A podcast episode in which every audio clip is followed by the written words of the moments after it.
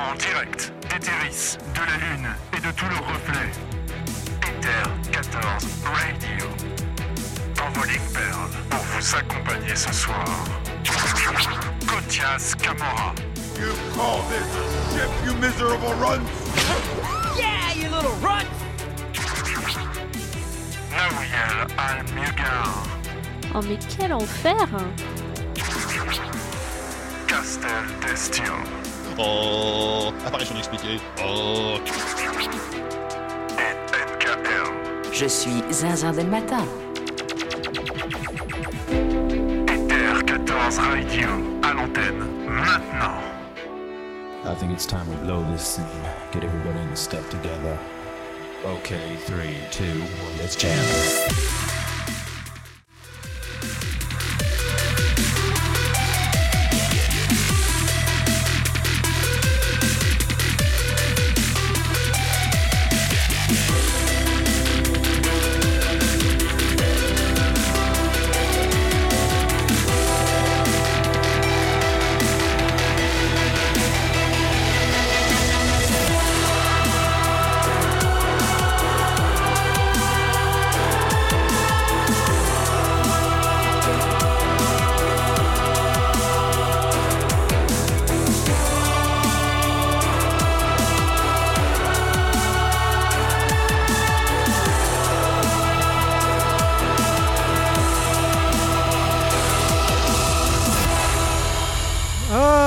Et habitants d'Eteris, bonsoir. Vous êtes bien à l'écoute d'Ether 14 Radio, la radio qui accule euh, Voling Pearl. Pour celles et ceux qui nous découvrent aujourd'hui via cette session, Ether 14 Radio est un podcast autour de Final Fantasy XIV et de ses communautés. C'est aussi une libre antenne. Qu'est-ce que cela signifie? Tout simplement que vous pouvez nous appeler en direct pour réagir et également poser vos questions. Je suis NK, mais je ne suis pas le seul au micro pour cette session. À mes côtés, nous avons Kotias Kamora. Si tu l'oublies ici, ton outil ne va, ne va améliorer la vie de personne. Naoui El Almiogar. Tu as diligemment accompli ce pourquoi je t'ai créé. Je ne laisserai pas le fruit de tes efforts tomber dans l'oubli. Et Castel Destil. Et joyeuse fête des étoiles. Mais nous ne sommes pas seuls pour cette dernière émission de l'année 2023. Nous recevons euh, à nos côtés eh bien, le bro, le camarade grousqueter Sileria, que vous connaissez aussi sous le nom de Plava Station. Bonsoir Plava. Et la Lio euh, la Lio NK, la Lio la, la Team Ether et la Lio le stream. Et nous recevons effectivement, il a spoil euh, Tetril également nous rejoint pour cette première fois dans, ce- dans Ether 14. bonsoir. Euh, moi, j'avais pas de phrase. J'avais pas de phrase. euh, je... On t'avait pas prévenu Juste un, un bonsoir, bonjour. Eh ben, non, mais les phrases, c'est que pour nous. Hein. Ah non, mais je sais pas, mais même Plava avait quelque chose. Alors moi, je me suis dit, mais j'ai pas fait mes devoirs. Oui, mais Plava, il a l'habitude, il sait très bien à quoi s'attendre. Du Ah coup, oui, il bah. préparé, forcément. hein. Ah, j'ai paye le loyer, Plava aussi. Et euh, merci à toutes et tous d'être présents ce soir. Merci également pour euh, vos follow. Euh, on va enchaîner euh, avec le sommaire. Nous nous sommes transportés dans notre studio confectionné par Azuna Lunargent. Nous sommes à Shirogane sur le serveur Moogle de Data Center Chaos. Secteur 22, emplacement 37. Vous pouvez nous rejoindre au sous-sol via l'éthérite Shirogane Sud-Ouest annexe. Euh, eh bien, bonsoir à toutes et tous. Euh, bonsoir Castel, bonsoir Naoui, bonsoir Kotias. Alors, comment s'est passée votre année 2023 Grand Oula. sujet. Ouais, voilà. Calme-plan l'année 2023. Compliqué, les Dis-moi, vous avez devant vous là. Alors tout a commencé le 1er janvier. Nous allons revenir effectivement sur euh, cette année qui vient de s'écouler, deux FanFest pour ce qui est de Final Fantasy XIV. Euh, une petite actualité quand même pour ce qui est euh, de l'actualité euh, JRPG, euh, même s'il ne faut pas dire J, euh, si on croit à un certain Yoshipi. J'aime pas ça, c'est pas cool. Il faudrait qu'un jour qu'il nous explique pourquoi. Après, je comprends un petit peu, mais bon, vous avez peut-être votre, euh, votre avis sur la question, Plava et Tetril. Pour arrêter de dire JRPG Ah, alors, c'était euh, une partie ouais, de la vidéo. que j'avais euh. Ouais, vas-y, vas-y, Tetril. vas-y. Ah non, bah euh, de toute façon, je crois qu'on a le même avis là-dessus. C'est oh, on peut, faut avoir conscience aussi de la connotation euh, que ça peut avoir aussi pour euh, pour les Japonais, mais c'est doucement en train de. Bah, résultat, euh, du coup, Yoshida euh, se rend compte que son FF16, euh, personne ne le qualifie de JRPG parce que tout le monde le qualifie euh, presque de Devil May Cry. Donc au final, il se dit, oh, peut-être que c'était bien de le qualifier de RPG, quoi. Pourtant, il y a une belle dimension euh, RPG, quoi, mais bon. Ouais, euh, Plava? Il y a une belle dimension RPG, oui, certes, certes, mais ils ont ils ont tweak un peu la formule, tu vois. On est on est plus exactement dans ce qui fait un JRPG en soi. En fait, on est beaucoup dedans et beaucoup à côté. C'est très bizarre. PlayStation, connu pour euh, ses vidéos sur Final Fantasy XIV, mais pas que, également sur euh, pas mal de contenu euh, JRPG justement sur sa chaîne, un petit peu de Honkai Star Rail aussi, on viendra. Euh. C'est quoi tes actus du moment, à part que tu vas bientôt partir en vacances? Je spoil aussi. Oh non, mais vas-y, dis pas tout, Gaspard. euh, quoi, Ah, mais euh, Tu vas où? Non. Diable. Laisse-le Bah, je, des je vais partir en vacances euh, loin des réseaux. Ce sera déjà pas mal. Histoire Bah, de, d'accord. de souffler un peu en vrai. Mais loin peu, de ton euh, caillou le aussi fait ou. euh, Comment je fais pour sortir de mon caillou? Je peux pas ouais. Je peux pas, chef Non, là, là, en vrai, ça va être, ça va être vacances, reprise un petit peu, euh, reprise un petit peu du coup euh, début janvier. On sera euh, toujours sur du FF tranquillement. On va essayer de, de faire découvrir. J'essaie de faire découvrir la saga des Breath of Fire en ce moment. On a fait le 3, on est sur le 4 et je pense qu'on enchaînera sur le 5 ensuite. Oui, j'y étais tout à l'heure, c'était très joli. Oh, merci. Avec le patch Et français, donc voilà, effectivement. euh, oui, avec un patch français, parce que le jeu était jamais. Enfin, il était sorti en France, mais pas traduit. Un- Souffle de un feu peu, euh, 4. terrible. Le souffle de feu, c'est ça. Exactement. Donc, du coup, euh, on, est, on est plutôt là-dessus en ce moment, sachant qu'on est, on est dans une période calme de FF, donc j'en profite pour faire autre chose. Ça fait du bien aussi. Donc, euh, donc l'actu, c'est ça. Et des, des petits projets, mine de, pour, euh, pour, pour Downtrade, là. Je vais peut-être essayer de lancer des trucs avec, euh, avec des copains, mais ça, vous verrez. vous verrez en temps voulu. C'est chouette. Effectivement. Et point d'exclamation Plava, si vous voulez retrouver tous ces bails euh, pour euh, suivre un petit peu tout ça. Tétril, toi, c'est quoi ton actu? Ouh Bah, moi, justement, c'est l'inverse. Je rentre de vacances. Eh bien, il Donc, en euh, faut. moi, c'est déjà ma reprise. Enfin, c'est ma reprise. Là, pour l'instant, je suis dans la reprise de- du rythme de vie canadien et pas de, du décalage horaire. Là, Je me remange 6 heures, là. Et, euh, et j'ai une très, très, très, très grosse vidéo qui. euh, tu sais, c'est le genre de, de projet où tu dis, bah, ça- va être sympa. Et puis, euh, 10 pages plus loin, tu te rends compte que t'as fait que 10%. Donc, euh, c'est ce type de vidéo-là que j'aimerais sortir avant Noël. euh. et puis, euh, reprendre Avant FF14 Noël aussi. Ouais. Ouais. Ah, j'ai bon espoir. Ah oui J'ai bon espoir. Ah oui, moi. Et de quelle moi et les conditions de travail déplorables du crunch de youtubeurs, euh, nous avons bon espoir.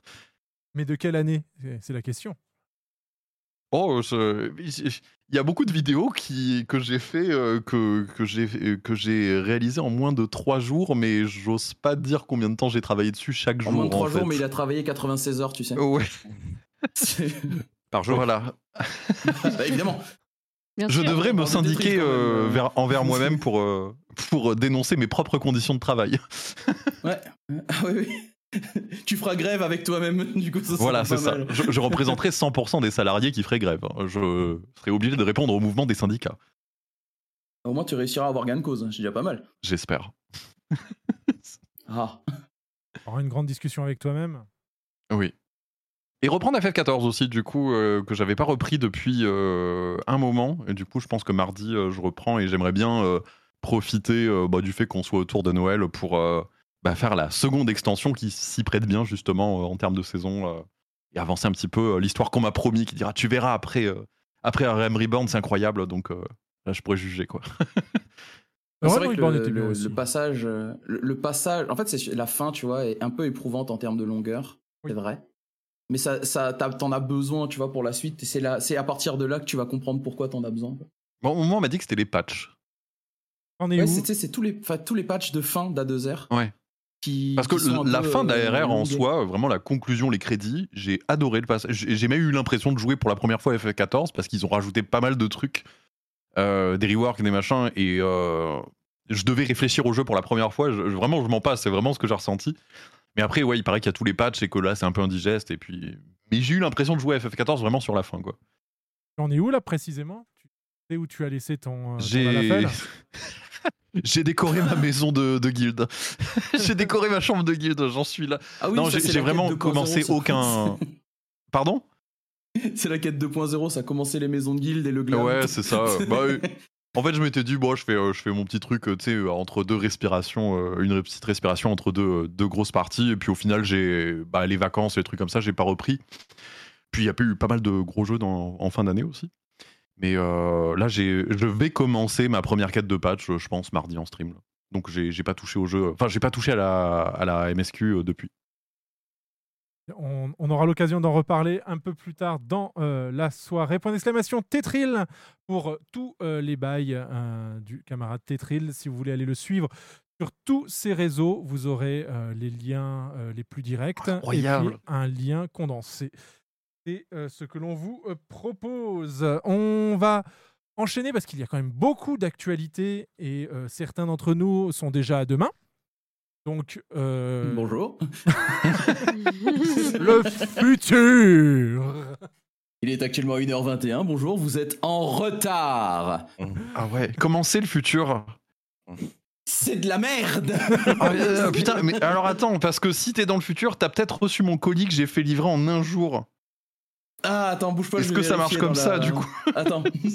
Ah, il, Deux doit être secondes, blo- je reviens. il doit être bloqué à la douane du rocher. Ouais. Où on lui demandera les euh, 75% de sa valeur. Qu'il puisse ne serait-ce que le voilà. toucher. C'est ça, donc en fait, il aura payé 4 fois le prix entre les, entre les renvois, mais ça, c'est c'est pas grave. Bah, euh, bah, surtout que c'est de la colle forte, vraiment. euh, c'est Pas... enfin voilà, Ah, C'est pas incroyable. On va passer à fait l'ac- ton pot de Colfort à 95 dollars. À, elle colle très bien. à l'actualité FF14 avec la fête des étoiles. La fête des étoiles qui a commencé eh bien, euh, hier à 9h euh, et qui se déroulera jusqu'au 31 euh, décembre à 16h. Euh, euh, vous avez l'occasion, via cette quête à, à durée limitée, d'obtenir un magnifique habit de Père Noël et un petit chocobo, euh, un bébé chocobo en buisson illuminé que vous pouvez mettre dans votre jardin. Voilà. Euh, Est-ce que vous l'avez fait, camarade, cette quête? Pas encore. Est-ce que ce chapeau euh, est disponible sur Rodgar Est-ce que Non. vous avez fait cette quête, camarade? Voilà. Euh, Est-ce que vous avez fait... Ça suffit Voilà, les- voilà. Je, je crois de, de- je, réponds à la question même en l'ayant pas fait, juste parce que j'ai justement vu passer un tweet qui faisait la blague euh, sur le fait qu'effectivement, euh, ce n'était pas dispo pour les Grougrou et les Vira. Super. Moi, j'avais vu les Vira et donc je me suis dit, ah, peut-être que là, on aura une longueur d'avance sur les gros gros. Et puis. enfin, sur non, c'était euh, c'était un même avec Bart Simpson où euh, t'avais tout le monde qui disait Vas-y, dis-le, Square Enix. Et c'était, Alors, cette coiffure n'est pas disponible pour les Vira et les Rodgar. Je suis bon, ok, d'accord. Et le, et le pire, c'est qu'en en faisant la quête, on vous demande explicitement de mettre ces habits pour que vous puissiez aller euh, bah, remplir le rôle que ces habits laissent entendre. Et le PNJ se fout de votre gueule en disant, enfin, en tout cas, il s'est foutu de la mienne en disant Waouh, mais tu lui ressembles trait pour trait La gueule ça, mais je- pense qu'il était sincère. hein. C'est c'est toi Bien qui, sûr. qui- qui le prend très très mal, à mon il est avis. très sincère, Tu, il tu es était frustré, je le comprends, mais il était sincère, ce PNJ. Il Mais j'ai pas de barbe vraiment- On peut pas avoir de barbe dans ce jeu Mais voilà, c'est. Mais t'as déjà tout plein de fourrure, c'est pareil, c'est l'intention qui compte. Alors écoute, c'est pas parce que j'ai plein de poils partout que ça en fait une barbe. Parce Bah que oui, mais elle sinon- commence où et elle s'arrête Oh, où Tu mets un- une petite teinture blanche et tout, et puis c'est bon. Ouais, bien Tu mets de la Ah, crème d'accord. dépilatoire sur tout le corps, sauf sur la partie de la barbe, et c'est bon. Voilà. Oh putain, les Rodgar Blanco, quoi, t'es sérieux? L'angoisse.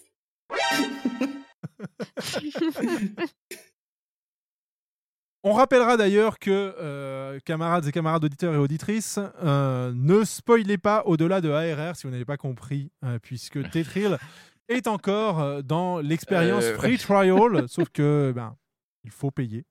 Et l'autre élément, c'est que cette quête est accessible justement dès le niveau 15. Donc, mardi, si le cœur lui en dit, Tetril pourra aller la faire et euh, apporter de la joie aux enfants. Non. Non, non. Juste la mienne de joie déjà. Bon, les enfants, euh, je- j'essaye de lutter contre. euh. Oh putain, là j'ai tellement envie de prendre ton image sur ton stream et de faire un même nom de Mario là. c'est- Non. ça me démange ardemment. Non, j'ai euh, euh, fait la quête de Fall Guys. euh, j'ai déjà passé un mauvais moment, donc. euh, Ah bah tiens, puisque tu en parles, on peut euh, jump directement à cette, à cette annonce. L'event Fall Guys, autre information de euh, cette édition. Euh, eh bien, Fall Guys, l'événement va bientôt se terminer sur FF14, puisque lui Oh, aussi euh, est à durée limitée.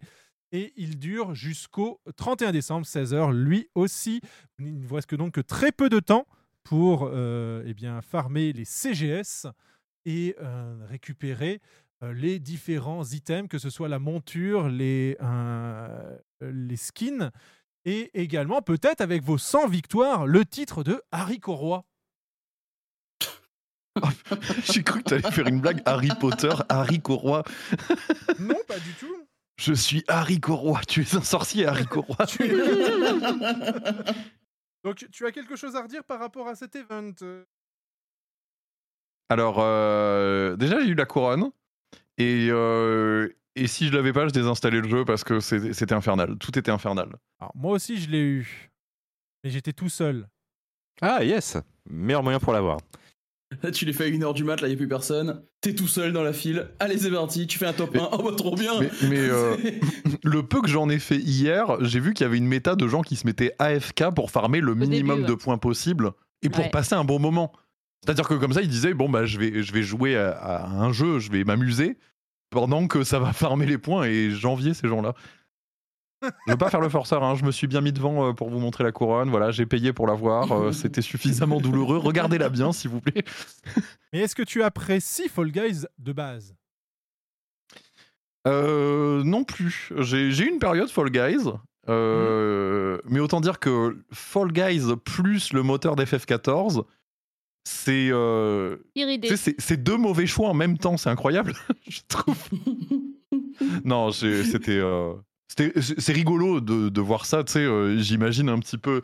Moi, ça me fait penser au screen de, de Smash Bros qu'on s'envoyait, tu sais, avec euh, les mock-ups où dire Ah, t'as vu, il y a Sonic, il y a Shadow, machin. imagine un jour, c'est vrai, et j'imagine un joueur d'FF14, on lui envoie un screen bah, de l'event Fall Guys et tu lui dis T'as vu, ça c'est FF14, personne n'y croit, tu vois. Et pourtant, Et pourtant. ok, tu n'as pas aimé le gameplay. Mais force est de constater que euh, la retranscription de euh, la patte graphique est quand même assez fidèle.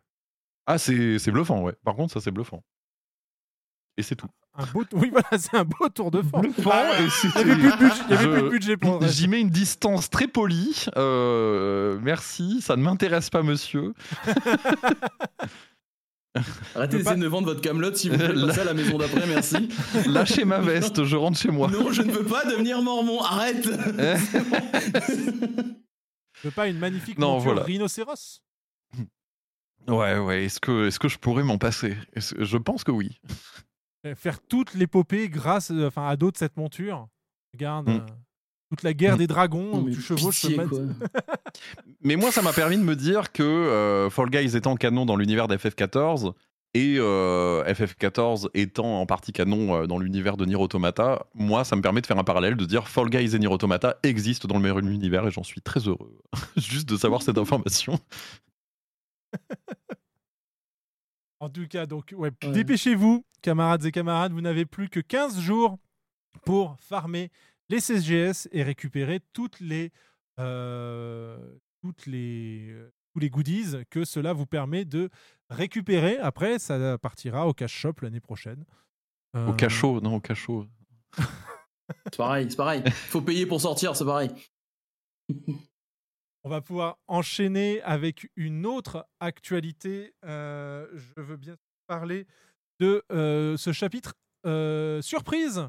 Euh, le chapitre rappelle l'éternel retour. Kotia, je crois que tu t'y es intéressé tout particulièrement. Alors oui, Alors vas-y, quelles sont tes impressions?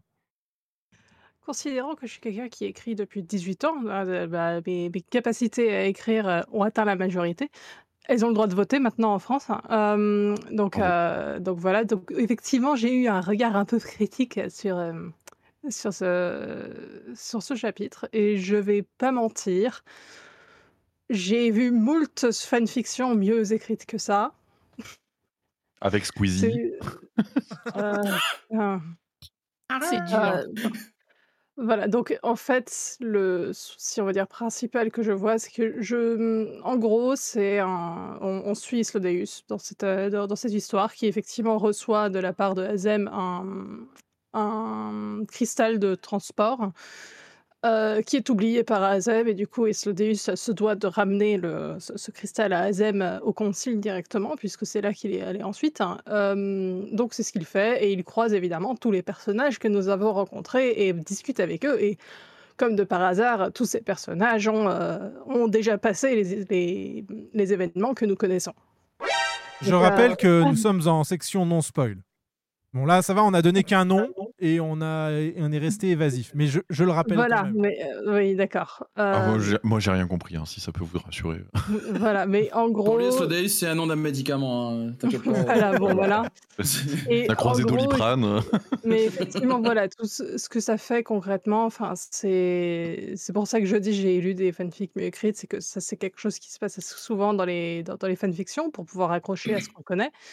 Euh, là, clairement, c'était fait dans des buts de fan de fan service et bon, c'est comme ça. Mais c'est vrai que du coup, je l'ai pas trouvée spécialement intéressante et je pense que le traducteur français euh, devrait prendre quelques cours littéraires. Les mots sont dits. Ça dénonce. Ouais, Dur. c'est, hum, je suis désolée de le dire, mais le style, il est pas. Enfin, si jamais un jour je, je me dis, euh, tiens, si j'essayais d'écrire un truc, je, je pense que la première chose que je fais, c'est me cacher très fort le jour où je le fais relire à Cotias. Bah, encore j'ai- une j'ai fois, peur de j'ai de me faire taper, hein. Non, mais non, enfin non, parce que toi, ce serait pas dans un cadre professionnel en fait. Enfin, c'est pas pareil. Donc euh, bon voilà. Et, Pourquoi pas? Parce qu'il faudrait déjà un peu d'expérience avant de faire ça. Mais donc, donc en fait, le problème principal, c'est qu'effectivement, on sent bien que c'est un traducteur, c'est pas un écrivain. Et voilà. Et le truc, c'est qu'effectivement, il y a certaines tournures qui sont étonnantes. hein. Et disons qu'il y a quelques petits éléments aussi où effectivement, en tout cas, moi, c'est pas comme ça que je tournerais les choses niveau narratif non plus. Ah, mais on, Voilà, mais- on, on entend le niveau de jugement assez stratosphérique. que J'aimerais pas être à la place du traducteur ni même du mec qui a écrit le texte original du coup. Ouais, parce que Justement, parlons-en du texte hein. original. que- Parce que visiblement, il y a des différences, enfin, il y a des dissensions. Alors, c'est là, c'est ça que c'est c'est là que ça devient drôle, c'est qu'effectivement, j'ai comparé le texte français, le texte anglais, le, test, le texte allemand, et puis ensuite je suis allée chercher le texte japonais original et je l'ai mis dans DeepL pour le comparer aussi. Euh, et force est de constater que c'est le, que c'est le texte anglais qui fait de la fanfiction, euh, de traduction, Euh, mais force est aussi de constater que, d'après moi, le traducteur anglais avait raison de le faire, en fait. Je pense que le traducteur, intéressant de la ang- façon ouais, dont lui le traducteur anglais, euh, ouais, pour moi le traducteur anglais c'est ce- c'est le seul qui a une véritable, euh, hum, une véritable connaissance littéraire de, de texte. Donc, Il a essayé des trucs, quoi. Mais Bah, c'est ça en fait, lui c'est véritablement Bon, bah, intéressant. j'irai Il y a en anglais du véritablement, coup. bah, il y a vraiment, il y a vraiment un style intéressant en fait avec le, avec la version anglaise qu'on ne trouve pas dans le, dans, dans la version française en fait. Alors, je me permets une petite question parce que, alors, je m'adresse pas à moi, mais, euh, mais à toutes les personnes qui ne comprennent absolument pas ce dont on parle depuis 10 minutes. Mais c'est euh, du contenu littéraire officiel FF14 qui exactement, euh, ouais. Et tu en as pour chaque, en plus. Chaque extension. En chaque ex- gros, Vas-y, oui, Voilà. euh, vas-y. D'accord. Euh, pour, pour Vas-y, chaque euh. extension, tu as Moi, je le euh, savais, des, évidemment. euh, des petits extraits Bien de sûr. texte de l'or. Donc, effectivement, c'est euh, du contenu euh, officiel proposé par, euh, par Square Enix. Donc, c'est canon. Ok. Et euh, tu en as pour euh, chaque extension. Et donc là, C'est un par extension ou c'est euh, ça leur prend comme ça de temps en temps d'en faire un Non, non, pour- il y a une catégorie de, cinq de 5. Ok.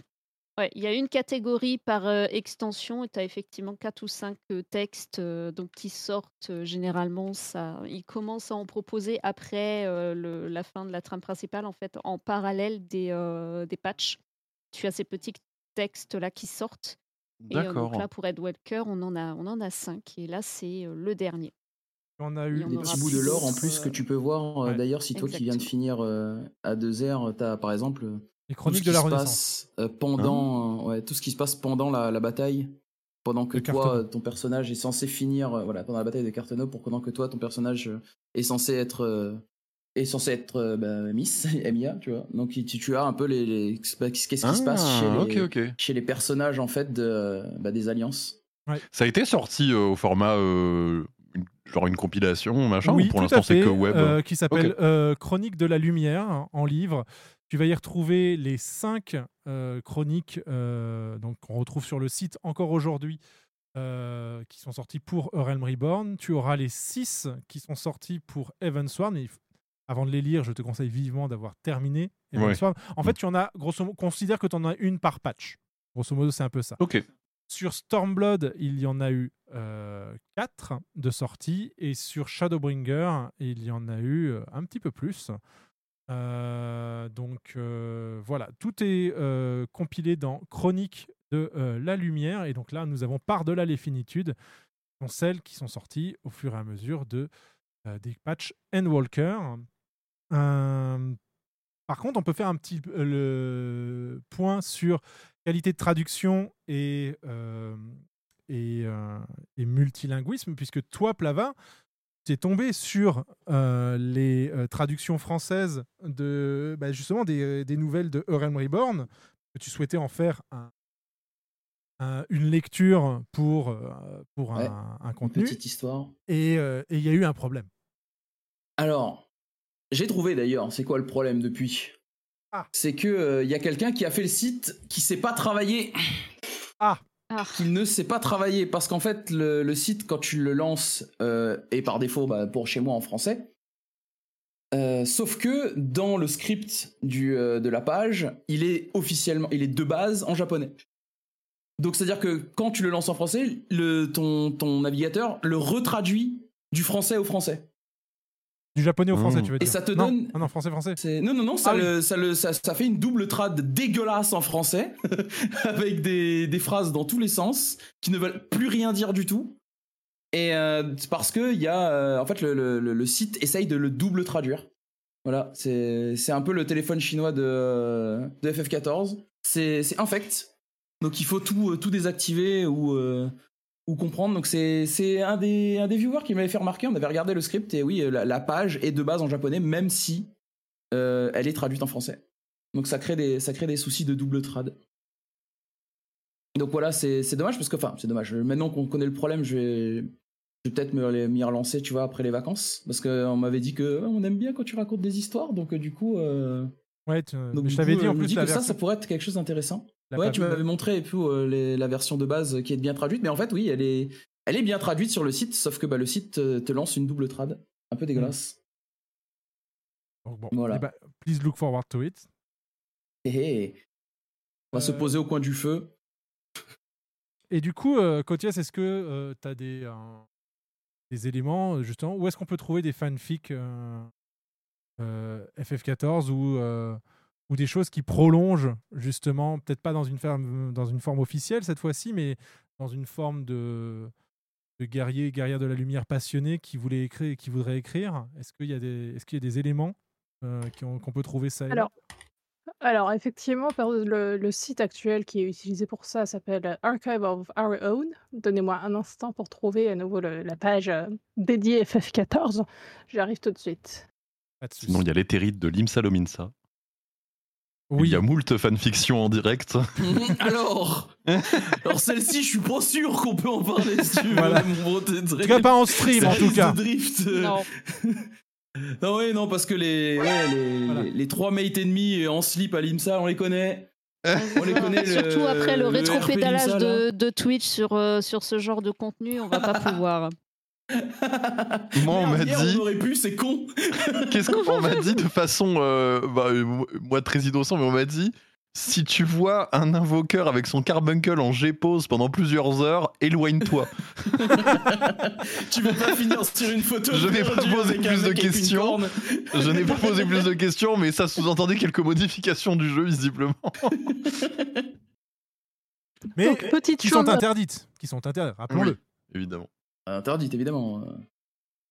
Donc, petite chose cependant, euh, on va dire le- la, la culture euh, fanfic, elle est quand même un peu particulière. Ça, ça rejoint un peu la culture RP dont, dont ces messieurs viennent de parler.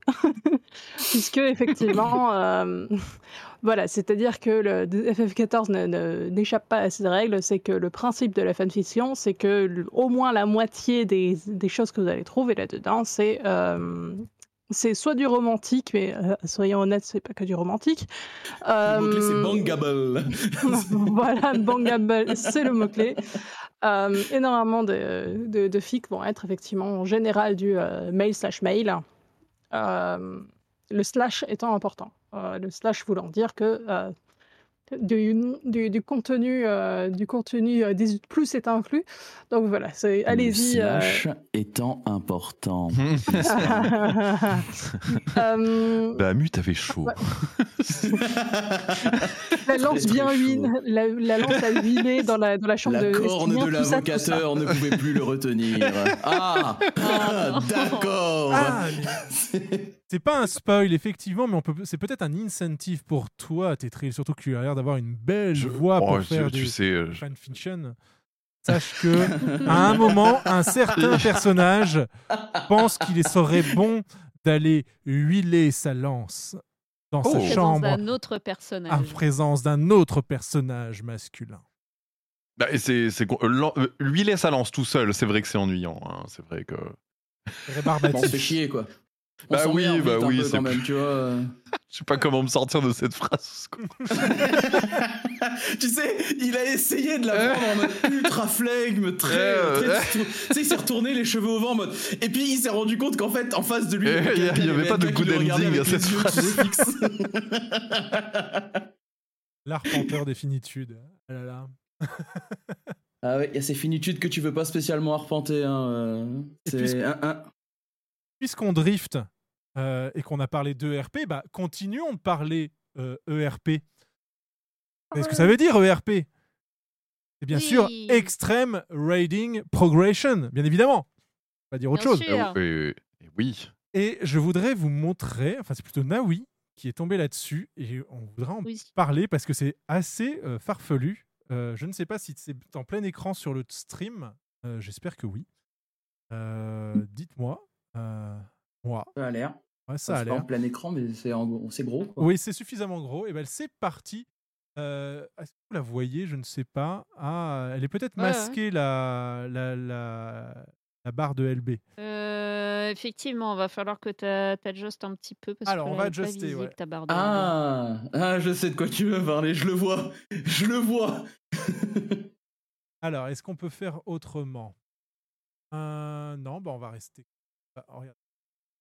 Regardez cette belle barre de LB là, ici. Euh, et C'est parti. Attention. 3, 2, 1. Regardez aussi la vie de ces pauvres personnes alors que ils viennent tout juste d'engager. Nous sommes à 4 secondes. Ils viennent tout juste d'engager le combat. LB1 et demi.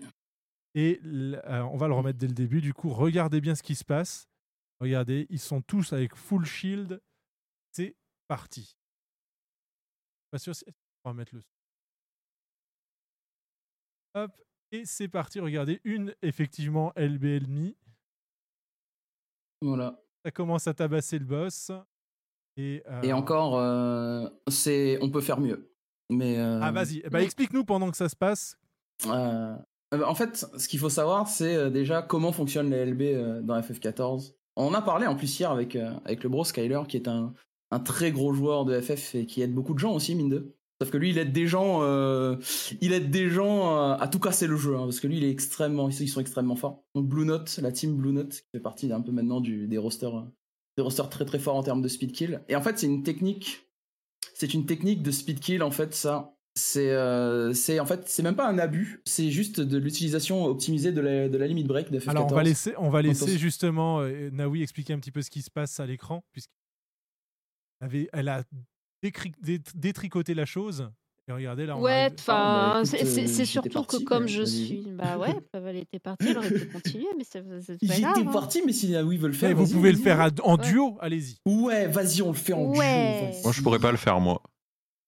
En, en gros, fait, là, la technique qu'ils utilisent au début, elle est euh, relativement simple, même si euh, moi, comme j'étais pas très habituée du truc, il m'a fallu peut-être deux ou trois passages de la vidéo pour comprendre ce qui se passait. Mais en gros, ce qu'on voit au début, c'est pas une technique du boss qui va les mettre très bas en vie et avec lequel ils vont jouer pour monter la LB.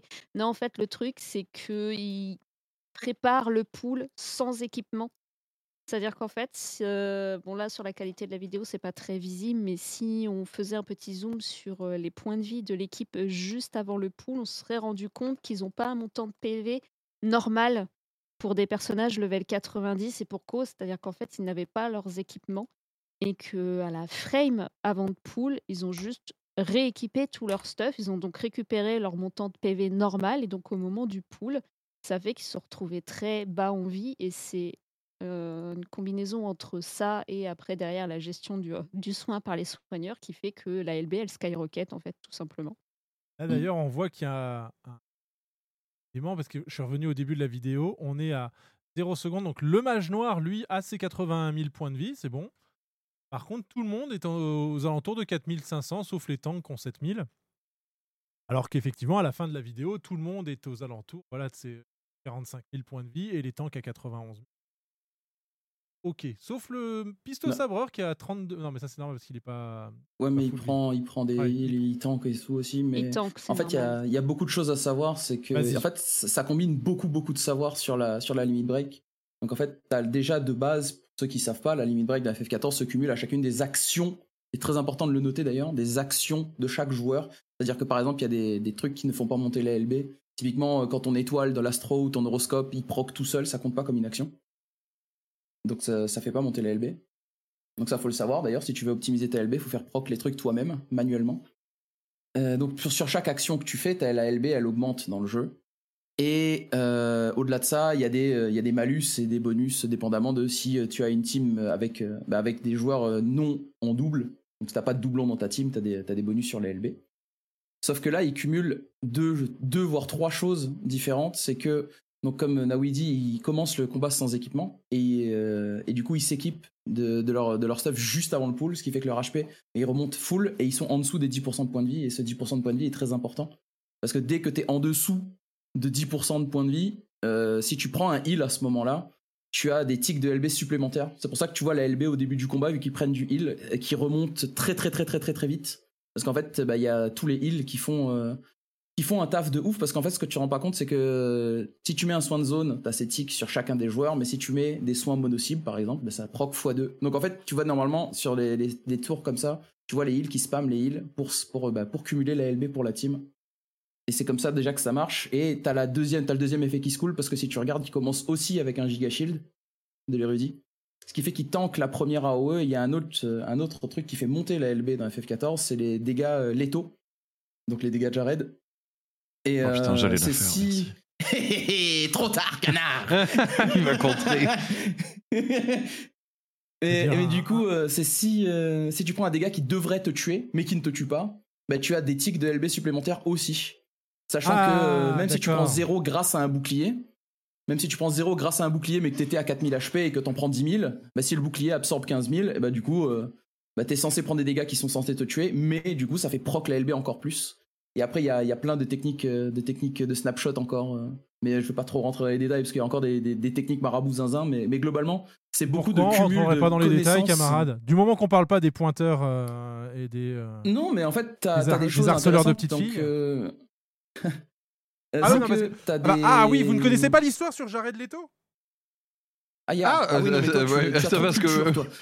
moi, moi, moi, je me suis un peu endormi. On parlait de strats que je comprenais pas. Et, et je me réveille, ça parle de pointeur. Je me dis, qu'est-ce que j'ai loupé pendant ces deux minutes? Mais c'est pourtant toi qui as fait la blague J'ai fait un micro coma.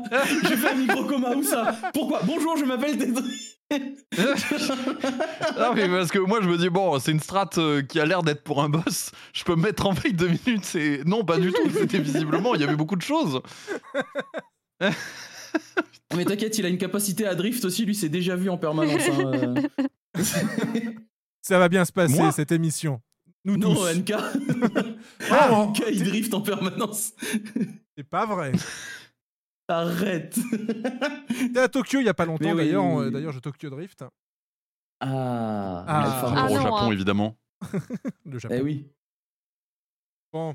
Et pourquoi ne si parlerions-nous pas de rentrer dans toutes les les, détails, ouais, euh, toutes les choses maraboutage Si, si tu veux rentrer dans les détails, euh, dans le jeu, il y a le snapshot de beaucoup de choses. Donc, c'est au moment où tu appuies sur un bouton, euh, tout ce qui était valable au moment où tu appuies sur ce bouton s'enregistre à ce moment précis. Et euh, par exemple, si tu prends la fée de l'érudit, bah, typiquement, si ton érudit, il a 4000 HP, il a 0 de stuff, il appuie sur le heal de, de groupe de sa fée au moment du pull et qu'il met son stuff ensuite, ben, sa fée va faire le soin avec 0 de stats. Donc en fait, le, le soin de zone, enfin le soin de- sur la durée de sa fée va proc sur toute l'équipe plein de fois, mais ça va leur rendre 10 HP. Du coup, il va faire proc plein de fois tics de LB sans jamais passer au-delà des 10% de points de vie qui font que tu gagnes plus le bonus sur la LB. T'as ce genre de- d'optimisation euh, marabout zinzin ou pas euh, Mais est-ce là- que c'est là, vois, une- macrotable Une, optimisation. Euh, oui, complètement. C'est bon D'ailleurs, euh, la plupart des heals le font. Ouais, parce qu'en fait, si tu, tu sais exactement quand est-ce que tu poules, tu macrotes un déplacement de la fée et tu tweaks le temps que tu as besoin en, en, changeant la distance que la fée doit parcourir. Parce qu'en fait, il la met à un certain endroit, il la fait revenir jusqu'à lui et ensuite elle fait son soin. Ce qui fait qu'en fait, il peut, euh, macroter le déplacement et euh, l'optimisation de ce truc-là sans trop réfléchir. Donc du coup, il y a beaucoup de connaissances de, de jeu, de mécanique interne au jeu et euh, de mécanique interne de la limit break qui sont utilisées dans ce clip. Et c'est très très smart parce que ça leur permet de faire des kills très très très très très très très très très rapides. parce que du coup, ils cumulent plein de LB dans le fight après. Parce que là, tu vois que le pool, tu ne vois que le pool, sachant qu'ils optimisent c'est les dégâts qu'ils prennent durant tout le combat après pour maximiser les gains de LB aussi. Au HP près. À, à une centaine de HP près. hein. Donc quand je te dis, il y a un tableau Excel qui fait, euh, qui fait 40 km de long pour savoir exactement quel tic de heal ils ont à quel moment. C'est une science. C'est toute une science. Et pour celles et ceux qui euh, ne comprendraient pas, comme Tetril, ce qui se passe, je vous invite à tenir votre attention sur les hashtags qui sont en tendance en France, parce qu'apparemment, c'est l'élection de Miss France en ce moment.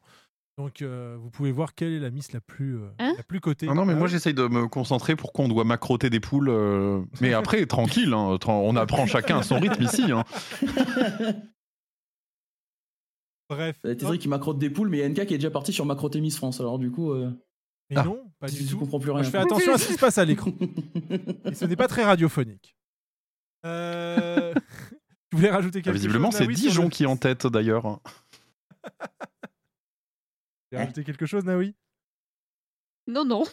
Non, non. non, Vous êtes non. en train de me perdre à drifter euh, toutes les 10 secondes, donc euh, j'ai j'ai rien de plus à ajouter, tout va bien. Euh, Tetril, qu'est-ce que tu penses euh, du lore du Ah, jeu de- Ouais. Ah Oui, oui, oui, effectivement. Oui, oui.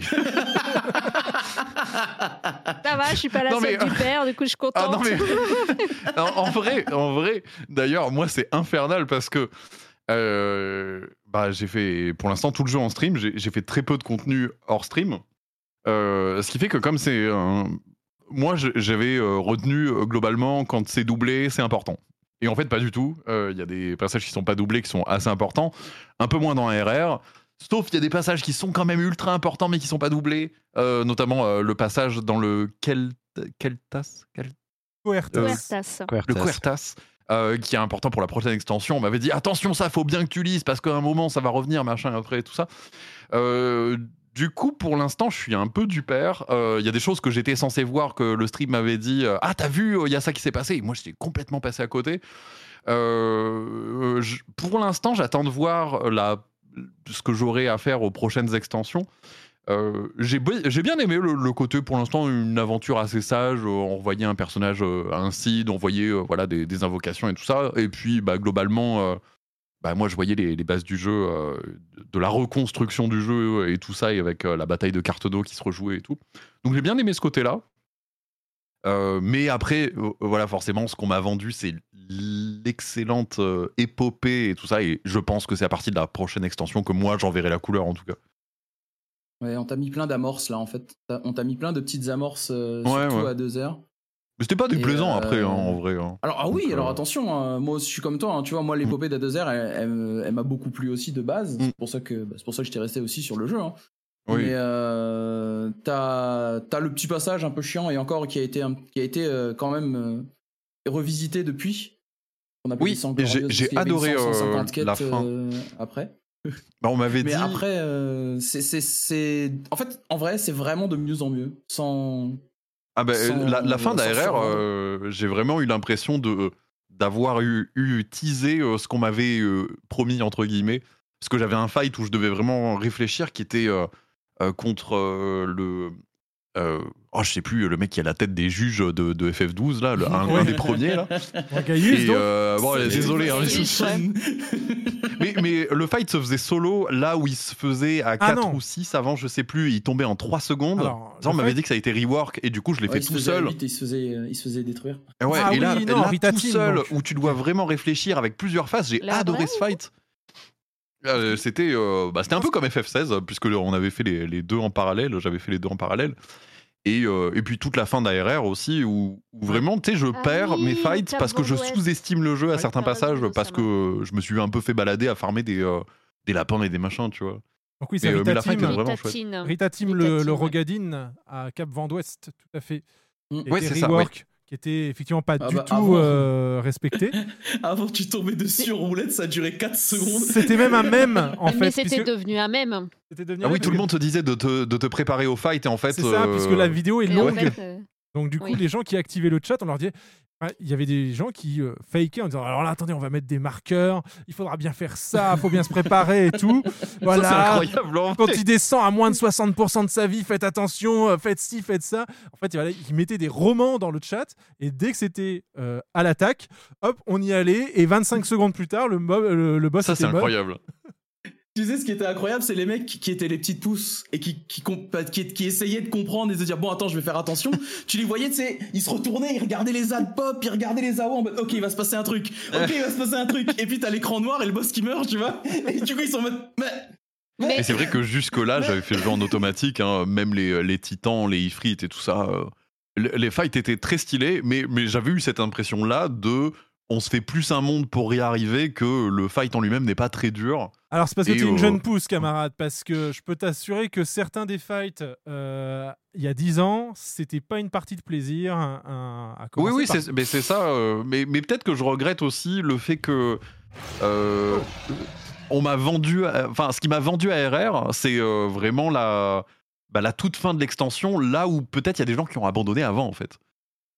Ouais, euh, c'est, je pense que c'est l'une des faiblesses de FF14 de ouf, c'est que le jeu est très lent à démarrer. Le jeu est très lent à te, à te proposer quelque chose qui va te montrer en fait ce que le jeu a dans le ventre. Ouais, il n'y a, pas de money shot sur les, sur les 10 premières heures, il n'y a pas de money shot, en fait. C'est ça. En fait, même en termes de gameplay, tu vois, au début, bah, t'as trois touches et demie, et du coup, euh, tu peux très vite te dire, bah, bah c'est de la merde, alors qu'en fait, euh, tout s'étoffe, mais plus tard. Ouais, ouais, c'est pareil ouais, en termes de, euh, bah, de, de, de ressenti dans les donjons, tu vois.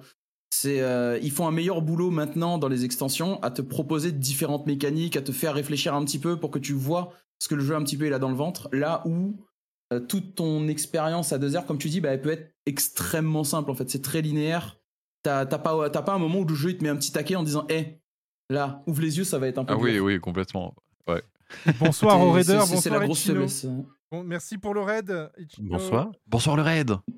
Bonsoir. On est actuellement dans cette 18e session d'Ether 14 Radio et dernière session de 2023. Euh, on va euh, et- et discuter et on discute là maintenant avec Tetril et Plavastation eh bien, des actualités FF14 ou de notre ressenti sur euh, le jeu.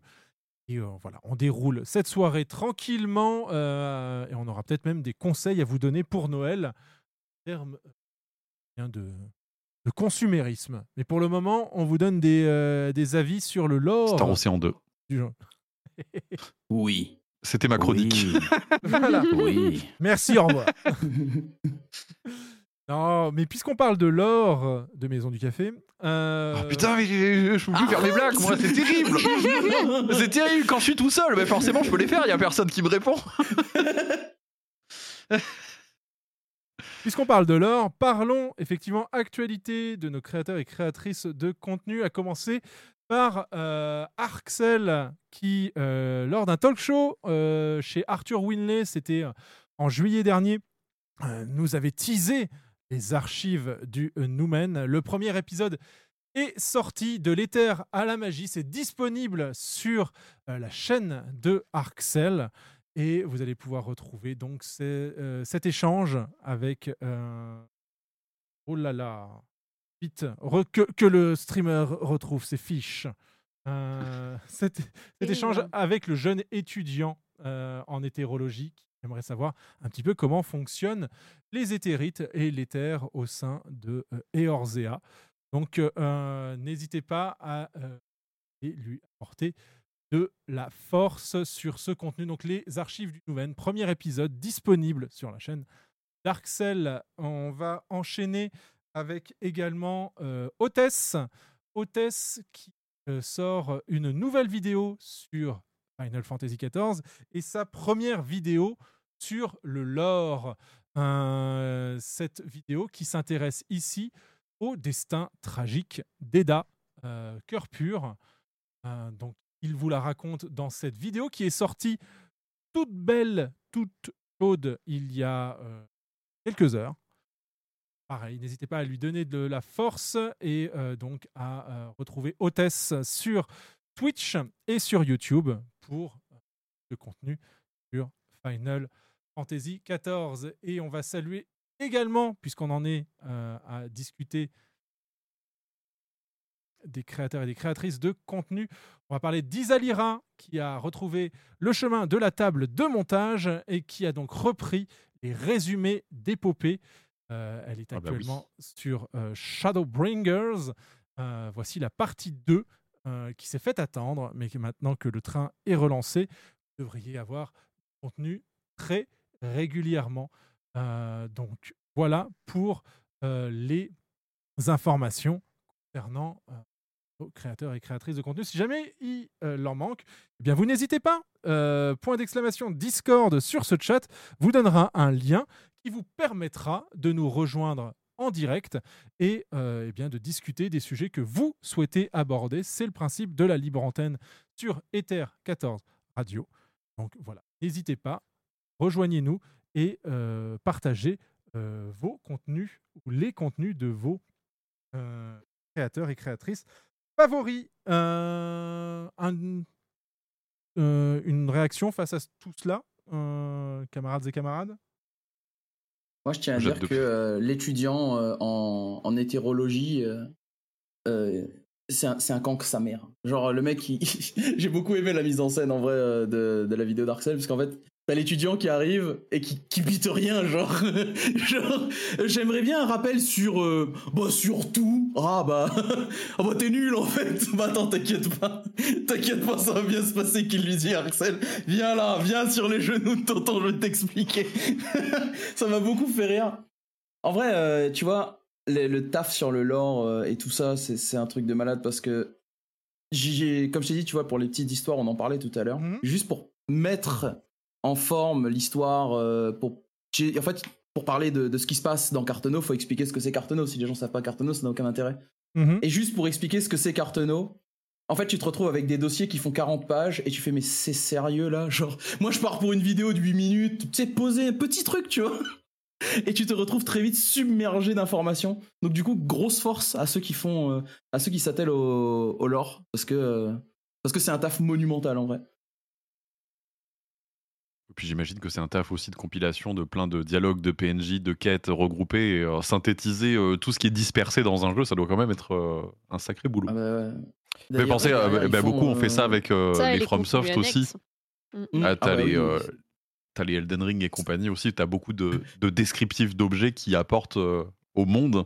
Et du coup, bah, tu sais, t'es bah, comme un Excel, t'es obligé de tout mettre en forme et de dire, ok, bon, bah, d'après ça, ça, ça, j'en déduis que ça. Et du coup, tu fais un peu ton, ton, ton Wikipédia officiel euh, en, en cherchant tes bouts de, de parchemin, quoi. Oui, et puis le Mm. fait que tout s'imbrique aussi dans, dans l'épopée et que tu, tu as une révélation ou quelque chose, un détail que tu avais pu, enfin que tu avais pu un peu anticiper grâce à, grâce à ce qui a été disséminé un peu plus tôt dans le jeu, c'est, c'est la marque aussi des, des grands jeux, quoi. Ils ont très Oui. bien maîtrisé leur univers dans Final Fantasy XIV, ça y a pas de souci. Ça fait 10 ans que le jeu est sorti, donc ça paraît d'être une, évi- une évidence, mais c'est toujours bon de le, de le rappeler. Bah, plus un jeu est vieux, en plus, plus c'est dur de garder une cohérence euh, Ouais, en plus, en scénaris- Bon, on le voit avec euh, le. Au niveau cinéma, le MCU qui s'écroule un peu sous son propre poids euh, dans, au niveau incohérence, et plus ça avance, et plus c'est dur de garder un, truc là. Et euh, FF14, c'est vrai que ça a l'air de rester assez solide euh, là-dessus. quoi. Ah, non, pas pour tirer sur l'ambulance qu'est le MCU, mais leur vrai souci a été de vouloir créer une cohérence à partir aussi de contenu euh, série. Et euh, là, la, la raison de Oui, l'effondrement, il y avait, il y avait beaucoup trop de choses, ça c'est c'est sûr. que pour pouvoir voir le film qui sort cette année, il faut avoir suivi euh, trois saisons que dispersées, une sur Netflix, une sur Apple euh, une sur Amazon Prime, euh, sept films et euh, ce serait bien d'avoir vu aussi euh, à l'époque où c'était cool quoi. Et puis voilà. Et puis euh, avoir lu un petit peu de trois, euh, deux trois comics, les vrais, parce que sinon vous n'aurez pas toutes toutes toutes toutes les refs. Ouais, à un moment ça, voilà, c'est comme tu le dis, ça s'effondre. Mais euh, Oui. Ouais, c'est un peu indigeste. Je l'aimais bien, hein, mais après, c'est vrai que. Bon, et puis la qualité. Enfin, bref, ça, c'est un autre débat. Mais, euh, mais en tout cas, voilà, FF14, c'est vrai que t'es pas obligé de lire les fanfictions, les. ma- Enfin, pas les, les- les fictions officielles, on va dire, les machins et tout qui sortent. c'est des plus. plus ou moins, tu files le jeu. Et après, t'as as beaucoup de contenu bonus qui t'apporte à ta fidélité, je pense, on va dire. Alors, ça, c'est peut-être quelque- une information que tu n'avais pas, mais effectivement, le jeu te récompense pour avoir fait du contenu ou pour avoir été là à des moments plus discrets. Euh, typiquement, ça va t'arriver très très vite. Là, si tu commences très bientôt Evansward, ce ne sera pas un spoil à proprement parler parce que je ne vais pas te donner de nom. Mais euh, tu vas rencontrer quelqu'un. Euh, tu sais d'ores et déjà que la société Ishgardaise est plutôt une société très au- autarcique qui Mm. fait assez peu confiance à l'étranger, donc on va te regarder un peu bizarre. Et notamment, on va te prendre de haut.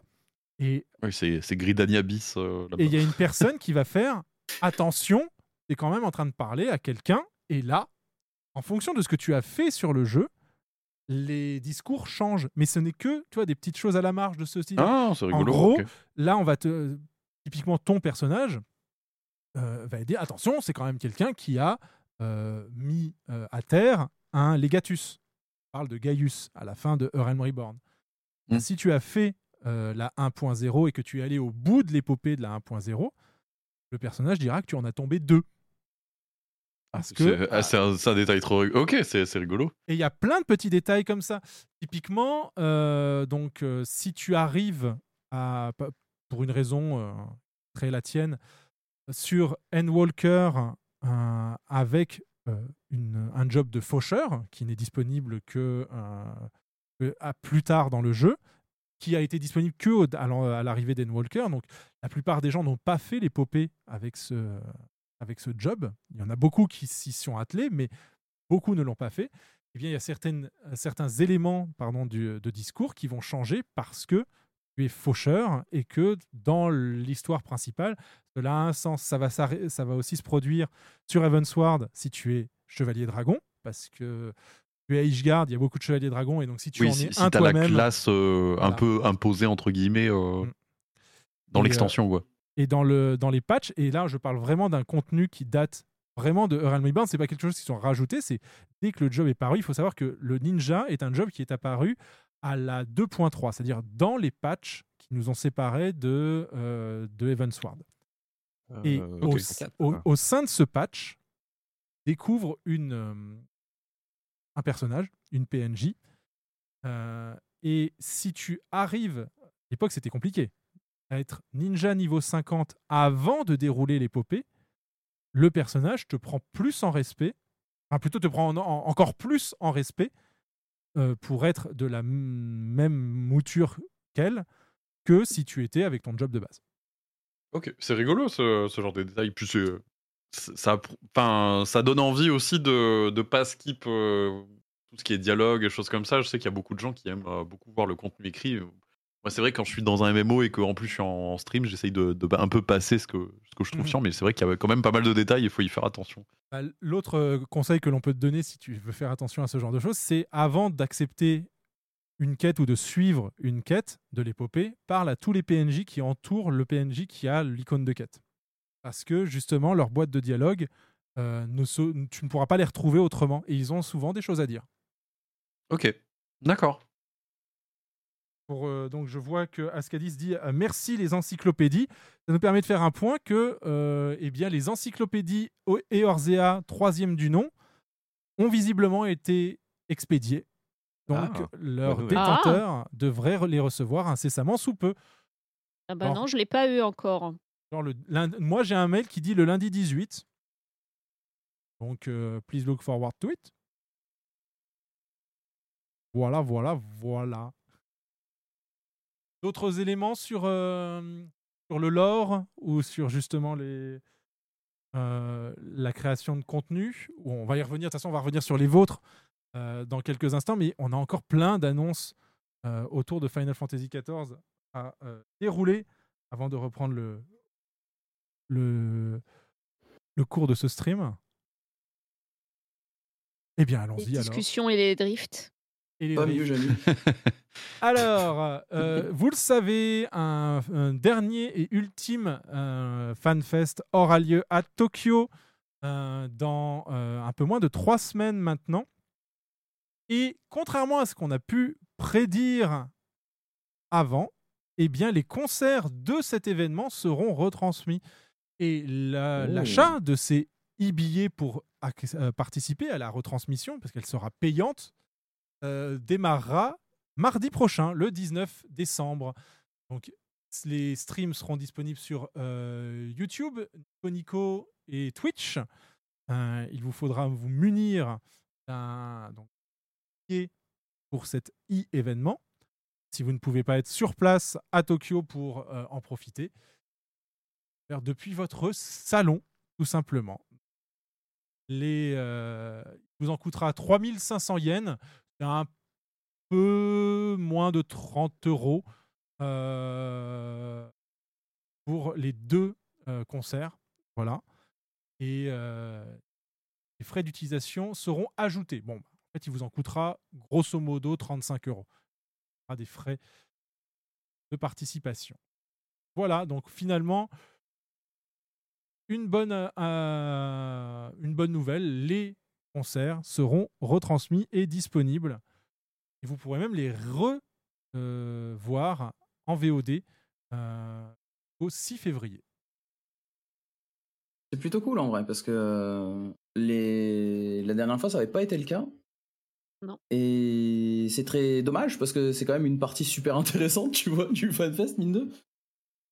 Et je pense qu'il y a aussi un gros manque à gagner, en fait, pour eux s'ils font pas ça. Parce que ça doit être chiant à organiser et à garder les VOD, etc. Mais en soi, je pense que, je pense que c'est un gain pour tout le monde.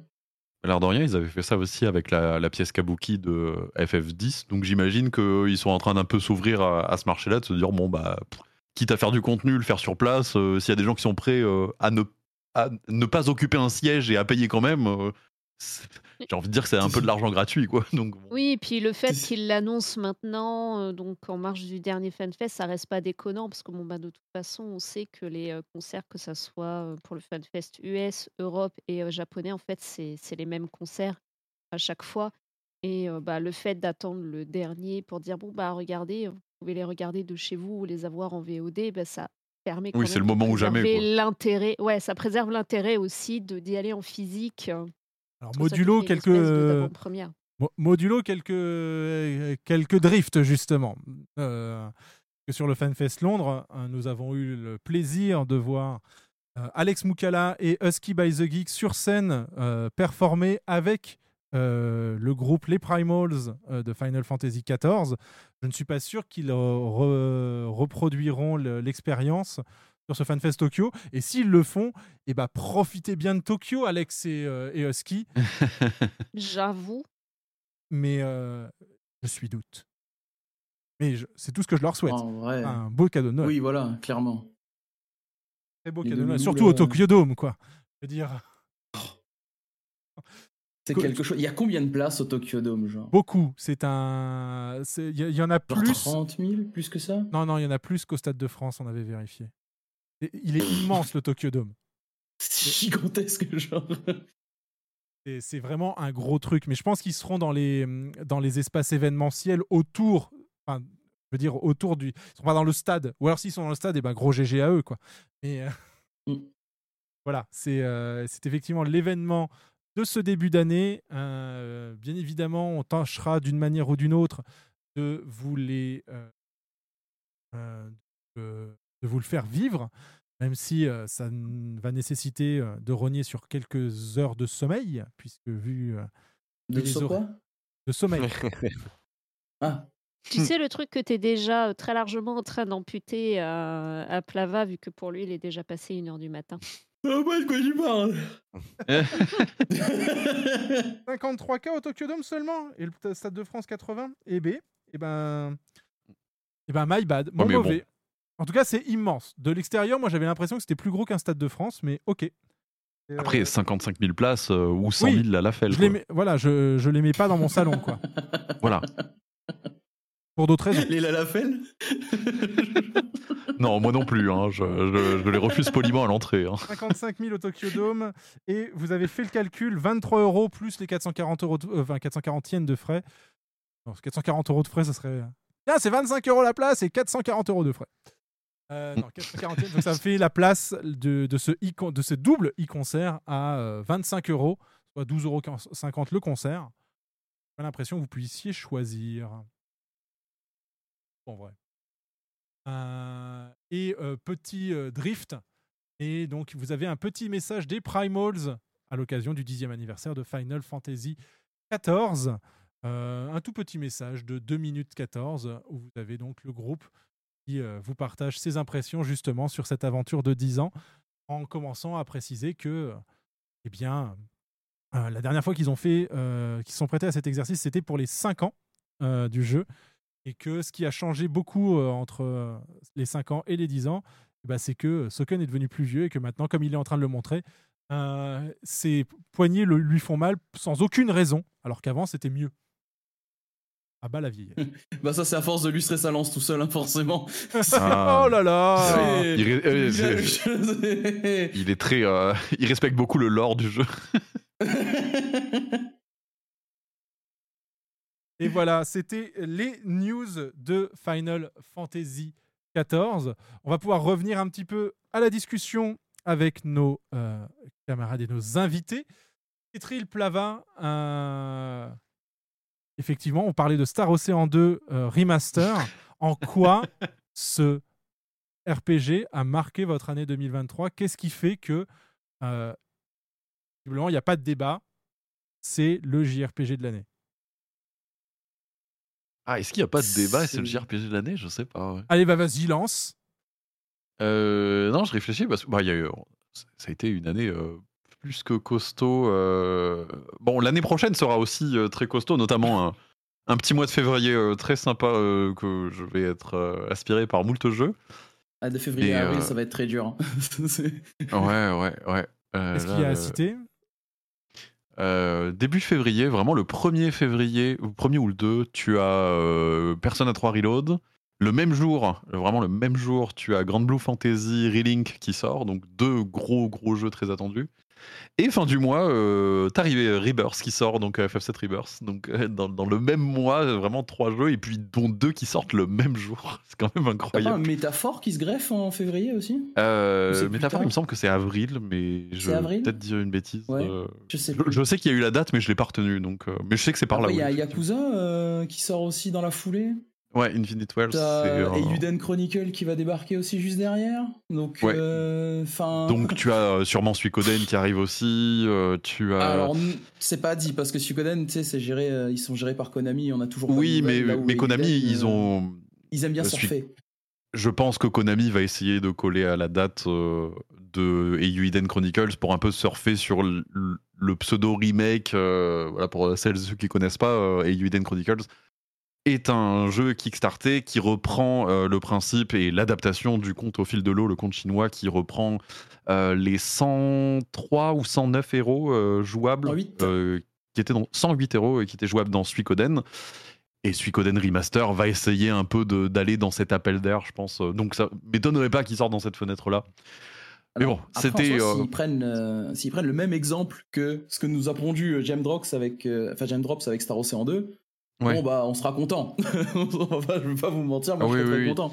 Après, Ouais. euh, c'est Konami. J'ai des réserves pour l'instant, tu vois, ce qu'ils sont capables de proposer. euh, foncièrement. Et oui, d'ailleurs, euh, vraiment, le, le Suikoden, euh, euh, le, Suikoden le, le Star Ocean 2 a, a vraiment surpris tout le monde au niveau qualité. Moi, le premier, d'ailleurs, je m'attendais à, un- ouais. à de la HD 2D un peu au rabais. mais enfin, faut vraiment le passer, le, le tuto du jeu, qui, à mon sens, n'est pas très représentatif de la qualité graphique, parce que c'est très, très terne. Mais euh, le jeu est incroyable euh, et puis très addictif. Euh, Il y a plein de petits systèmes. c'est un jeu où j'ai été content de passer ma vie dans les menus, ce qui est assez rare à souligner quand même. Oui, bah c'est le jeu est, est basé sur ça. En fait, tu vois, ce que je trouve incroyable, personne l'attendait. Genre personne Ouais. n'attendait ce remaster. Ouais, vrai. Enfin, tout le monde l'attendait, mais personne l'attendait. Tu vois, c'est genre il est il est sorti et tout le monde s'est dit oui bon bah ça va être encore. regarde, ils ont refait les décors, on s'en fout un peu, tu vois. On était tous en mode bon, on est sur la réserve parce qu'on a trop l'habitude justement euh, des remasters. Euh, on va parler, on va pas parler de, du remaster par exemple de FF8, tu vois, où euh, ils font Mm. le travail un peu, euh, voilà, et puis ils te disent bah voilà c'est un nouveau jeu, et démerde-toi. Là, pour le coup, oui, c'est un vrai remake avec Wow. des. Enfin, même les Oui. portraits des personnages sont incroyables. Enfin, Mais vraiment, le, le jeu, les il portraits, est. les systèmes, tu vois qu'ils sont allés chercher les systèmes de toute la licence. Ils sont allés chercher, ils sont allés chercher le, le blind side de, de Star Ocean 4, ils ont cherché la jauge bonus de Star Ocean 3, ils ont tout adapté. Et tu Mm, dis, non, ouais. mais ils ont vraiment, ils ont vraiment dit, bon, on a un jeu, qu'est-ce qu'on peut faire pour le rendre encore mieux, tu vois, et qu'il soit, euh, qu'il soit encore euh, on par avec les jeux de, de notre époque, tu vois. Et, et Ouais. pour ça, je leur dis, les gars, franchement, vous êtes des génies, merci beaucoup. Et c'est pour ça que, enfin, en vrai, je l'y attendais pas, et je pense que c'est vraiment mon, mon gros, gros coup de cœur de l'année, même au-delà de, de Baldur's Gate 3, par exemple, tu vois, même si. euh, Oui, c'est si tu c'est une catégorie mais- à part euh, et puis c'est un budget à à part. aussi. Ouais. Voilà, et, mais globalement, en termes de, si on veut dire de JRPG, c'est genre 100% et largement euh, mon gros coup de cœur de l'année. Ah, ouais. Je pourrais pas recommander plus Star Ocean 2. Puis c'est un jeu qui synthétise beaucoup aussi ce qu'on pourrait. euh, C'est une bonne porte d'entrée pour le JRPG, je trouve. euh, Bon, l'histoire est pas Ah oui. incroyablement folle, mais elle fait le job. Et puis t'as 90, tout ce qu'il y a autour qui est vraiment bien construit aussi. Oui, en fait, le, le jeu est- était déjà brillant à l'époque. Était, était surtout brillant à l'époque parce que on était dans le, dans le mode où bah, les histoires, c'était quand même un petit peu, encore un peu niais, tu vois, comme tous les Tales of, comme tous les. les jeux oui, il y a rien de surprenant, il y a rien de très très Il surprenant. y a voilà, il y a rien de transcendant, mais globalement c'est pas ça qui fait le jeu, tu vois. Il y avait Mm. tout tout le côté euh, bah, justement tout le côté euh, menuing, tout le côté setup, tout le côté euh, gestion, les, les fins différentes, les différences de ce qui se Mm. passe dans le scénario et tout. Et tout ça à l'époque déjà c'était bah, c'était c'était le feu, on va pas se mentir. Star Ocean 2 euh, fait partie fait partie des, des RPG qui étaient à l'époque déjà monstrueux. Et le ressortir en le magnifiant comme ça, il y a moi, je suis encore sur le cul. Hein. Je suis, j'ai vraiment, j'ai toujours pas les mots. Et d'ailleurs, le seul reproche qu'on le seul reproche qu'on Ouais. pouvait faire à Star Ocean 2 euh, à l'époque PS1, c'était vraiment son euh, farming qui était euh, bah, plus que nécessaire pour avancer. Chose qui est complètement gommée si tu optimises bien tes persos et tu peux passer outre ça. Ouais. Et donc en fait, le jeu bah, gomme aussi des défauts qu'il avait. Et donc il reste que bah, tu sais, un essorage de qualité. euh, et ça, c'est vraiment cool. Exactement. Ils, avaient, ils ont gommé les lenteurs, ils ont gommé euh, les, les lenteurs du, du jeu dans tous les sens, que ce soit dans les menus comme dans les combats, comme tu as dit, en rajoutant la sentinelle, en rajoutant les boosts d'XP dans tous les sens. Ils ont même euh, ajouté des trucs pour rendre le jeu encore plus. euh, tu peux encore plus casser le jeu qu'avant parce que les Ouais, atouts ça, c'est très, très dans le drôle, jeu de base. Euh, ils ont alors malheureusement ils sont tombés dans le piège des, euh, du, euh, du save scam euh, pour avoir les bons atouts. Ça c'est le, le petit problème. C'est c'est dommage parce qu'ils avaient trouvé une parade sur le 3 par exemple, mais bon. Tu vois, ça fait vraiment partie des tout petits problèmes où ils ont voulu un peu euh, trop bien faire. Tu vois, ils ont rajouté des trucs et ils se sont dit, vas-y, c'est trop bien, on rajoute ça. et euh, évidemment, bon, ça, après, bon, je, je râle un petit peu parce que, parce que je suis chiant, mais, euh, mais hormis ça, le, jeu est, le jeu est incroyable. Ah ouais, vraiment, est vraiment. Je sais pas si c'est le le JRPG. Alors, en tout cas, ça fait pas. En tout cas, dans les RPG de l'année, bon, il y a évidemment Baldur's Gate. Il y avait aussi, bah, en début d'année, on l'oublie trop souvent, mais Octopath Traveler 2. Pour le coup, bah, un peu dans la même optique que Star Ocean 2. J'ai trop du mal.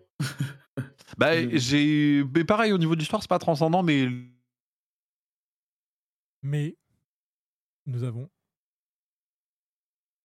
Vous êtes toujours là c'est une des meilleures OST qu'on a eu de l'année, euh, je Et trouve. euh, oui, sur- voilà. Alors, Tetril, on s'est perdu pendant un instant là. Oui, ouais. Ouais. Ouais, ouais. Comment ça, on j'ai perdu Je me suis dit- oui, oui, oui, il y a eu un, il y a eu un, un- il y a eu un, un problème du futur. Quack de Discord. Mm.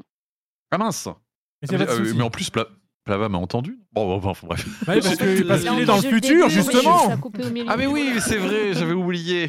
Bah, en fait, moi, c'est une VOD qui m'ont Mais envoyé. oui, à la mais lui, il a des voitures volantes et tout, euh, c'est vrai. Mais puisque vous avez parlé de FF8, je vais passer la- le, le micro à Castel. Oui. Vous l'avez- Vous l'avez mentionné. Oui, ça m'a fait doucement rire quand Plava a dit bon, on va parler, on va pas parler d'FS 8 remaster. Si si, on va, on va en parler.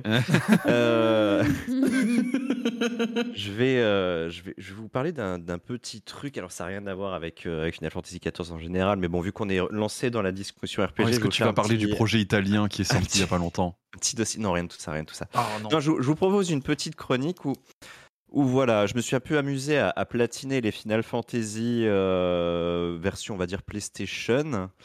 Euh, Enfin, le 8, le 9 et le 10. Le 7, je ne l'ai pas fait, je vais vous expliquer pourquoi. Euh, Final Fantasy 7 euh, a 36 succès sur Steam. Là, je vous parle que des versions Steam hein, à chaque fois. Donc, Final Fantasy 7 a, a 36 succès. Euh, sachant que euh, 16 d'entre eux, c'est utiliser la première et la der- dernière limite break des persos, donc c'est super, super amusant tout ça. Euh, en contenu challengeant sur Final Fantasy VII, euh, vous pouvez euh, évidemment vaincre les trois euh, True Last Boss, on va dire. Il y a l'Ultima Arma, l'arme Emerald et l'arme Ruby. Euh, la deuxième, c'est obtenir 99 999 999 Gills. Alors ça, c'est vraiment, euh, c'est vraiment Super. Farmer l'argent dans Final, enfin, dans Final Fantasy VII.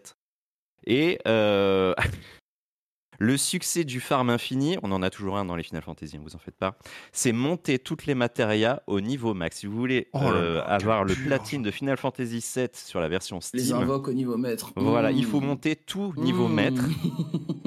Sachant que il y a des matérias que vous pouvez louper dans le jeu, donc dans ce cas-là, il faut refaire une partie. Euh, et sachant que, est-ce que vous vous souvenez de la matéria jaune euh, talent de l'ennemi? Ah bah oui, talent de l'ennemi, euh, où là, il faut vraiment... Pour la euh, maxer, il faut obtenir louper, tous les talents de l'ennemi qui, pareil, peuvent être miss pendant. euh, Ouais, il y en a quelques-uns que tu peux zapper voilà, et exactement. après. Exactement. Bon, C'est après, full d'edge. c'est- c'est c'est générique hein, dans, tous les, dans tous les Final Fantasy. Si vous voulez les platiner, euh, il y a souvent un ou deux succès qui vous obligent à refaire une game si vous avez été un petit peu négligent. Euh, à cela, j'ajoute aussi 5 succès de progression, c'est-à-dire que si vous terminez le jeu, vous êtes forcé de faire au moins ces 5 succès-là. Euh, je pense que c'est celui qui est le moins intéressant, même si ceux qui veulent vraiment euh, s'acharner sur un jeu, le, truc des matérias peut être sympa, mais bon, ça m'avait pas tenté. Bon, alors justement, on va passer au 8 maintenant, le remaster. Le remaster, je l'ai fait en novembre, donc c'est encore assez frais. hein.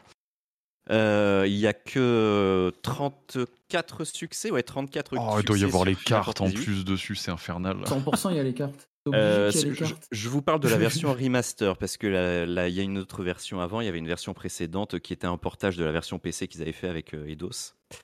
Euh, il y avait des trucs complètement débiles comme terminer le jeu avec Squall niveau 7, c'est-à-dire ne pas faire en sorte qu'il monte pas de niveau. Voilà, vous C'est la façon terminer la plus le simple jeu. de finir le jeu. En fait. Ah, ils- ils- Ouais. c'est marrant, ils ont admis que leur système de leveling, il était cassé, euh, c'est drôle. Exactement, exactement. Alors, Ça fait des années que c'est les gens ils détruisent le jeu comme ça alors ils sont. Oui, ils ont dit c'est officiel, voilà, c'est une feature en fait. Donc euh, pour Final Fantasy VIII euh, Remaster, hein, donc je parle de que de cette version-là, euh, il y a six succès de progression, euh, donc ça va, c'est raisonnable.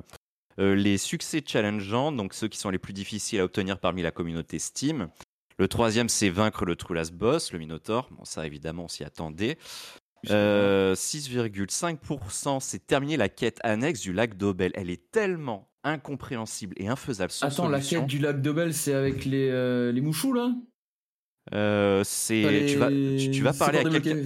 Tu, tu parles dans Ah un non, lac le lac de même Belle pas un- avec le rébon voilà c'est ça Oh l'enfer exactement d'accord.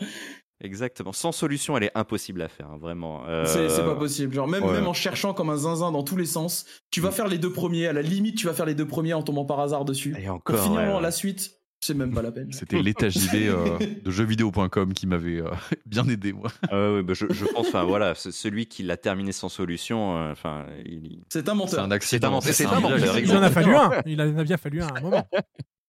Oui, t'imagines comment on faisait les solutions à l'époque? Parce que quand tu dois écrire la solution de jeuxvideo.com, comment toi tu as la solution? Et ben tu vas Alors, soit celui t'as qui doit l'écrire, Final Fantasy VIII tu sais. par euh, Soit tu brutes force comme un zinzin Ouais, ouais, pendant des heures. Ah non, mais c'est cliquer sur tous les hein. cailloux du monde.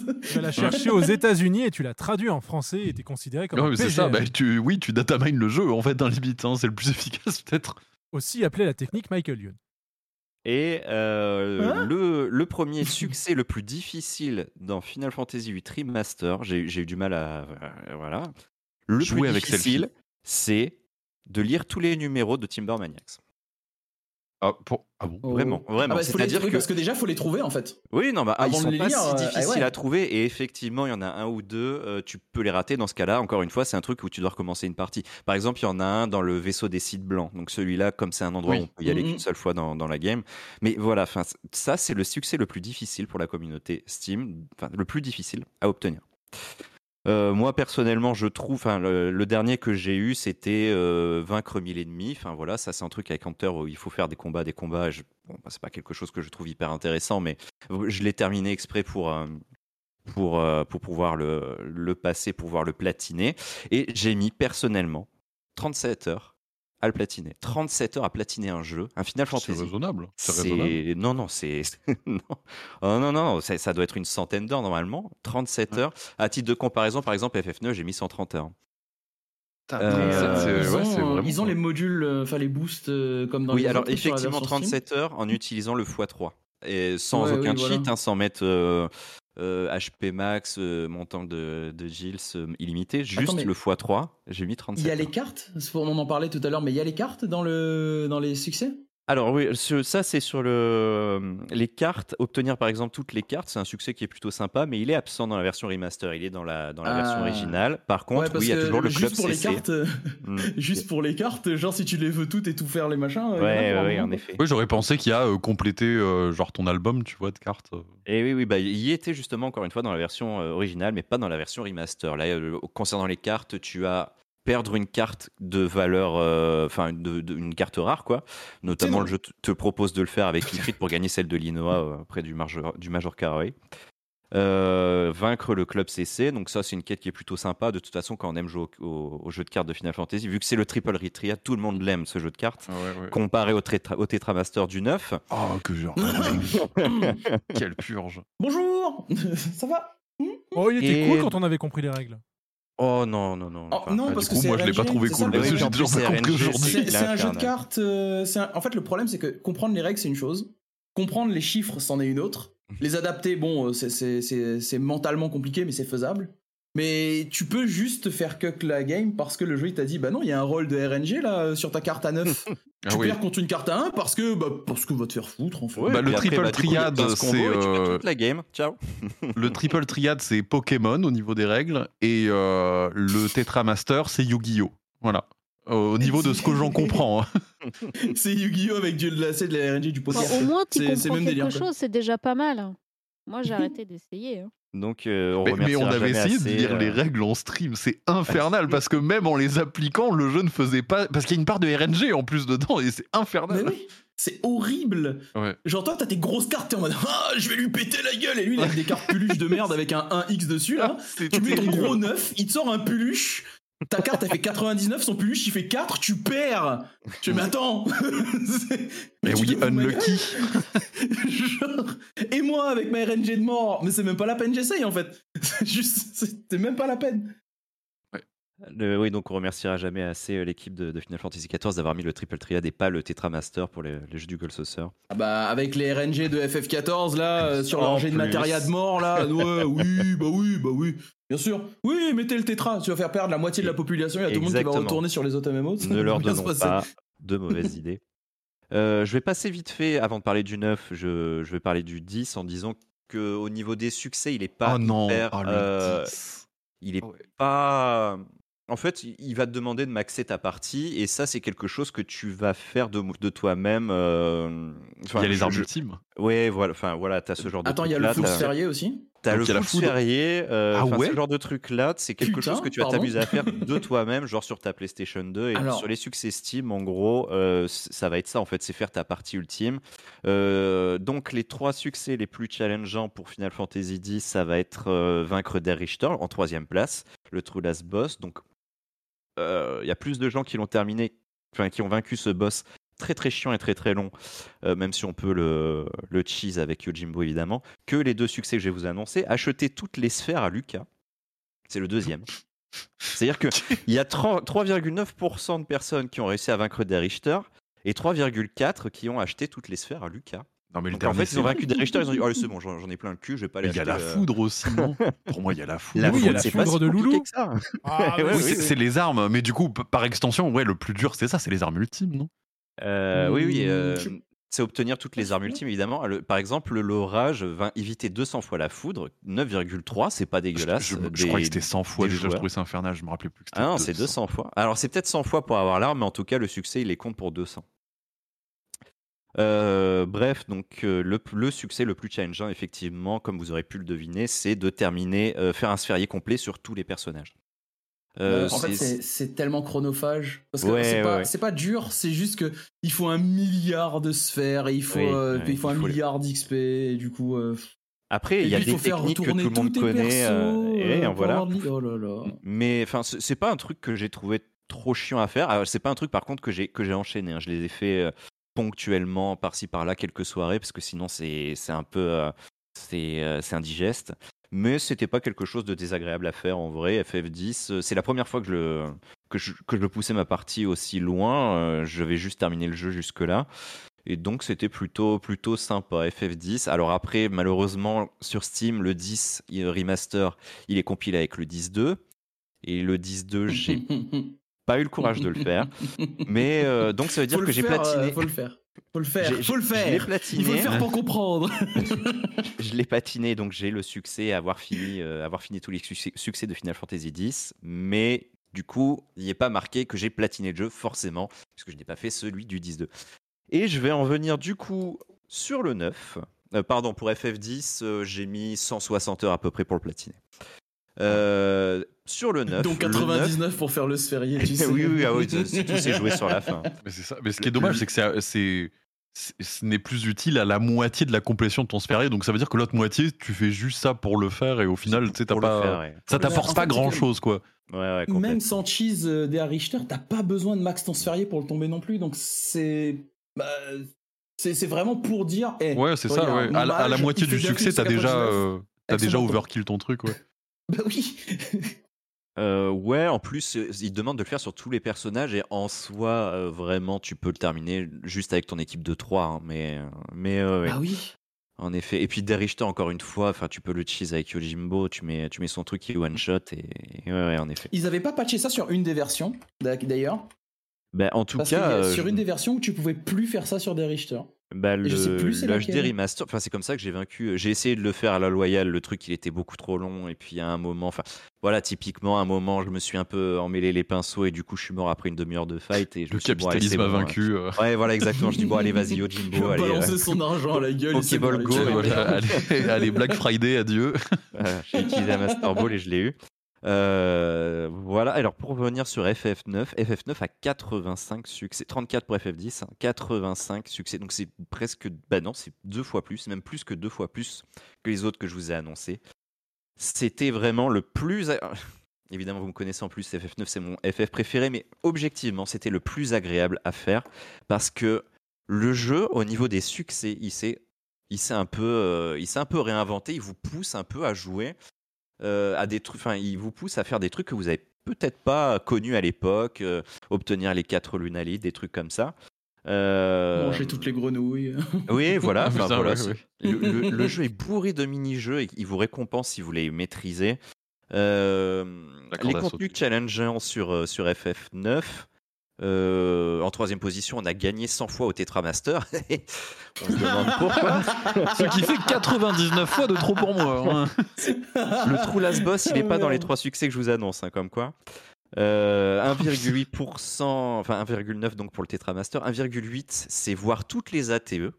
Et ça, mine de rien, ça, Ça, a l'air facile, mais c'est dur, ouais, c'est super, super dur. dur. Il faut regarder un guide, hein, pareil. Pour, Euh, le- pour les déclencher. Putain, voir- toutes Voilà. les voir, c'est quand même. euh, Ah toutes ouais. les voir, il y en a Mais en fait, il y a 79, tellement de trucs à déclencher euh, à certains moments où tu dois faire certains trucs avec certains. C'est trop chiant. genre, Ouais, ouais, en ouais, vrai. en effet. C'est comme dans un Tales of, si tu dois voir toutes les scénettes, il y en a tellement euh, que. Bah, en Après, vrai, elles sont plus oui, intéressantes dans c'est- FF9.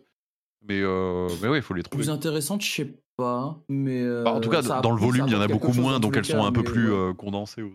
Ouais, et puis c'est, il y en a jusque- jusqu'à la fin du jeu. hein. Donc euh, si t'as raté une des dernières, euh, bah, t'es bon pour refaire le jeu. D'ailleurs, en parlant de ça, tu dois aussi nécessairement faire une run, speedrun pour avoir le Excalibur 2. Pour avoir Excalibur 2. bah Ouais, oui. ouais. Et malheureusement, ça me fait rire parce que Excalibur 2, 3,2% des joueurs l'ont eu. Ça veut dire qu'il y a plus de gens qui ont eu Excalibur 2 qui ont gagné 100 fois au Tetramaster. Enfin, c'est quelque chose quand même ce jeu de cartes. Oh, c'est terrible. C'est terrible, mais une c'est vrai en même génération. temps. Putain, pour Excalibur 2, moi je me rappelle, putain, c'est dans les, les Kids Mania de l'époque. Ils, ils mettaient des solus, mais tu sais, l'époque où les gens mettaient n'importe quoi dans les solus. Et c'était euh, mes textos marqués pour avoir Excalibur. euh, il faut passer les cinématiques en mettant sa console à l'envers. Oui. Et, et il faut faire certains trucs en ouvrant et en fermant Ah, le capot de la console. C'était marqué noir sur blanc comme le si c'était. Mais oui, comme si c'était normal. Ouais, non, c'est. euh, En petit et marqué en dessous, par contre, ça a une chance de péter votre PlayStation lol, et tu le faisais quand même parce que tu, Ouais, oui. tu voulais Ah, absolument avoir Excalibur 2. Surtout que nous on joue en version pâle, et du coup, Oh oui. et donc c'était encore plus compliqué pour nous de l'avoir à l'époque. Et oui, pour les Euh, du coup, euh, avant de vous citer la première, que malheureusement c'est le point noir, euh, c'est le point noir de, ces succès Steam. Il y a quand même des trucs super cool qui vous poussent à explorer le jeu et des trucs qui, en soi, n'ont rien à voir dans des, succès, mais qui, sont là un peu pour le fun et pour vous faire, pour vous faire éveiller votre âne de complétionniste. Visitez toutes les plages du monde. Euh, ça, en vrai, ça Oh. se fait très vite, mais c'est sympa. C'est un truc euh, que- qu'on voit déjà. Il n'y a, il y a aucun succès qui te propose ça. Enfin, de l'exploration. Bah, de la ça te carte fait faire du un monde. truc en fait. Voilà, en fait, c'est différent des succès bateaux, euh, genre bah, justement tuer un milliard d'ennemis, là, on s'en fout ça. Succès Voilà. bateau, la plage. euh. T'as euh, faire Eh, gagner Bibi à eh. la fête de la chasse, mais spécifiquement Bibi, il n'y en a pas un pour. euh, pour Ah, c'est ah, un trop drôle. Ouais. Euh, T'as euh, vaincre, euh, par exemple, euh, vous savez les monstres qu'il y a à la boutique de, de traîneaux. Mhm. On doit faire en un contre un. Il va vous demander à un moment de le faire, le monstre cannibale, donc le, le behemoth en gros, avec Daga, des trucs comme ça. Enfin, vraiment, c'est des petits trucs en plus qui sont pas cachés. Donc, si tu veux vraiment complétionner, tu, tu, tu vas regarder dans la liste des succès. Tu vas dire, tiens, c'est cool ça, je vais essayer de le faire. Et, et franchement, FF9 a été très agréable là-dessus. C'est des succès que j'aurais bien aimé voir sur le 10 et le 9. Bref, malheureusement, donc, le point noir, comme je vous avais un peu annoncé plus tôt, c'est que le succès le plus difficile que j'ai eu et que toute la communauté a eu sur FF9, c'est vaincre 10 000 ennemis. C'est n'importe quoi. c'est Attends, 10 débile. 10 000. C'est débile. Alors, du farm 10 000 débile. ennemis, tu commences un combat, ça dure déjà 15 secondes, le Mais- temps que les mais- ennemis arrivent. Mais tu, mais tu ne l'avais même pas eu pour 1000 dans FF8 Mais c'est et ça, ils ont mis 10 000 C'est ça. Mais c'est un enfant qui a le fait le succès C'est le dernier que j'ai dû faire dans le 8 parce que bah, il manquait que ça et j'avais ma partie euh, parfaite quoi. Et dans le 9, mais je, je, que Heureusement en- que tu peux accélérer Ouais, mais c'est fou parce que c'est en plus euh, bon moi je, crois que c'est lié au Moguri mode, j'avais mis le Moguri mode pour avoir le jeu plus beau et euh, un combat sur euh, un combat sur 300, on va dire, ça me faisait cracher ma partie, il fallait que je recommence. Donc il fallait que je sauvegarde très régulièrement pour pas perdre le compte. Bon, j'ai automatisé le truc hein, mais mais c'était très très très très chiant. Et ouais. donc d'ailleurs, il faut que je Ils sont trompés d'un zéro. Hein. Oui, oui, oui, je pense. Oui, hein, bah, c'est il y est le 1000 hein, aussi, mais déjà celui-là il était pas facile à avoir. Alors les 10 000, Ah ok, bon, mais il y a les deux, alors. Oh, Il a tué euh, 10 il 000 connaît, hein, ennemis. Plus Ils fort ont rajouté deux fois. Ouais, c'est ça, mais on dirait vraiment, sais, un 100 et enfant de 1000, en maternelle qui fait. fait Moi j'en ai eu 10 000 10 000 milliards. Et il faut, il faut malheureusement, en terminant ma chronique, je vais vous faire un aveu, c'est que je suis très mauvais à faire des trucs dans les Final Fantasy, que j'ai automatisé des choses, donc notamment les 10 000 ennemis. Euh, je me suis servi de ma manette avec un élastique pour euh, faire marcher mon personnage et utiliser un autoclicker pour que le combat se fasse tout, fasse tout seul. Donc je vérifiais juste que le jeu crachait pas et je faisais des sauvegardes régulièrement et ça se faisait tout seul. Et je regardais une série à côté. Et en parlant d'autoclicker, c'est comme ça aussi que j'ai fait le succès de la corde à sauter sur Final Fantasy IX parce que j'étais Oh. une grosse bille en termes de rythme, j'étais pas capable de le faire. Et la foudre aussi, il y a des, un logiciel spécial qui existe pour esquiver la foudre sur Final Fantasy X. Et j'ai été étonné de voir que ça fonctionnait et qu'on n'avait pas hacké ma boîte mail ou quoi que ce soit. Donc, euh, merci à la communauté de créer ce genre de Il y a un truc. ça s'appelle ff10foudre.exe, quoi. Incroyable. Et voilà. En tout cas, merci de m'avoir écouté. C'était ma petite chronique sur les succès de Final Fantasy 7, 8, 9 et 10. Mais c'est intéressant. En que, vrai, euh, ce que ça souligne un peu, c'est que je trouve que c'est intéressant. Euh, tu vois, les succès d'Assassin's Creed, euh, choper toutes les plumes, les machins, je trouve pas ça intéressant. Mais aller visiter les plages. En fait, le côté un peu liste de trophées, guide touristique, moi je trouve ça vachement intelligent. Et euh, si tous les jeux étaient comme ça, moi je les ferais tous les succès. Et en est où ton carnet d'exploration sur toi. Final Fantasy XIV Ah oui, mais tu vois, mais, mais moi ça me pousse aussi à me dire, mais il y a ça dans, dans Xenoblade aussi, dans les jeux solo, Ouais. et ça te donne de l'XP, et en fait tes rewards pour, pour avoir vu des, des éléments, tu sais, il y a des euh, les développeurs, les level designers quand même travaillent beaucoup sur plein de zones, et moi je trouve ça dommage les gens qui passent à côté de contenu comme ça. Et les succès, pour moi, c'est une bonne manière de dire, ben, je te mets un petit indice pour que tu, tu devrais aller voir par là, tu auras le succès, et en même temps, ça te fait découvrir du contenu du jeu.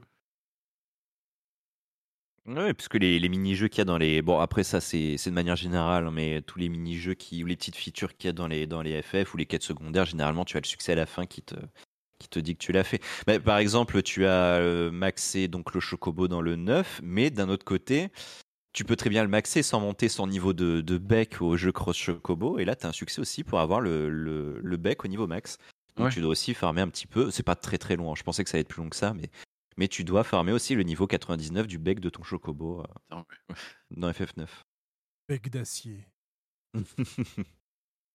Je suis tête d'acier, lui c'est bec de fer ou je sais pas quoi. Exactement comme dans Shaolin Shaolin Soccer. Soccer là. mais, mais voilà, faites plus des succès comme le, le 9, c'était vraiment très très cool. Et, et encore une fois, en plus, mon, j'ai été gâté puisque c'est mon FF préféré, donc c'était vraiment que du bonheur à le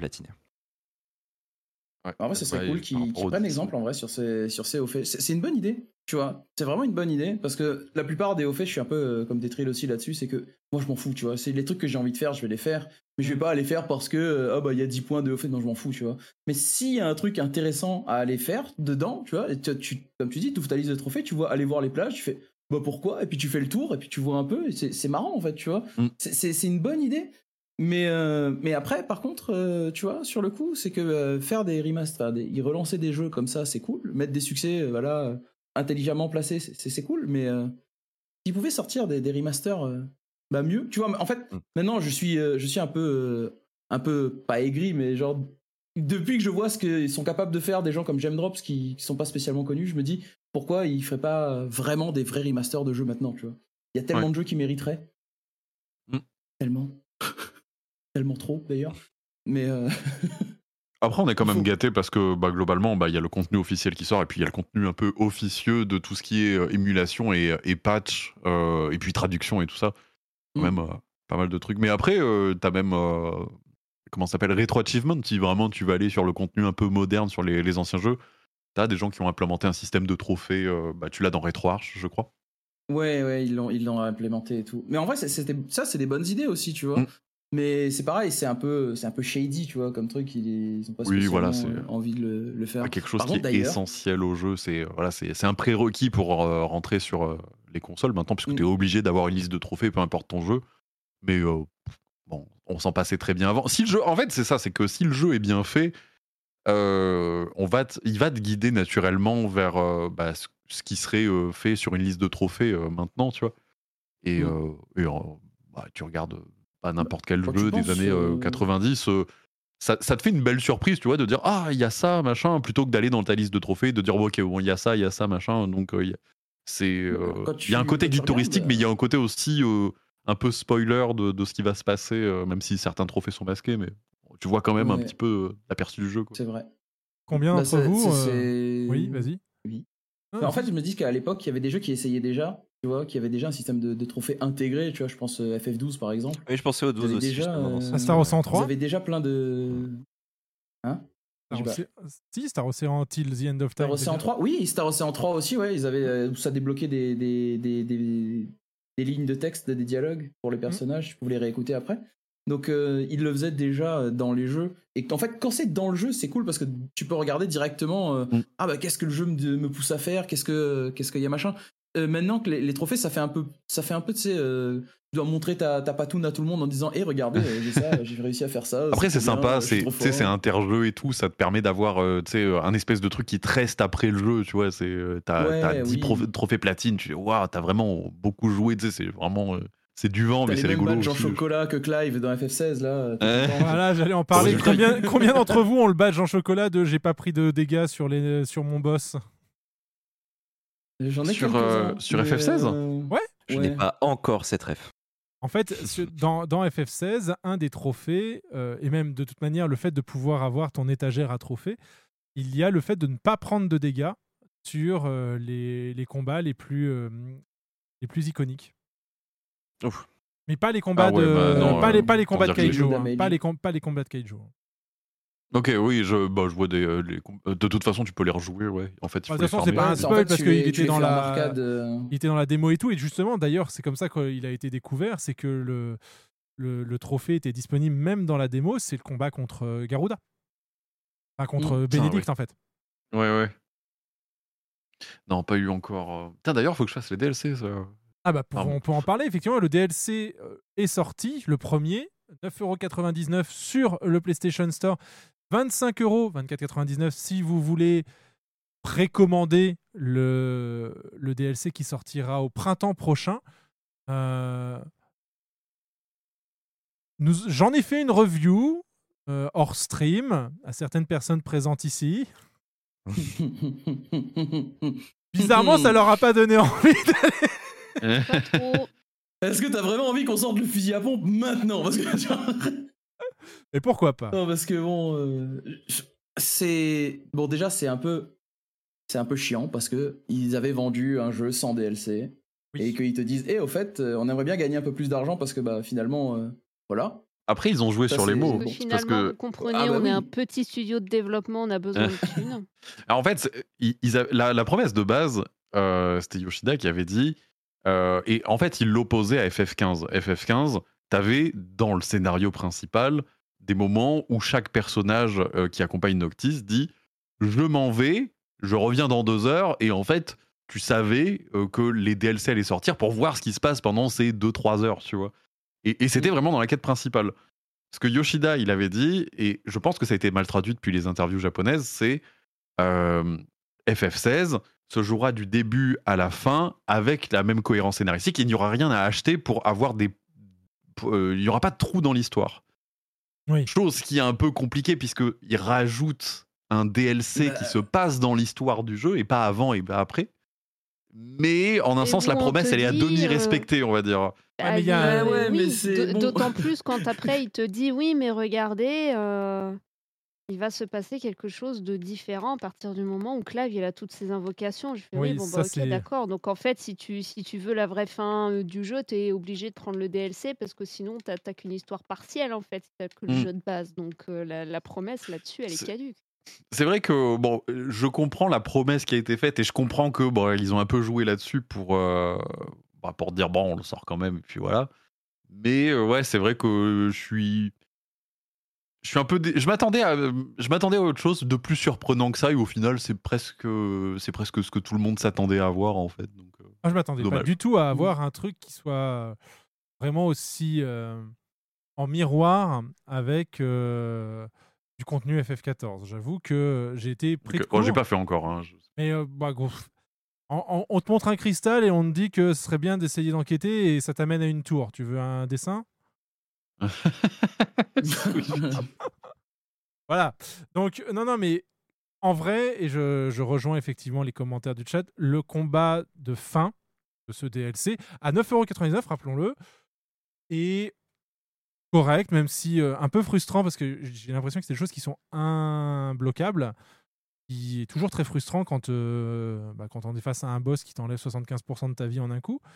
Euh, mais effectivement, il y a des grosses références à du contenu qu'on connaît, mais pour quelqu'un qui ne connaîtrait pas, par exemple, FF14, qui ne s'est pas autant impliqué que euh, votre serviteur ici a pu le faire, euh, et qui découvre un petit peu ce contenu via FF16, je trouve que pour 9,99€, ça, ça remplit euh, amplement le job. En tout cas, ça le remplit plus que l'épisode Gladiolus sur FF15, puisqu'on parlait de lui. À quoi tu compares aussi, genre, t'es sérieux Je suis désolé, nous comparons ce qui est comparable. Alors que je trouve, puisqu'on est dans cette comparaison, le contenu Hardin ajoute une vraie épaisseur qui pour moi était nécessaire au jeu et chose qui est venue presque en dernier en fait. Pour moi, le, Et ça, je trouve ça vraiment dommage. Pourquoi ils, ont, ils sont arrêtés là aussi, euh, sachant qu'ils devaient rajouter des. Luna des Freya, que j'aurais, trop aimé voir Luna Freya. L'épisode Ils auraient dû commencer. En fait, je pense qu'ils se sont mis le contrat de dire on va développer chacun des des euh, des protagonistes principaux. Et après, on va voir si ça prend. On fait la saison 2. Ils auraient dû commencer par la saison 2 parce que c'était le plus intéressant Oui. au final. Bah, en fait, ils auraient dû mettre le- la saison 1 dans le jeu de base et ensuite faire les DLC. Mais bon. euh, Ah, genre, voilà, ça, c'est autre En fait, chose, oui, oui. voilà. Oui, Donc, oui, oui, non, oui. mais le- le- la, la grande, pro- ouais, la grande problématique en- de, de Final Fantasy XV, euh, si enseigner c'est rabâcher, disait un, un prof à moi. Donc, désolé pour les auditeurs et les auditrices qui ont déjà entendu ça sur cette, sur cette antenne, mais le gros problème de FF15, c'est sa narration et non pas ce qu'il raconte. C'est la façon dont il le raconte. Oui, oui, F- complètement, ouais. FF15 est un très bon jeu, mal raconté. Euh, donc, c'est bien dommage parce qu'effectivement, les... enfin, moi, les DLC m'ont donné foi dans le jeu. quoi. C'est-à-dire que l'épisode Ardyn, euh, ça donne effectivement une dimension et on, est... enfin, on comprend les motivations du méchant. Et j'aimerais encore comprendre aujourd'hui les motivations de Kefka alors que euh, ça reste mon FF préféré, le 6. Euh, j'ai adoré l'épisode euh, Ignis.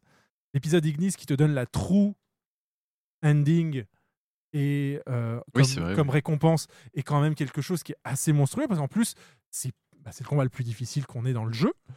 Euh, donc il y a un vrai sentiment de récompense quand on atteint cette fin. C'est euh, il y a vraiment des choses qui étaient plutôt cool dans FF15 et qu'on n'a pas retrouvé dans FF16. Notamment FF16 fait plein de choses bien.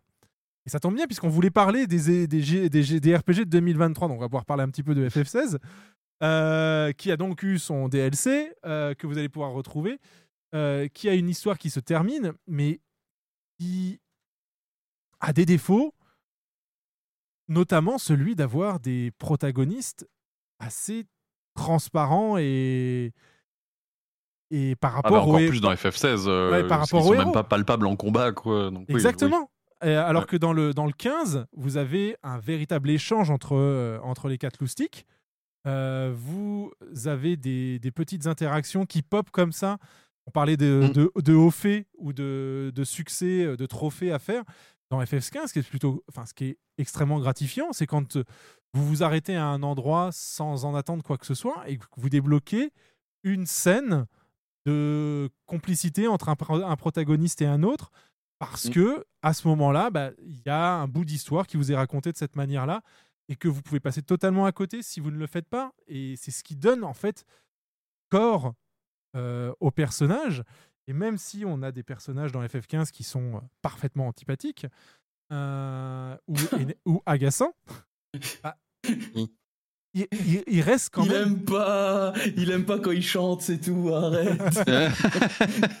J'ai aucun problème avec Prompto. Je trouve même que le DLC Prompto, euh, t'as envie de prendre Prompto et de le serrer fort dans tes bras en fait. Non, non, Bah t'inquiète bah pas, ça va bien se passer.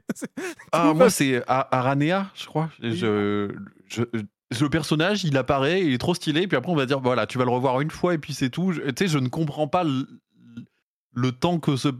Il le montre de façon comme s'il allait être important, et puis après, tu le vois plus. C'est euh, vraiment En des choses très bizarres hein, dans FF15. Pendant les brainstorming, en fait, il y a quelqu'un qui avait marqué en tout petit en bas du tableau il faut un dragoon Parce que en vrai, aussi, en vrai, il voulait aussi faire un DLC sur elle. hein. Je crois qu'elle était dans la Bah saison oui, 2 aussi. Elle était dans euh. un DLC bah, elle était dans le dans ce qui ce qui est devenu des nouvelles, je crois. Euh, mais euh, dans la saison 2 des DLC, je crois qu'elle y était. ouais. Possible. En fait, c'est trop triste parce que tu vois, dans FF15, ils essayent de raconter un truc de ouf en le, en le fractionnant. Et du coup, ce qui fait que l'expérience des joueurs qui ont commencé au départ se retrouve bah, biaisée. Là où quelqu'un qui va faire FF15 maintenant avec les versions euh, complètes et tout, il Oui. va trouver le jeu bah, bah, pour ce qu'il est, il va trouver le jeu vachement cool. Mm. Et, euh, et à côté de ça, en fait, tu vois, ils ont, dans FF16, comme tu disais, du coup, ah, enfin, pour moi, à partir du moment où ils ont commencé à vraiment faire de l'interaction entre les personnages, à vraiment build quelque chose entre les personnages, euh, tu peux pas faire marche arrière là-dessus. Surtout dans un, dans un, dans Oui. un JRPG. Genre, c'est aussi important que l'histoire. C'est le- le- les personnages et leur développement. Genre, ils, alors. avaient attendu, ils avaient atteint un pic incroyable avec FF9, où euh, les évolutions des personnages sont juste. pff, voilà, incroyables. Oui. Le, oui. le 10 avait quand même repris le flambeau. Euh, le 12 était un peu plus basé sur la politique, etc. Mais du coup, l'interaction était toujours là, tu vois. Et surtout dans le 15, bah, ça avait brillé parce que le jeu est centré complètement sur les quatre, euh, les quatre loustiques. Et avoir un, un FF16 où t'as euh, le teuteux de la bande qui gère l'émission et, et- et tous les autres qui le regardent en mode ok on va faire ça mais mais mais, mais, euh, mais, euh, bon bah d'accord Oh, euh, je l'ai pas trouvé, euh, où, euh, Il a pas trouvé bête où tu te dis Non, c- ça allait. Bah, je suis. non je suis pas non plus à crier sur les comic relief à chaque fois. Je comprends le truc. euh, Non, mais, je, je dis teuteux parce que bon Alors- voilà mais ce que je veux dire c'est que globalement le personnage a des motivations qui gardent beaucoup pour lui Mais euh, Là par contre, je me euh, permets de rebondir sur ce que tu disais, euh, notamment sur euh, ben, que FF15 est quand même complet dans son approche par rapport à, à FF16. Euh, bon, je suis un peu en train d'écrire dessus du coup. Bah, pas tant que ça, parce que FF15 aussi, bon, il y a les DLC, tout ça, mais t'as Kingsglaive, t'as Comrades, donc le DLC online qui un jour périmera. T'as le jeu mobile qui se passait avant euh, où tu jouais euh, le papa et son équipe Kings, qui a été abandonné. Et en fait, FF15, même dès aujourd'hui, il est déjà plus complet et tu ne peux déjà plus y jouer de façon complète.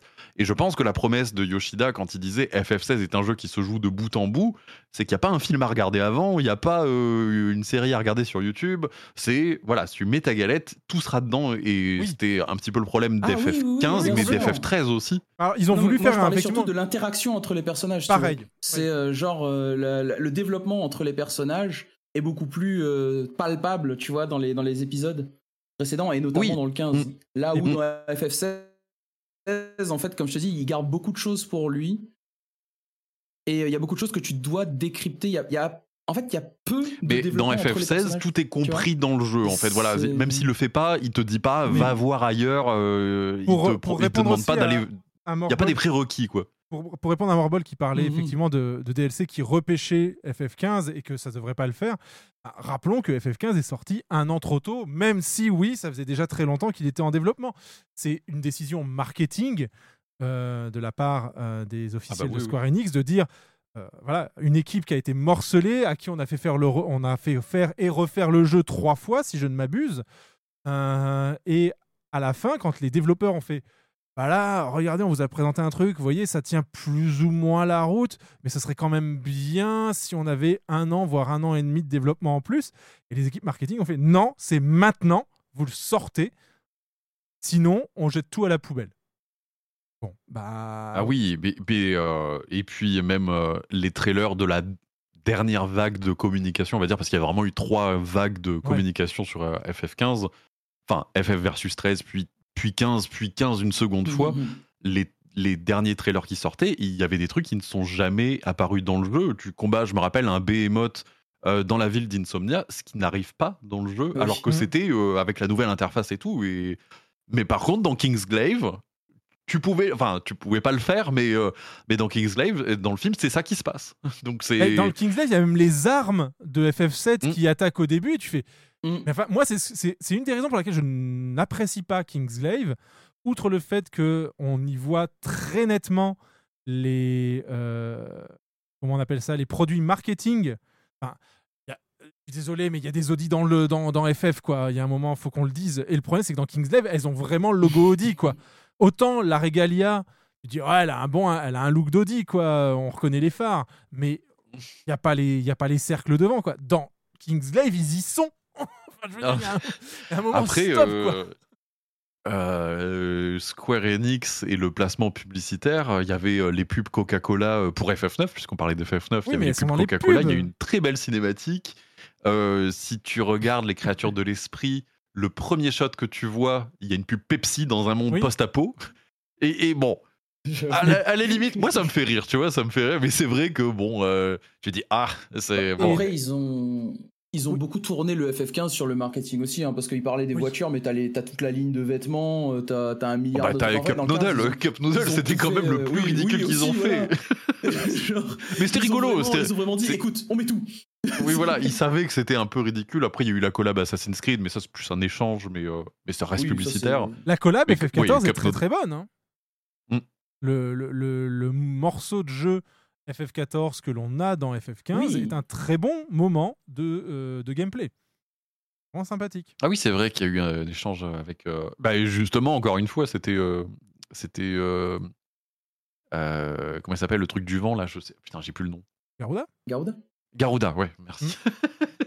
le truc du vent chez moi. Le truc du Oui, c'est- oui, on a compris, ça a va. Non mais voilà, Kingslave, moi j'ai beaucoup, beaucoup, beaucoup de mal avec parce qu'en fait, il ne sert à rien. C'est-à-dire que on- tous les protagonistes qui nous sont présentés, moi je m'attendais à en retrouver un ou deux euh, dans le jeu. Il y en a pas. C'est c'est excessivement frustrant, ouais, parce que tu, tu vois plein de choses dans Kingsglaive qui, qui te- où tu te dis, waouh, putain, ça peut avoir des implications de ouf, tu peux retrouver un tel, tu peux faire machin, il y a plein d'amorces qui sont pas du tout utilisées. Et ça, c'est dommage pour le coup. Bah d'ailleurs, les événements de Kingsglaive, euh, moi je me rappelle vraiment les avoir entendus à la ra- Enfin, j'avais vu le film, après il y avait euh, le, le jeu qui était sorti, mais je me rappelle vraiment un moment dans le jeu, tu entends euh, dans une radio ce qui se passe, euh, tu entends le film se raconter et toi t'es en plein désert et puis après t'as le tuto de pêche qui se déclenche, quoi, tu vois. Donc, euh, je mode, qu'il Ah, était mal raconté, il était mal euh, raconté. bro- Eh oui, papa est mort, mais j'ai eu un brochet. tu vois, c'est vraiment. c'est- Oh non, mon père est mort. Allez, allons faire un bivouac. Bon, mon père est mort, mais putain, qu'est-ce qu'on a bien bouffé Oh, ces cup noodles étaient délicieux, wink wink. Oui, voilà, c'est ça. Et puis, euh, bon, après, t'as Prompto qui chante Qu'est-ce qu'on est bien à dos de Chocobo. Et puis il y a Cartman qui te demande d'aller euh, prendre des photos aux quatre coins de d'Insomnia. Donc, euh, Mm. oui, c'est la voix de Cartman hein, qui joue le PNJ, qui vous demande d'aller prendre des photos à tel, à tel ou tel endroit pour remplir sa, sa, sa revue du foïste. Là. Mais, euh, Non, mais mais, voilà, moi, je l'aime bien quand même ce jeu. J'avoue que même s'il est pas parfait, bah comme FF16 en vrai, hein. FF16 c'est clairement pas un jeu parfait. Je peux en parler des heures en reproche, mais pourtant, tu sais, j'ai passé un bon moment dessus. Ça reste un FF16, Final Fantasy, c'est quand même ça qu'on oui. il y a beaucoup de choses à dire, mais euh, il y a, il y a- en fait, il y a beaucoup de positifs, mais il y a beaucoup de négatifs aussi. Mais en fait, est-ce que c'est pas euh, au final ce qu'on voit très souvent dans la saga Il y a beaucoup de choses qui changent. Et il y a Ah oui, même aime et qu'on aime FF7, pas. euh, Donc, la euh, traduction final, était euh, catastrophique. FF8, le leveling était vraiment euh, nul. Enfin, il y a toujours eu un problème dans chaque Final ça Fantasy. bien, ouais, ouais, tout à fait. C'est qu'il et en- ça divise, mais je trouve que c'est une bonne chose. hein. Il- Oui. On va pas trouver tout le monde qui va dire non, mais c'est unanime, c'est celui-là le préféré de tout Bien le monde. sûr, ouais. C'est vrai qu'il y, a- il y a une majorité pour le 7, peut-être un peu le 10, mais en vrai, chacun a son petit coup de cœur personnel sur l'histoire, les personnages, les, les, le- les mécaniques aussi, puisqu'à chaque fois ça change. Et en soi, les, les Final Fantasy, c'est ça aussi, c'est que ça marche très bien pour certaines personnes et ça marche moins pour d'autres qui trouvent que le système ou les personnages ne fonctionnent pas pour eux. Quoi. mais, Oui, euh, bien oui, sûr. c'est leur force et leur faiblesse en même temps. Voilà. Puis tu, tu vas aimer le 7, tu vas pas aimer le 8, tu vas aimer le 9. Et tu sais, c'est pas, c'est pas euh, par exemple les trails euh, et les euh, qui c'est qui, où tout se suit scénaristiquement. Et si s'il y a deux épisodes que t'aimes pas, tu dis, bon, ben, je peux pas continuer la série parce que là, vraiment, j'y arrive plus. Ouais. Là, tu peux faire FF7, FF8, euh, pas faire FF12, euh, faire FF15, reprendre FF14, et, et c'est pas grave, tu vois, tu les picores Oui. un peu comme tu veux. Donc ça, c'est pas. Mm. Heureusement, c'est Bah, ça même qui est bien en fait. d'aimer FF10-2, tu vois. C'est c'est ça qui est bien. mais arrêtez de taper sur FF10. Oh, ne jugez pas, c'est celui avec lequel j'ai commencé, d'accord il paraît qu'il est vraiment bien le, le 10-2. Moi, c'est vrai que j'avais beaucoup d'a priori dessus, mais, beaucoup de m'ont dit de le En fait, faire. euh, son intro en fait, le- est compliqué.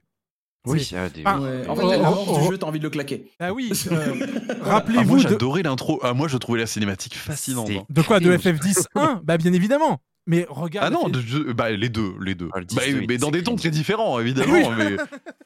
Euh, Mais, euh, mais je trouvais ça trop drôle. Enfin, moi, je trouvais ça incroyable. Puis c'était le premier Final Fantasy où on avait une suite. Tu sais, t'aimes tellement l'univers et puis tu as une suite d'un Final Fantasy. Et après, il y a, Oui. bon, il y a eu toute la compilation euh, Final Le 13. Fantasy 7. euh, euh, oui, FF13, mais FF7 avant aussi, Compilation of euh, Final Fantasy 7 avec Advent Children, euh, Dirge of Cerberus et tout ça. Donc c'était vraiment FF10-2, la première fois que tu pouvais rejouer dans un monde que tu avais aimé aussi. Donc euh, rien que pour ça, je trouve que c'est quand même intéressant. Tu Moi, vois. je me souviens que FF10 2. euh, je, je parle comme un vieux. Je me souviens Voilà. Arrête de faire FF10-2. genre, t'es vieux, arrête.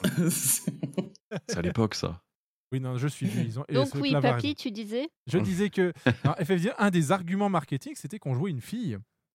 Euh, un peu à la. En plus, c'est pour, c'est pas pour rien que Yuna a même un peu. pire que ça, on joue un girls band. Oui, et, Mm. mais, mais Yuna Ouais, a un, un look de Lara Croft et c'est pas pour rien en fait. L'idée était vraiment de surfer sur la vague euh, Tomb Raider avec le, le- le gun, euh, voire même le double gun. Il y avait même une manette spéciale qui est sortie, je crois qu'au Japon, Oui, Pour- c'est vrai, qui pour était jouer incroyable. ouais. à FF10-2 euh, avec un gun. Euh, et C'est pas des joysticks, c'est des boobs, c'est ça que t'es en train de dire? Non, non, c'est un gun. Mais un non, c'était gun. les guns. Ah, les, les guns de Yuna. Ouais, ouais, ouais, c'est Piu Piu, ouais, on a compris. Ouais, C'est- Voilà. ouais, ouais, ouais, je vois, je vois, je vois, je vois.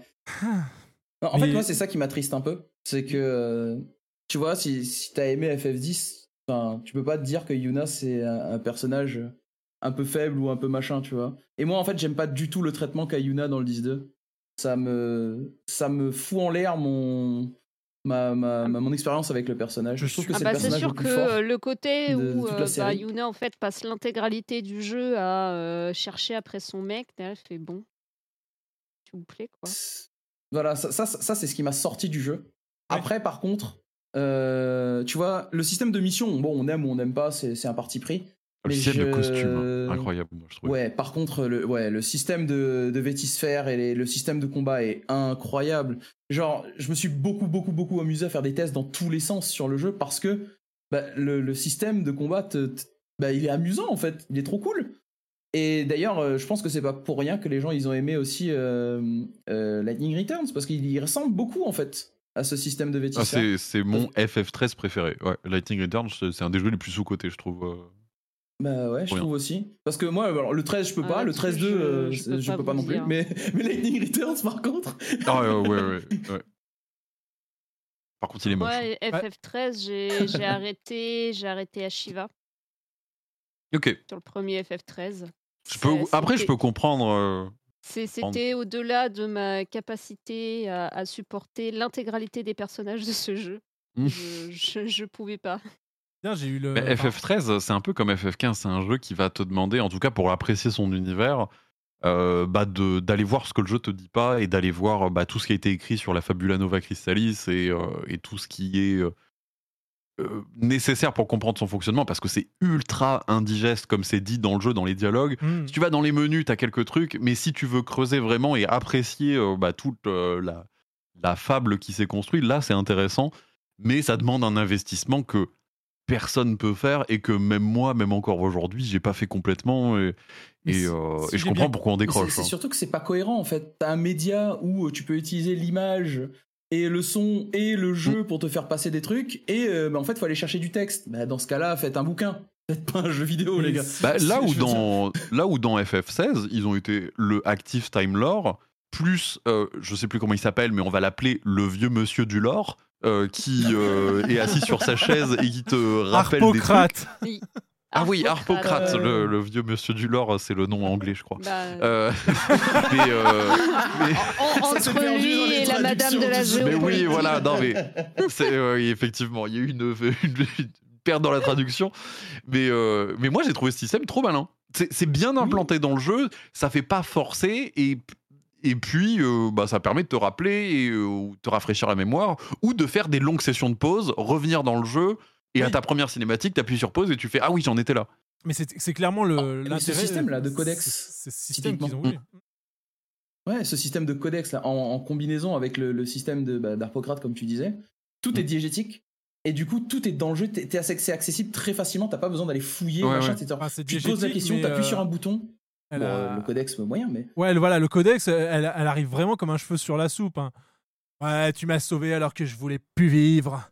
Du coup, maintenant, tu dois me coltiner jusqu'à la fin. Et je vais te raconter tout avec des détails, avec des petits fils. Euh, qui tu qui t'as rencontré et qu'est-ce qui Ah pense de oui, toi? Ça c'est la meuf de la guerre. Je Ouais. connais les noms par cœur des gens. C'est la meuf de la guerre. En fait, tu sais, c'est la meuf où je me suis dit, mais bordel, t'es qui toi en fait la première fois oui, je- non, mais- Mais, alors- mais pareil, Tu sors d'où? La même. Ça, par contre, j'avoue que j'ai appuyé sur le bouton Active Time Lore pour dire, mais à quel moment je l'ai oublié parce que je l'ai jamais vu avant et elle me parle, on Mais est potes en fait. Tu ne l'as jamais Tu vu. sais que. genre, sera un DLC. Au moment de l'histoire. Tu sais, au moment de l'histoire où t'as le, le time skip justement, Oui. j'ai pas vu que c'était marqué euh, je sais pas combien d'années plus tard. Et du coup, moi je suis arrivé là en mode. Mais. Mais. Mais, mais c'est pas du tout ma chambre. mais enfin Attends, j'ai raté un DLC. Ouais, c'est trop ça, j'ai raté un DLC, j'ai raté un truc qui, qui, qui- je comprends pas. Et Que faites-vous non, dans ma chambre, madame? Ah oui, non, par contre, si t'as pas lu cette phrase-là, euh, oui, le jeu prend une autre tournure pour toi. Bah oui Parce que tu popes au milieu et tout le monde t'appelle et t'es en mode mais. Mais, mais, mais- Mais, oui, non, oui, mais c'est-. Oui, c'est vrai. Regarde. Mais- mais si, c'est celui qui était Ramu. Faites un Mais effort. je suis pas aussi vieux que ça, je comprends pas. Oh, j'ai quelques cheveux pas, blancs, mais quand même, arrêtez. Non, mais le coup de mais non, ce n'est pas un nom, c'est un titre. Je me demande bien où est-ce qu'ils sont allés le chercher. Ah bah oui, hein. Ah oui, mais en- C'est un c'est un, titre, sur la chaîne aussi. c'est un spoil. tais-toi. Enfin, c'est pas un spoil, mais voilà. Mais du coup, le, oui, un spoil quand même. Mais, mais encore une fois, je comprends. euh, bah voilà, quand Yoshida il dit euh, mon jeu, il y a tout dedans. Bah, il n'y a pas à aller chercher un encyclopédie. Il y a vraiment, euh, voilà, Effectivement, il y on parle au il niveau de allé l'histoire, mais au-delà on parle ça, aussi au hein. niveau. de- Il- Pardon au- je dis, il est allé au-delà de ça, c'est-à-dire que là, quand le DLC est sorti, effectivement, donc les, la- le principal reproche qui est fait au DLC et à celui qui a été annoncé, c'est qu'on va jouer live. Euh, Oui, donc, par oui, ça, ça, moi, ça me déçoit un peu aussi, j'avoue. Bah, Euh, alors, le directeur du jeu, qui n'est- pas, Yoshi- mais- Yoshida, mais le réalisateur du jeu, j'ai oublié son nom, Mm. a dit Bah oui, mais vous êtes gentils, les enfants, mais euh, si on doit vous faire jouer d'autres personnages, euh, en fait, il faut qu'on refasse un jeu. Parce que le système de combat, le système est centré sur Clive. Et on l'a pensé centré sur Clive et on l'a pas pensé pour pouvoir jouer quelqu'un d'autre. C'est pas possible. Ah, je vais, euh, je vais pas spoiler, mais il y a, y a pas, que- il me semble, hein, il y a pas que Clive que tu joues à des rares moments. Oui, Et il y a des ça pouvait joues d'autres s'imbriquer. persos, donc. euh, Ouais, ça pouvait s'imbriquer dans l'histoire pour moi. Mais même dans FF, FF15, euh, tu vois, t'as des sys- chacun ils ont leur petit système. C'est pas non plus, on demande pas un truc giga poussé, tu vois, mais c'est Ouais, mais vraiment il y a eu de plus de développement derrière, non? Enfin, je pense que ce qu'on voit dans les DLC, c'est des choses qui ont été pensées, juste, c'est des choses rattrapées des anciens développements. Là, en fait, ce que Ouais, le réalisateur dit, c'est euh, voilà, nous, ce sera centré sur Clive. Et euh, derrière, il y a eu effectivement donc ce message en disant bon, alors le DLC Léviathan, c'est pas un spoil parce que vu que le nom du DLC qui va sortir au Oui, le printemps, euh, voilà, C'est- euh, le trailer du DST est un giga spoil hein, si vous avez pas fait le jeu par contre. c'est euh, il y, a le- il y aura une nouvelle zone. ça prendra plus de temps que ce DLC à 9,99€. Mm. Euh, vous en faites pas, vous aurez du contenu. Mais effectivement, il y a eu cette petite phrase que citait Naoui du, du réalisateur qui dit Vous verrez, quand euh, vous aurez tous les primordiaux, il se passera quelque chose de spécial. Et là, effectivement, la- le doute est permis parce que qu'est-ce que ça veut dire? C'est-à-dire que quand on va retourner sur le Providence, euh, parce Ouais. qu'on aura tous les primordiaux, on aura une fin différente? Ou Tu sais, se- non, tu sais ce que ça va être? Totalement Tu vas juste avoir le badge pour avoir tous les primordiaux. Ça y est, vous avez enfin patiné le jeu. Ah bah. T'auras la ouais. Non, on pourra enfin voler dans ce jeu, je sais pas. Mais euh, il y a plein de petits trucs qui. Voilà. Et derrière ça, parce que ça a été dit, Yoshida a, a re- a- a repris la parole auprès de Famitsu. Il a dit euh, Au fait, euh, on va clarifier un truc. J'entends bien que vous voulez un FF16-2 ou jouer d'autres persos et tout ça. Là, voilà, j'ai bien entendu tout ça. Mais en fait, soyons clairs, l'équipe, elle n'existe plus. Et on l'a Ouais. rééclatée. Elles sont, tous les gens sont repartis dans leurs équipes respectives et justement sont repartis bien galvaudés avec une expérience dont ils ont envie de faire profiter leurs euh, leurs collègues. Donc, Ah, moi, FF16-2, ça m'aurait déçu en vrai. Enfin, là pour le coup, euh, bon, un DLC ou deux, ça va, mais FF16-2, euh, je pense que là, là j'aurais été un peu trahi. Ben, Un peu ouais. dommage, FF16 quand zéro même. Ouais, Non, mais surtout. Et on parlerait du remaster euh, de FF Type 0 euh, Non, non. Bah, puisqu'on par- on parlait de la Fabula Nova Crystallis, Non. on est bien d'accord. Moi, je j'ai bien, j'ai bien compris. Type 0, 13 et 15 se passent dans le même univers. À juste à des Non. milliers d'années d'intervalle. Alors, Non, en non, pas du théorie, tout. Euh. Ils, faisaient partie de la même, euh, de la même, comp- enfin, la même compilation initiale. Ils étaient censés se, se suivre, mais. euh, Alors non, a ils pas se suivent pas. En fait, euh, la Fabula Nova Crystallis, c'est euh, c'est une. En fait, euh, c'est reprendre le concept euh, après le départ de Sakaguchi. Il fallait retrouver un peu la formule miracle et savoir comment on écrit un Final Fantasy. Et Fabula Nova Crystallis, c'était un projet de base mythologique, mais de dire voilà, les mondes se déroulent comme ça, un peu de définir les religions, les dieux et tout ça. Et après, ces trois projets-là pouvaient sur cette base-là, écrire leur univers, mais ils se passent pas du tout dans le même univers. Mais c'est juste que bah, dans Type 0, tu as les Elsie, les Falsi, mais qui n'ont pas du tout le même rôle, par exemple, que dans FF13. Et c'est juste la, la base mythologique euh, qui Et- est réutilisée d'un jeu à l'autre. D'accord. Parce qu'à la base, ils s'appelaient tous 13. Oui, mais c'était juste pour signifier que euh, ben, c'est la même base mythologique, c'est les contes du Christo modernes. Et euh, mais après, il se passe pas dans le même univers, il se passe juste avec les mêmes divinités. Euh, c'est un peu le mono. ben, par exemple, les avant que les Zelda se suivent, c'était ce qu'on appelle un monomythe. Tu vois, c'est Link qui se bat contre Ganon, et puis à chaque fois, c'est une réinvention du conte. Ouais. Oui. Et puis bah, après, Donc, euh, en fait, Nintendo, ils ils ont dit ah putain, il y a- y, des euh, sous à se faire. Si on dit que c'est vrai, alors on va dire que c'est vrai. On va dire que c'est vrai, on va coller des bouts de, de post-it Oui, voilà, c'est t'inquiète, ça va vrai. bien se passer. Please, achetez les encyclopédies puisque c'est vrai. Tu vas voir, c'est expliqué dedans. Tu vois Oui, des notes voilà. en bas de page. euh, Mais voilà, sinon c'était euh, 637. globalement euh, comme les premiers Zelda où tu, voilà, tu te bases sur la, la même mythologie et tu la redéfinis à chaque fois et puis c'était ça. ouais. Donc Et FF16. au final, il y a qu'FF13 qui est sorti officiellement là-dedans. Oui, et après il y a eu T0, 15. et euh, il y a un petit bout de Versus 13 euh, dans euh, Kingdom Hearts. Mais euh, faut aller le chercher. Oui. quoi. Mais en vrai, de toute façon, euh, Fabula Nova Crystallis, elle a toujours existé en un sens. euh, c'est plus, euh, comment dire, un projet où vraiment les gens sont assis autour d'une table pour un peu essorer ce qui fait euh, les qualités d'un Final Fantasy, pour dire voilà, on prend cette base commune et là on écrit dessus. Mais pour moi, cette, cette réunion-là, on va dire, pour en sortir ça, c'est un peu la réunion de crise de dire bon, Sakaguchi, euh, bon, c'est bien beau, euh, il est à demi-parti, on l'a demi-viré, mais maintenant, qui c'est qui écrit Comment on fait? Donc, c'était vraiment la, la réunion de, un peu de, de synthétiser de c'est quoi la recette en fait, tu vois. Il aura fallu 12 ans pour euh, qu'en fait ce soit Naoki Yoshida qui soit re- enfin, adoubé par Sakaguchi. pour dire, en fait, c'est- toi qui sais écrire les Final Fantasy. hein. Tu continues maintenant. hein. Bah, en vrai, tu vois, il y a eu FF12. euh, moi, j'aime, moi, j'aime. Je la trouve un peu accidentée cette période euh, bah, post-départ de Sakaguchi où on dit beaucoup que euh, The Last Story euh, c'est euh, c'est le vrai FF13. Mais j'aime bien cette période où justement il y a une recherche, il y a des essais. Moi, je la trouve vraiment euh, par rapport à un FF7 ou un FF9 beaucoup plus osé. Justement, FF13 est assez osé dans sa direction quand il pense. Type 0, il est assez osé. Il y a eu des Final Fantasy, les Crystal Chronicles. les- Il y a eu quand même pas mal d'expérimentation euh, là-dessus. World of Donc- Final Fantasy. Ouais, voilà. Bon, après, il y a eu une compilation Final Fantasy VII qui n'en finit plus encore aujourd'hui, parce que c'est là que ça fait du cash. Mais, euh, ben, euh, voilà, le fait que tu retournes dans des univers euh, voilà, un peu expérimentaux, euh, je trouvais ça bien. Et FF16 qui donc euh, rebat les cartes et, euh, Complètement. et met même les cristaux euh, au centre. euh, C'est un spoil, désolé. Ah, mais non Bah, ça remet le centre au centre du, du monde, mais un peu, voilà. Donc, euh, d'une manière euh, auquel on Ils l'ont twist pas. un peu. Ouais, voilà. laquelle on s'attendait pas. Du coup, FF16, on en pense quoi? Enfin, je- Moi, je vais, je vais vous lancer sur un, un sujet, puis on, on va partir justement sur ces fameux euh, jeux de euh, l'année. Euh, on, en- on va en parler un petit peu, puisque on est aussi là pour parler, faire une petite rétro de 2023. Donc, FF16, moi, m'a déçu sur un élément où je m'attendais pas à ce qu'il le fasse.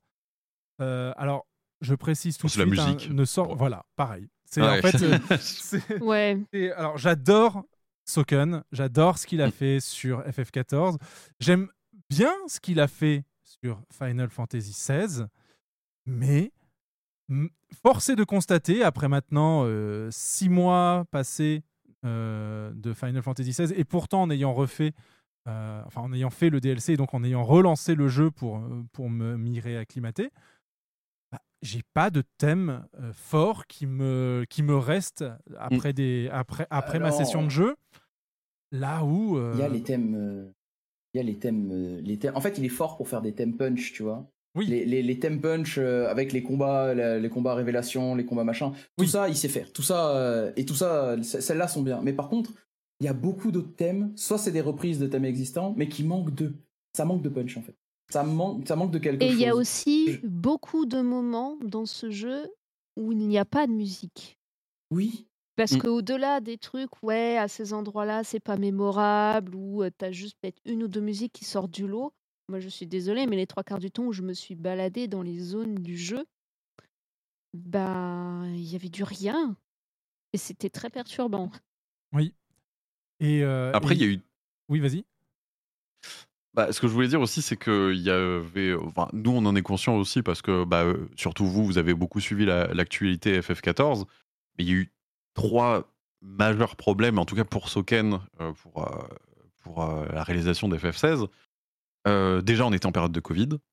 Et qui dit période de Covid, on dit impossibilité d'enregistrer avec des vrais instruments, et ça se ressent que, que l'OSTL a été faite sur un logiciel. Ça, ça s'entend que c'est il n'y a pas de, de chaleur en fait dans les, les compositions. Ça manque un petit peu d'aspect orchestral. Euh, le deuxième truc, bah, c'est que bon, Soken, euh, c'était aussi la période où il sortait doucement, mais il était aussi à Il moitié dedans de son rémission, oui. cancer. Mhm. Oui, il était complètement en rémission. Donc euh, ça, plus euh, Covid, plus aussi le fait qu'il a, je pense, été assez dirigé dans ce qu'on lui demandait de faire. Et, euh, et ça se ressent vachement, euh, bah, notamment sur les, les thèmes des villes, les, les thèmes un petit peu de remplissage. Là Ouais. où un Final Fantasy, euh, j'ai- je- FF9, je peux mettre toute l'OST de FF9 dans ma playlist et j'ai que des bangers. Là où si tu fais le tri dans FF16, euh, je crois qu'il y a 3 CD de musique. Je, j'en retiens, si je suis gentil, je retiens 5 musiques. Et ce que je trouve plus que faible, c'est le, le score le plus bas de, de tout Final Fantasy. Mais voilà, il y a quand même eu un, un contexte qui fait que Soken n'était pas dans les meilleures Oui. conditions aussi pour la composition. Ce que tu cites, moi je le fais avec euh, Chrono Cross et Yasunori Mitsuda, et généralement tout le Mm. travail de Yasunori Mitsuda. Mm.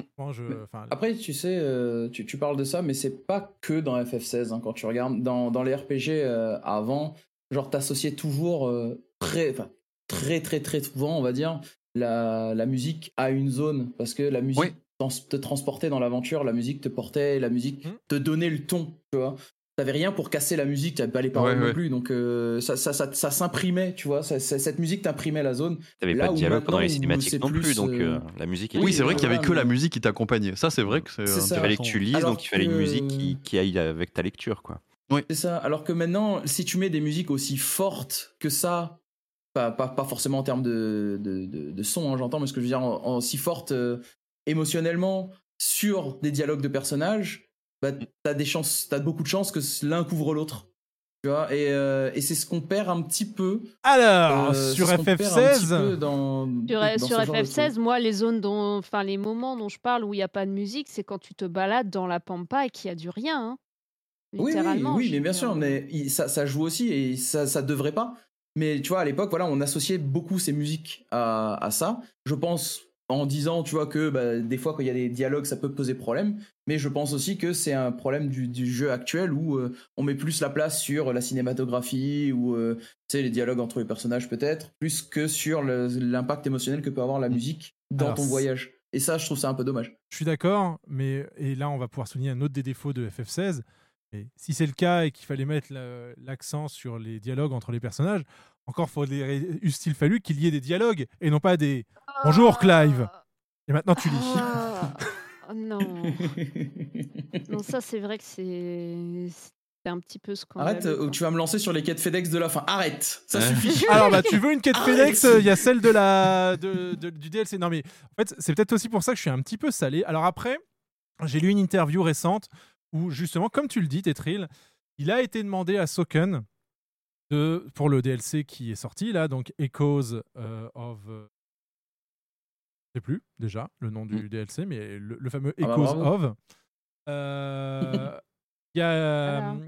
y a eu euh, donc il a été demandé à Soken de faire un remix de euh, thème de Final Fantasy XIV.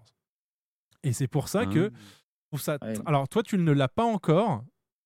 Je vais te donner un, motif musical. On va parler d'un motif musical que les auditeurs et les auditrices vont peut-être reconnaître, même si je chante très très mal. Mais Tacos.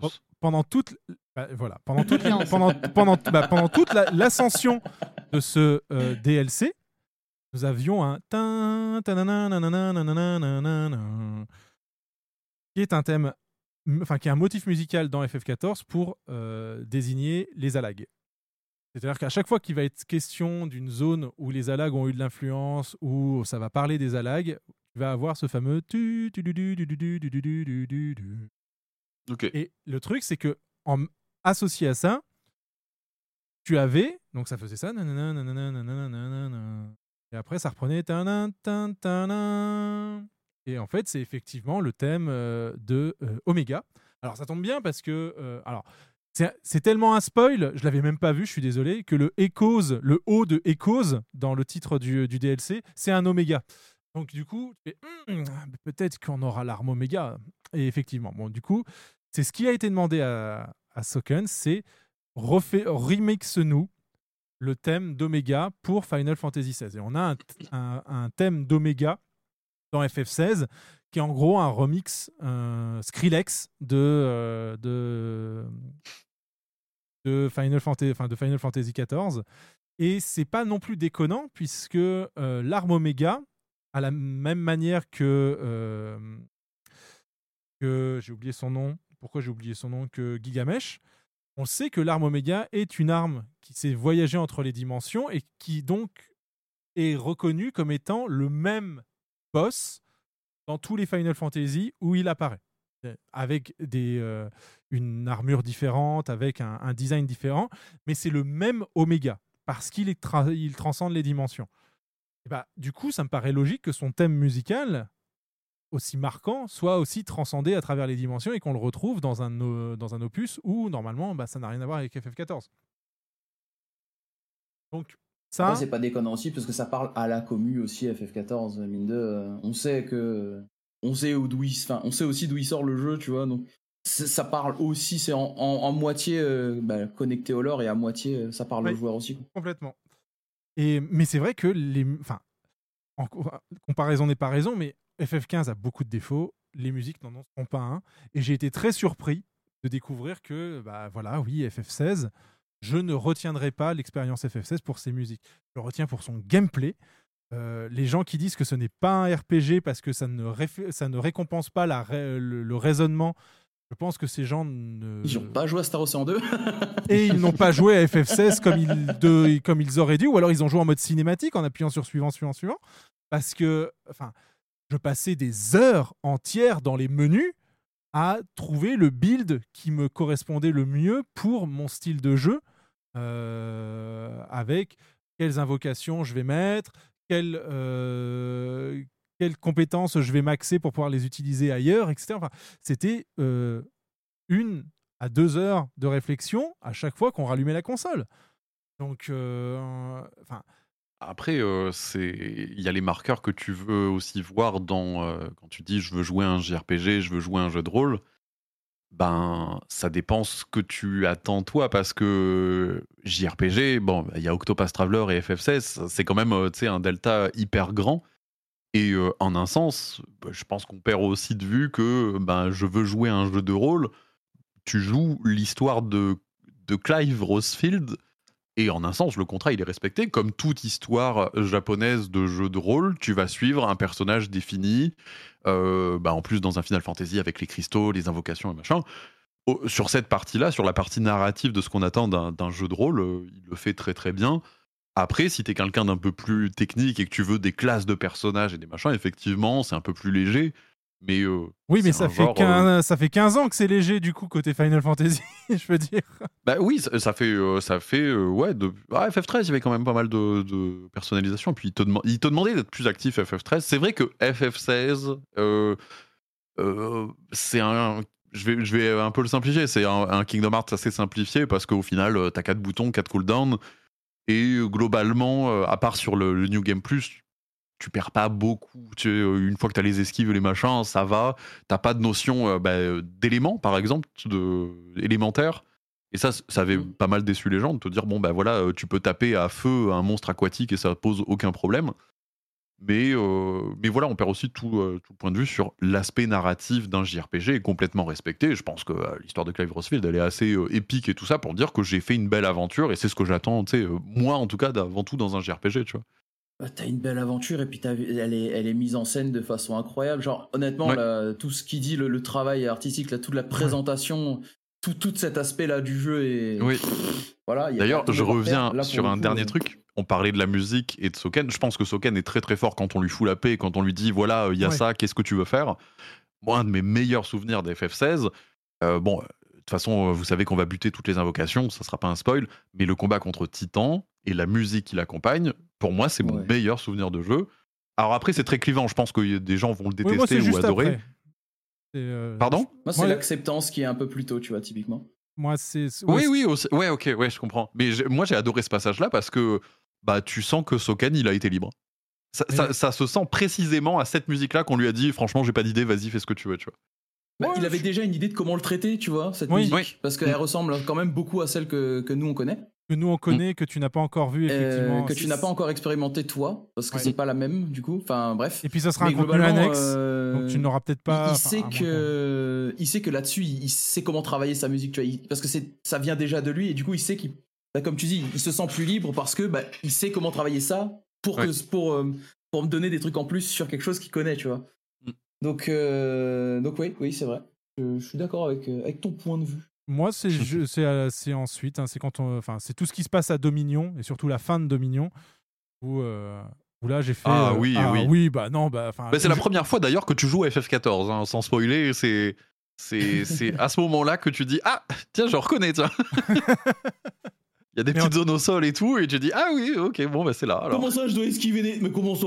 Bah, Enfin. Le- le- oh, ouais, il y a le- des télégraphes dans le jeu. Bah, bah, a- non bah, mais il y a vraiment des combats très très chouettes. C'est assez inégal. Tu sais tu t'attends à ce que ça monte crescendo et c'est pas forcément le cas. Non. Ouais, mais euh, mais globalement tu sais j'ai des vrais bons souvenirs sur le jeu. Oui, moi aussi. Euh, et je pense que c'est ça qu'on attend hein, de toute façon. ouais. En, Oui, en bah fait, voilà. tu vois, je trouve que le jeu, euh, le gros problème qu'il a eu, c'est que, alors, il a choisi le full action en, Mhm. en essayant de, de garder euh, les joueurs, les joueurs qui sont pas forcément full action euh, dans, dans la machine.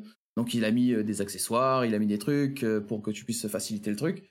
Mais il a mis un système aussi que même si tu joues sans accessoires, etc., qui soit pas si dur à prendre en main. Tu vois ce que je veux dire? Il est pas si dur à, à jouer, il est pas si dur à, à appréhender. Mais par contre, il a perdu euh, en technicité, parce que bah, forcément, si tu mets trop de technicité dans un jeu pour des joueurs qui sont pas spécialement habitués, ils sont pas là pour jouer à Devil May Cry à la base, bah, tu vas exploser la moitié des joueurs en vol. Et du coup, je pense qu'il y a beaucoup de joueurs qui attendaient plus du système de combat qui ont aussi été déçus, tu vois. Oui oui. mm. Donc je pense qu'ils ont perdu. En fait, ils, ils ont voulu le faire et je le comprends pourquoi. Et je pense que bah, malheureusement, bah, il y, a des- il y a des côtés sur lesquels ça, ça a plu, et il y a beaucoup de côtés sur lesquels euh, bah, ils ont perdu des gens. C'est- Ou est-ce que dommage. FF16 fait partie des jeux de l'année? Oui, puisqu'il a été sorti cette année. Mais est-ce que voilà, c'est un jeu qu'on peut mettre sous le sapin à Noël? Oui, complètement. Oui je pense Euh, oui oui c'est un- c'est un c'est un bon jeu. C'est vrai que plus je euh, hermétique euh, action, euh, oui. Bah, euh, bon, Il a un moi, mode cinématique. puisque, hein. puisque t'as le as la, la page des Game Awards ouverte, Oui, euh, c'est vrai qu'on parler. parlait bah, de la musique à la base d'FF16. Et euh, moi, par contre, euh, je, je le vois dans un bon scénario, Mais mais je le vois pas dans la meilleure musique de l'année. Clairement Ah, pas. euh, surtout quand t'as Octopus Traveler qui sort en début d'année, euh, c'est un peu bon. c'est- Ça sent quand vraiment même la, ré- la récompense, ouais. la récompense Mm. honorifique. Mais regardons avec, euh, enfin, contre qui il était sur euh, sur la musique. Euh, meilleure conception audio. Ben non, c'est pas lui alors. Et voilà. Alors, Meilleure conception musique- audio et musique, c'est oui, c'est pareil. quoi meilleure conception Ouais, non. Donc Alan Wake C'est 2, deux Baldur's Gate catégories. 3, Hi-Fi Rush et TOTK. Donc euh, Zelda Non, mais TOTK. alors, Face Est-ce à qu'on peut, parler, FF16. est-ce qu'on peut parler des, des gens en face? Parce que bande originale, je suis d'accord, The Legend of Zelda, tu vois, les musiques elles sont, elles sont dans le thème, etc. hein, mais, mais c'est de l'environnemental, quoi. C'est, c'est du, c'est de l'éthéré un peu. Comment tu peux comparer Ah, C'est très costaud après. Ah ben c'est un Mm. concours de kiki de toute façon les Game Awards. Mm. Euh, c'est c'est un concours de popularité. euh, c'est euh, Oui, quelle est la plus oui. belle pour aller danser au bal quoi. Et, bon bah là visiblement en, en niveau musique, FF16 qui était la plus belle.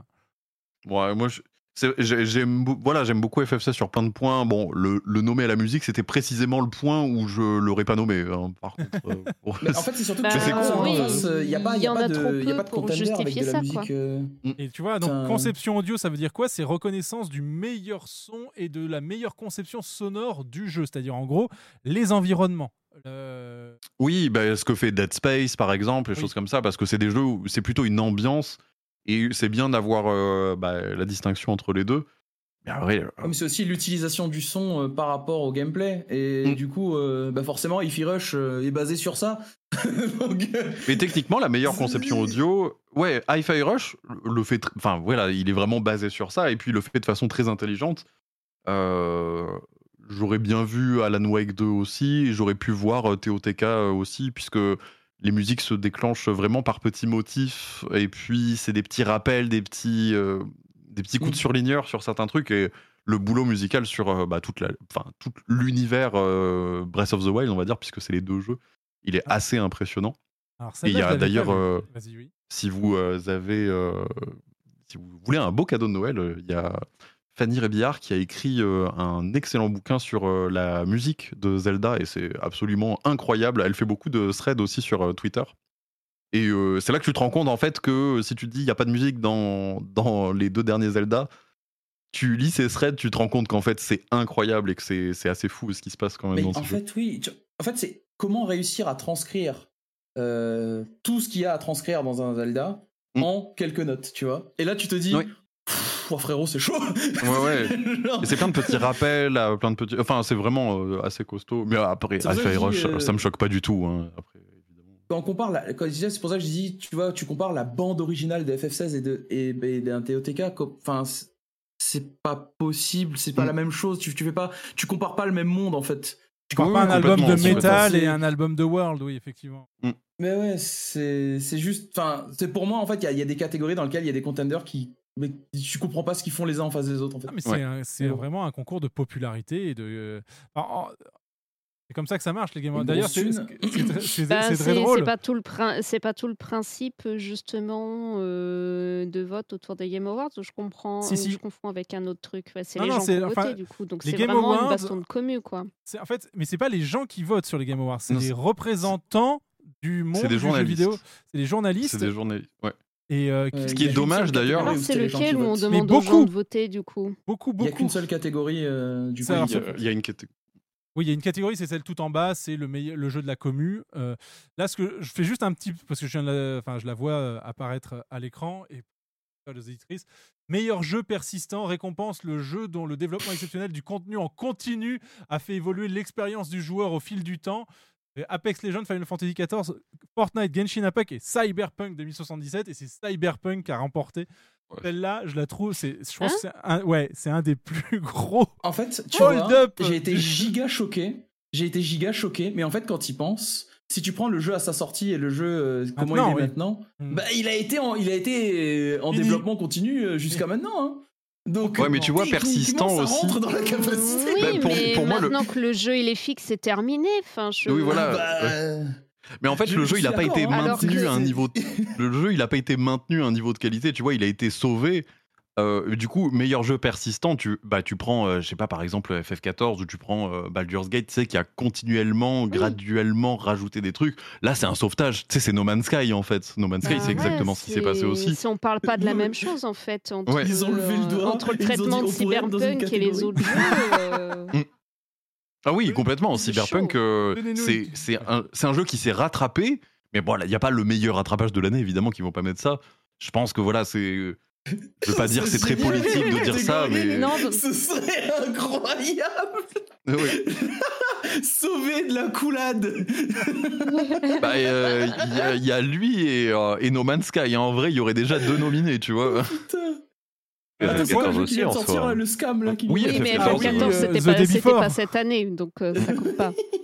C'est Before, mais pour le faut encore oui, il faut-il sera qu'il pas soit sauvé de la sauvé. noyade, hein, par contre. non, pas Oui, euh, The Day Before- ce encore faut-il qu'il sorte pour de vrai, donc euh, du coup on peut pas non plus. euh, Donc- C'est compliqué. La voix des joueurs, Baldur's Gate 3, Phantom Liberty de Cyberpunk 2067, euh, Genshin Impact, Marvel Spider-Man 2 et euh, Zelda TOTK.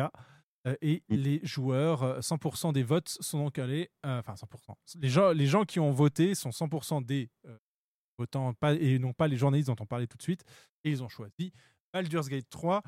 Puisqu'on parle RPG, un petit mot sur Baldur's Gate 3. Moi, je- personnellement, je n'y ai pas encore plongé parce que bah, les journées ne Hmm. font que 24 heures et je tiens à Je l'ai garder mon désinstallé au premier acte. Et ça se tient notamment, euh, c'est- c'était un argument qui se tient notamment pour, euh, pour Baldur's Gate parce qu'il est très chronophage. Il Ah a ouais, tellement de contenu et tellement riche.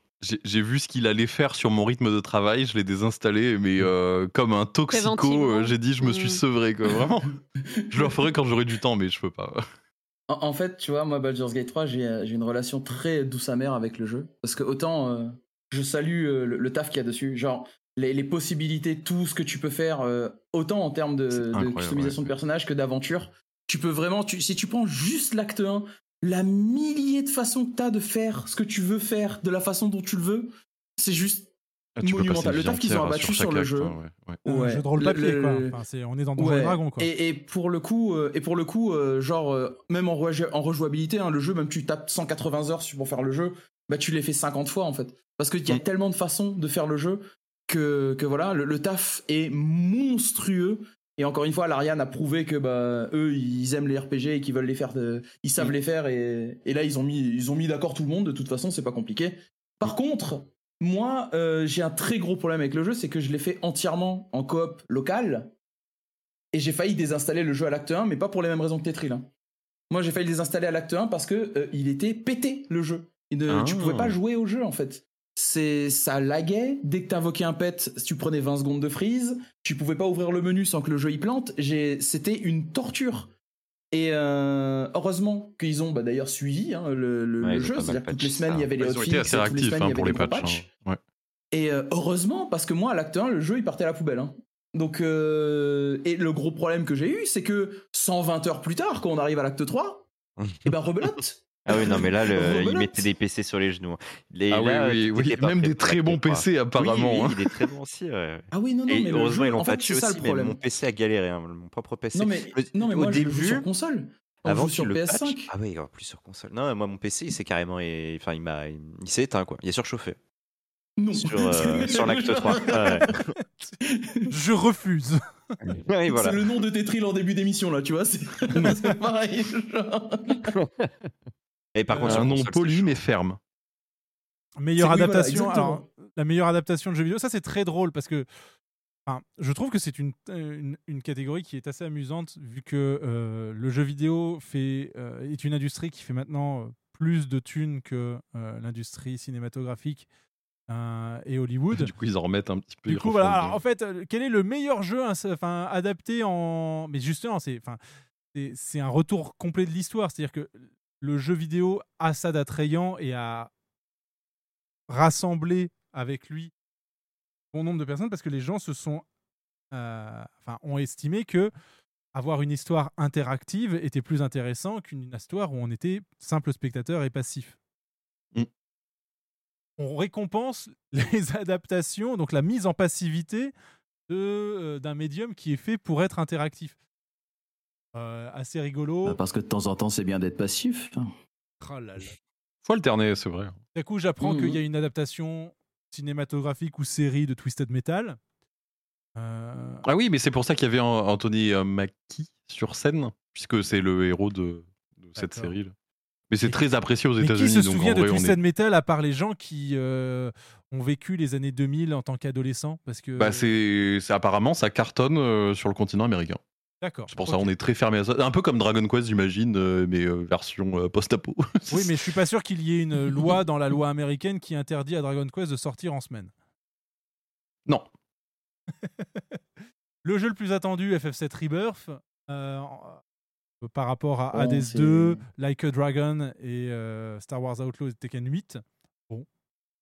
Bah, si tu parles de popularité, enfin, c'est compliqué encore à gérer parce que Hades 2 c'est de l'indé. Euh, like a Dragon, bah, c'est alors c'est encore c'est une très bonne série, mais c'est Sega et c'est pas non plus le truc le plus connu. T'as Star Wars Outlaws, déjà je, je sais même pas ce que c'est. Et euh, t'as Tekken 8 qui parle aussi à une partie de la, enfin une partie, enfin après quoique Tekken 8 euh, mine de, euh, Ah, bah, je pense que c'était attendu aussi. Ouais, je pense que c'est attendu. Je sais ça. pas. Ouais, l'awa- l'award du jeu pour lequel tu es le plus hype pour l'année prochaine. Bon. Après, belle vraiment, on est. En termes tu- de- On parlait des autres industries, euh, on est quand même les seuls euh, abrutis à faire ça. hein. Euh, Le, je suis- Ah, le meilleur trailer Ah mais non mais est-ce qu'il il leur donne un trophée pour dire tiens tu as gagné le titre du jeu le plus attendu Je pense que eux ils ont pas de trophée, ils ont tous un trophée sauf lui non? Ah, T'imagines Mais parce que No Man's Sky avait été nommé le meilleur jeu de l'année, le, le jeu de l'année le plus attendu. Oui. Bon alors euh, je pense qu'ils l'ont rendu l'année d'après le, le trophée, hein, tu vois. euh. Ouais, mais là, ils vont le, re- ils vont le redemander pour euh, ce qu'ils ont annoncé, là, le No Man's Sky dans le médiéval, avec des dragons. Ils ont présenté Ah ça, oui c'est vrai, ouais. Mais euh, je Oh, je sais pas, je. L'award du jeu le plus attendu, je trouve que c'est vraiment propre à notre médium et propre à notre façon de consommer le jeu vidéo. Complètement. Et euh, je sais pas, euh, le jeu il est Ouais, décalé à l'année. Je crois qu'il y avait déjà eu ça avec des jeux. euh, euh, c'est le jeu le plus attendu de l'année, il le repousse à l'année d'après. Du coup, c'est re le jeu le plus attendu de l'année encore. sais, Ah, ça parles de sens, Star en fait. Citizen? Euh, euh, Non, euh, lui il est sorti. du coup, ça il est fait sorti. six années d'affilée qu'il le gagne. Ouais, non, bah non, parce que ça sous-entendrait que des gens l'attendent, tu vois. Euh, Et qu'il et qu'il évolue. Mais oui, non, mais les gens, non, mais depuis qu'il y a eu les NFT, les gens ont compris qu'ils pouvaient acheter des, euh, voilà, des, ils pouvaient acheter des JPEG et ça faisait la même chose, hein, c'est bon. Meilleur jeu Oui, e-sport et meilleure équipe e-sport, meilleur événement e-sport, meilleur coach e-sport. Je pense que c'est pas trop. Enfin, on peut en parler, mais je, enfin, je ne me sens pas spécialement. euh, Non, les Game Awards, euh, je, je sais pas pourquoi ils. Enfin. euh, bah, je crois que c'est un podcast de Sœur d'édition où il disait euh, justement. euh, bon, que c'était un peu pour brasser tous les publics, et c'est vrai, je suis assez d'accord avec ça. Oui, C'est, oui, oui, c'est. euh, c'est, c'est vraiment les trucs balancés en début d'émission. Bon, alors, euh, bon, par contre, Faker, euh, je suis assez d'accord euh, sur le fait que c'est le meilleur athlète En de l'année. Lui, c'est une machine de guerre. euh, Ouais, de mais, euh, mais après, tu sais, c'est tellement balancé euh, au début. Ouais, c'est tellement balancé vite fait pour euh, vite balancer les trailers que bon, ça a pas trop de sens. ça, quoi, c'est que, comme le disait Gotoz, euh, dont on reparlera parce qu'effectivement, il a assez bien euh, euh, résumé les problématiques de cette euh, cérémonie. Alors, ce n'est pas, euh, précisons-le de suite, ce n'est pas la seule cérémonie euh, disponible dans l'industrie pour récompenser les jeux vidéo. C'est Ouais, même enfin, euh, quelque part la, la, la pire, les Game Awards, pour récompenser véritablement le travail. euh, Oh non, des- parce qu'on a les Pégases en France. Ce qui est la pire pour moi, hein, vraiment. Et- mais est-ce que c'est un concours de, de popularité? Parce que là, c'est quand même assez mon- enfin, la façon dont sont nommés les, euh, les, les différents jeux, les catégories et la façon dont on, dont on demande aux gens de voter, c'est, enfin, il n'y a pas de temps de jeu en fait. On demande à des professionnels dont on suppose que peut-être ils ont joué, mais on leur donne pas les moyens jou- de jouer à ce qui est nommé, de euh, donner leur avis sur euh, c'est quoi le plus populaire en fait.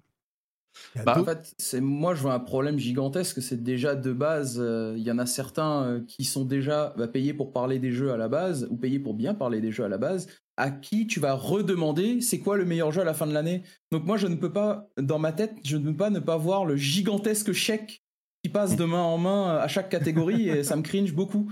Bah, c'est vrai que pour, pour moi, ça manque un peu de, de game designer, de, bah, de QA, de, de gens qui font les Ah ouais. jeux aussi, pour en parler. euh. Bah, J'étais très surpris, par exemple, de voir Timothée Chalamet à la remise des prix du Game Awards en tant que donc, remetteur de prix. Je me dis, Mais pourquoi l'industrie cinématographique Alors, j'aime beaucoup Timothée Chalamet euh, au passage, mais, Mais, mais pourquoi est-il là pour remettre un prix? Je- alors, moi, j'ai la justification, et euh, bon, euh, voilà, l'histoire est connue maintenant. C'est que Timothée Chalamet, avant de faire du cinéma, était euh, Xbox 360 modeur euh, avec sa chaîne YouTube. Je sais pas si t'as vu cette histoire passer. Pas Il du y avait tout. un journaliste qui l'a retrouvé où il faisait des modifications de manette pour jouer à Call of Duty avec des triggers derrière. Et, euh, et les gens l'avaient retrouvé comme ça. Donc il avait un lien avec euh, l'industrie du jeu vidéo. Excellent Ah non, Mais non, après, pour de vrai- commencer par ça, hein. mettre Bah, un y avait, de sa euh, chaîne en vrai. Oh, Il y, avait Al Pacino euh, mourant l'année dernière. euh, oui, ça n'a pas de sens. Pour moi, en fait, c'est le côté adoubement. Tu vois, c'est euh, on va mettre des acteurs pour pour pour montrer que euh, on est pris au sérieux. Mhm, ouais. Oui, voilà, c'est ça. Mais, euh, bon, ouais. En Baldur's Mais il y Gate a 3 déjà en des meilleur jeu En fait, multi- c'est ça. Oui, Il y a, Oui, déjà, des, acteurs. dans la scène de jeux vidéo de ouf, et c'est Mm. eux qu'il faut interroger, c'est eux qu'il faut faire venir. Genre, tu vois, par exemple, il y a une catégorie qui, a ça, que, qui est bah, pour, le moi, pour moi qui est bien, tu vois, c'est les, les acteurs ou ceux qui font les doublages, tu vois. Là, oui, là, on parle de jeux, là, on parle de gens qui ont travaillé sur les jeux, tu vois, on parle directement de Ouais. quelqu'un. Bah, bah, pour moi, les Game Awards, l'ambiance, que- bah, l'ambiance, c'est l'adoubement. Pour moi, les les Game Awards, ils veulent vraiment être les plus officiels et ça passe par le cinéma parce que le cinéma a déjà ses cérémonies de remise de prix. Et en plus, bah, ça tombe bien parce qu'on arrive à un moment de l'industrie où euh, il y avait euh, euh, Matthew Mc, euh, enfin Interstellar Guy là, qui est arrivé ouais, sur Matthew scène. McConaughey, ouais, qui est venu voir. Oui, voilà, Ma-. McConaughey qui arrive sur scène. Euh, euh, alors, jamais, je crois qu'il fait rien. Enfin, bon, euh, il y a eu Lies of P euh, où ils ont volé son image, mais. mais, euh, mais tu vois, il y a, il y a quand même aussi, on arrive à un point de l'industrie où les, les acteurs connus, ils vont dans le jeu vidéo aussi. Donc, pour moi, il y a cette espèce d'échange où ils se servent de ça pour, euh, pour dire, bah, on légitimise un peu la cérémonie comme ça, tu vois. Meilleur doublage, effectivement. Alors qu'on n'a Ben, rien à prouver, tu vois, en soi. Ben Star pour prouver en termes de jeux FF16, vidéo, Comme on l'a dit tout à l'heure. Cameron pour Gen- euh, Jedi euh, Survivor. Ah, ben Star qui a donné le meilleur mème hein, de, la... de la soirée. Idris Elba J'ai pour vu des mèmes. Louisois Ben Star. Incroyable. Il s'est pris le flash en pleine figure. Ouais. Neil Newborn pour Baldur's Gate 3. Alors apparemment, effectivement, Astarion est très très bon euh, dans Baldur's Oui. Gate Ah oui, c'est 3. incroyable. Par- le, le coup, boulot euh, est. Pour le coup, euh, le- et, et tu vois, alors c'est bien hein, parce que effectivement son doublage est incroyable. Il a une capacité à, à susurrer, c'est incroyable d'ailleurs. En vrai, le, le taf qu'il a fait sur le jeu est monstrueux. Mais il n'y a pas que lui. Hein. C'est un peu dommage de mettre un joueur, enfin de mettre un joueur, de mettre Ah, tout Baldur's une Gate, personne, tout Baldur's Gate Ouais. est vraiment euh, de mettre incroyable. une personne là où euh, il y a un taf mettre monumental cast, de ouais. doublage dans Baldur's Gate. Bah oui, il faudrait là. En fait, tu vois, mettre une personne. Alors oui, c'est bien pour lui parce que effectivement, effectivement, il, il a, il a fait du très très bon boulot. Mais est-ce qu'ils ont doublé que la première cast- ligne de dialogue, comme tout grand, grand jeu le fait? Non? Ah non, c'est vraiment n'importe quel dialogue est Non, doublé. non, non, tout, et tout, vraiment. tout, tout est doublé. Ah ouais, c'est vraiment le taf est tout, incroyable. hein. Ouais, oui. Et en plus- pourquoi il c'est- était pas en VF et vu la quantité colossale Ouais. de dialogue qu'il y a, je me dis ok, c'est pour ça, c'est pour ça. C'est quand tu non, sais qu'en plus- s'en sortent très très bien. ouais. Et quand tu sais qu'en plus, ton aventure va représenter 5% des dialogues disponibles, c'est incroyable. Vraiment, C'est je, suis euh, C'est tellement ça. Pour moi, euh, le fait que ça soit on un- parlait de, de FF14 sur le fait que euh, si on a telle classe, il va y avoir un petit, le dialogue va un petit peu changer ou quoi. Ouais. Mais Baldur's Gate, c'est que ça. C'est si Oui, t'as oui, telle vrai. classe, telle race ou quoi, ou tel, objet sur toi, quel- telle interaction. exactement. Tout le Mais oui. nombre de dialogues que ça, ça te change complètement une conversation, c'est c'est incroyable, c'est dingue le travail Mais qu'ils ont fait là-dessus. des- après, t'as des, t'as- t'as des antagonistes entre, euh, par exemple, les, les, les adeptes de Céluné et les adeptes de Char, tu vois. Et genre, euh, enfin, il y a tout, il y a des implications de l'angoisse. Genre, juste, juste dans le chapitre 1, euh, il, il se passe. En fait, il y a tellement de possibilités. C'est c'est pour ça que je te dis, la rejouabilité du jeu est monstrueuse. Mm. Mais bon, par contre, si tu mets 180 heures à chaque partie, bah, t'as t'as ton temps, ta vie en général aussi. hein, C'est globalement très- le jeu le plus rentable que vous pouvez acheter si vous n'en achetez qu'un. Il, Ouais. il peut remplacer un abonnement FF14 pendant très longtemps. Vraiment, je pense. hein. Ah bah, il peut remplacer n'importe. En fait, t'achètes ce jeu sur ton PC et tu touches plus à rien pendant. euh, Ah oui, Ah ouais, Skyrim, pendant je connais. plusieurs- Pendant quelques années. ouais. Pendant vraiment plusieurs mois. Après, tu peux refaire une campagne avec des amis, des trucs comme ça. euh, Oui, c'est ça, vraiment. Skyrim, je connais, Alors, par ouais, contre, le d'accord. faites pas en ok. local. Faites-le en multi, euh, en chacun son jeu, parce que honnêtement, en local, c'est non, non. Multi, Ou alors chacun son jeu, donc mois, chacun doit avoir sa version et on peut jouer ensemble, quand même, c'est ça? Oui. Ok. C'est ça. Ok, ok. J'aime bien l'idée quand même d'avoir de faire ta partie solo d'abord et puis après de faire une campagne avec tes amis. Au, au moins, tu sais, fait, parce tu que. Peux, euh, tu peux faire l'inverse. ça, c'est trop drôle. Oui, oui. Enfin, dans, dans tous les cas, faut pas qu'il y en ait un qui ait déjà fait le jeu, qui accompagne les autres parce que il va y avoir un décalage et ça, c'est chiant. C'est soit tout le monde est- le découvre, soit personne le découvre. Et est-ce qu'on est dans Ouais, un ouais. Divinity-like où euh, si tu prends pas de notes, c'est mort? Ou est-ce que non, il y a, c'est bon, euh, ça reste un jeu de 2023, on a un journal de quête on a Pour des- euh, dans quel sens? Oui, parce que t'as Ah, le t'as un journal de journal quête. En de fait, quand même. tu peux tout retrouver euh, dans ton journal de quête. Par contre, il y a des infos qui seront pas forcément dans ton journal de quête. Il y a des trucs auxquels tu vas devoir penser pour résoudre les quêtes. Tu peux les résoudre sans, hein, mais il y a des trucs que si tu suis la quête et que tu déduis que ah, attends, mais si je parle à tel PNJ, je pourrais peut-être avoir un petit euh, un petit machin en plus pour faire cette quête dans tel ordre. Et ben, du coup, tout ça, c'est pas écrit. En Oui, fait, toutes sûr. les implications de comment tu peux résoudre des quêtes et avoir un avantage dans certaines situations, tout ça sera pas décrit. Mais par contre, tu peux facilement retrouver où tu en es et qu'est-ce que tu dois faire dans ton journal de quête. T'as des marqueurs au tout si tu veux, donc euh, c'est ça là-dessus, il y a pas de problème quoi. Meilleur RPG, Baldur's Gate 3, Final Fantasy XVI, Lies of P, Sea of Stars, Starfield. Euh, Il y a à boire et à manger dans cette liste ou c'est cohérent et c'est normal que Baldur's enfin, c'est Meilleur Oh, euh, RPG. Baldur's Gate haut la main, non, bien sûr.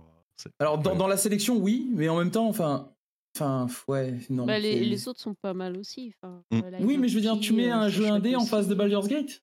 Oui, non, bien sûr. C'est chaud.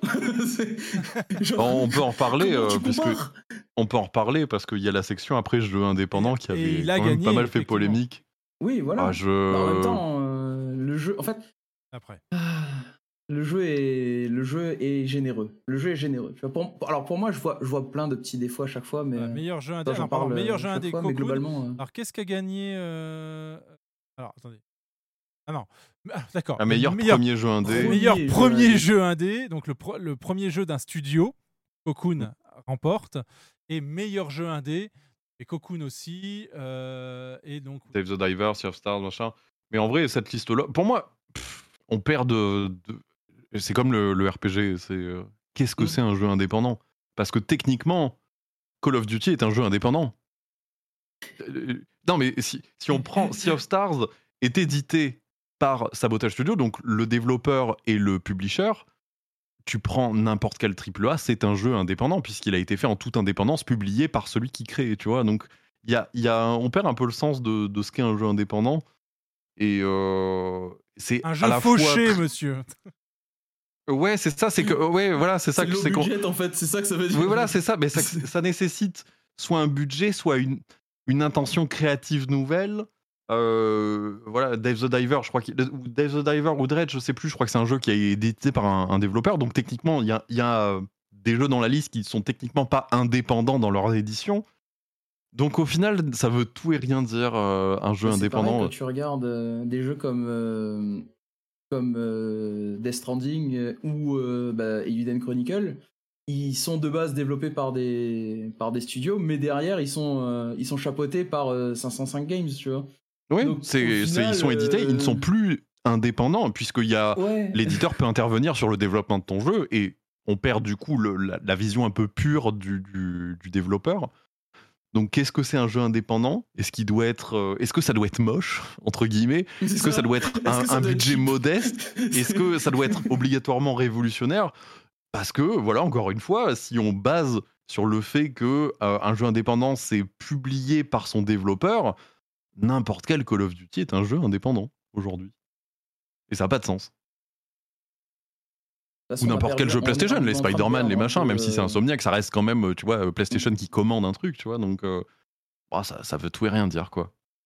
Et, et du coup, dans cette catégorie, Baldur's Gate mériterait d'y figurer. et encore une fois, de la gagner. Arrête, il va retourner le cerveau à tout le monde. Prenez le cerveau, retournez-le sur la table, s'il vous plaît. effectivement, donc Ça, selon ça, Game Awards, euh, Baldur's Gate 3 est le jeu de l'année, Game of the Year. Mm. Euh, belle euh, rafle quand même de la part de Alan Wake 2. Euh, Oui, ça c'est vrai. Pour un jeu euh, sur, au format numérique, euh, c'est quand même assez exceptionnel. Un petit mot sur euh, Alan Wake 2, est-ce que vous l'avez fait Aucune idée. Et Ah, le J'ai jeu, écouté l'OST, m'intéresse. c'est incroyable par contre. Si vous pouvez, euh, c'est le meilleur truc pour me vendre le jeu. hein. Ah. Mais il retourne le cerveau à tout le monde et puis eh bah, t'as un peu l'univers partagé de, euh, du, euh, du studio qu'ils mettent en place depuis Control et même depuis un peu avant. Donc euh, non, c'est vraiment euh, un boulot incroyable. Puis tu vois que Sam Lake, il, il s'amuse à faire son truc et ça c'est trop trop cool. Ah, c'est le même studio que Control. D'accord. Ouais. Et c'est, Je euh, je vais pas trop spoiler, mais c'est un univers partagé intelligent. Ouais, ok, je, je, je comprends. Je comprends mieux la hype autour du jeu, du coup. Parce qu'ils avaient jeu. déjà fait un beau boulot avec Control. Meilleur jeu mobile, on, star, on, on, on, on, on Star Rail, enfin, on, on, on Kai Star Rail. Ah oui, c'est vrai, putain, qu'il y a eu jeu mobile euh, l'an dernier, c'était Marvel Snap. Euh, J'étais assez d'accord d'ailleurs, c'était très très bien. A révolutionné Euh, un et petit peu euh, année, euh, euh, Alors là, voilà, on a du Mm. Terranil, Monster Hunter No, Hello Kitty, Island Adventure, FF7, C'est le Hyper. Mais c'est Oh, pareil, Best Crisis, non, non. euh, Hyper Pitié. Crisis, hein. oui, non, c'est ah, Pitié. le, le scam de Là, l'année. ouais. Tu lui as trigger un trauma là. C'est- Non, non, mais ça- Oh non, mais j'en peux plus. En fait, j'en peux plus parce que je sens que ça va être obligatoire pour comprendre les, les Rebirths et les machins. Puisque tu vois dans le trailer de Rebirth que t'as des indices pour dire vas-y, joue au jeu mobile. Ah, euh, Ouais, bah, je chiant, pas spoiler. Le jeu mobile qui est pas traduit hein, d'ailleurs, accessoirement. Un jeu mobile qui est pas traduit, qui est censé préserver du contenu à long terme sur euh, toute la compilation Final Fantasy, mais qui est un gacha game qui est voué à fermer un jour. Donc c'est bien, ils ont dit ah notre Battle Royale il a fermé, mais vous inquiétez pas, on va sauver le jeu en faisant un autre jeu mobile qu'on va fermer un jour. En fait, ils vont faire la même connerie qu'avec les jeux mobiles de l'époque euh, où c'était déjà, euh, c'était déjà l'IFF7 quoi. C'est vrai Voilà, alors un- après, je ferais peut-être un mea culpa euh, quand euh, si le jeu ferme dans 5 ans et qu'ils disent on en fait une version offline et elle est pas payante et allez-y. Mais j'y crois pas du tout. Comme tous les ça, jeux mobiles voilà. de Square hein, d'ailleurs. hein. tu dis ça, mais oui, clairement, personne n'y croit. hein. Mm, mm.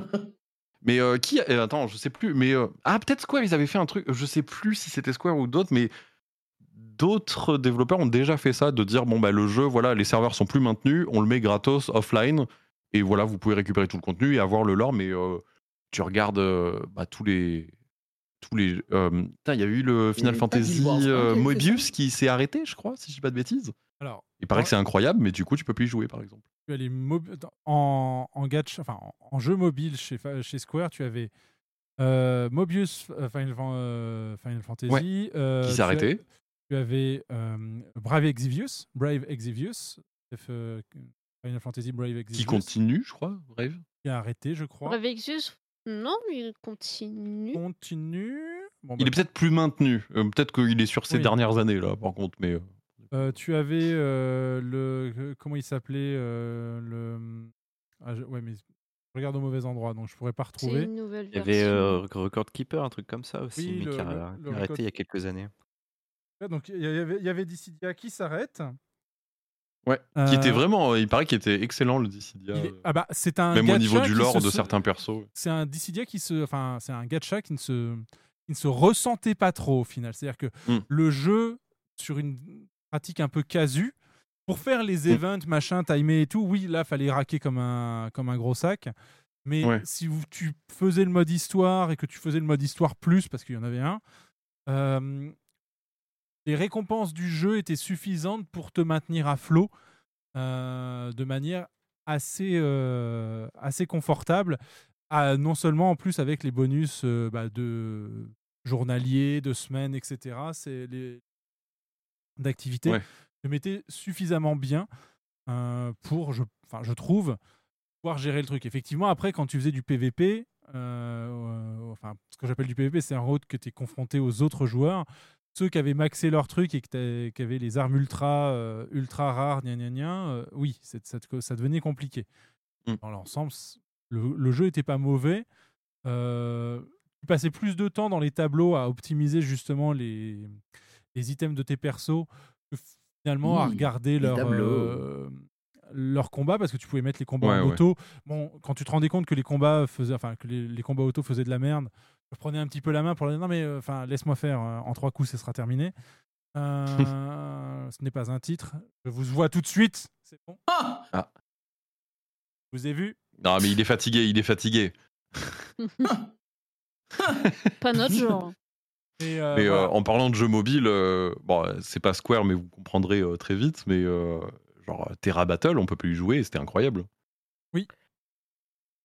Et euh, c'est bon, les- dans les jeux de Sakaguchi, il y avait un Terra Battle 2 d'ailleurs, je crois. euh, mais, mais bon, dans tous les cas, les jeux de Ah, Sakaguchi, Terra World, euh, tu faut veux qu'ils- dire Euh, Non, ah, ou- Terra, Terra Battle et Terra World, du coup. Je sais pas comment il s'appelait le Ah, deuxième, ce- mais il y avait celui qui Terra a Battle aussi une, collaboration avec, euh, avec FF15.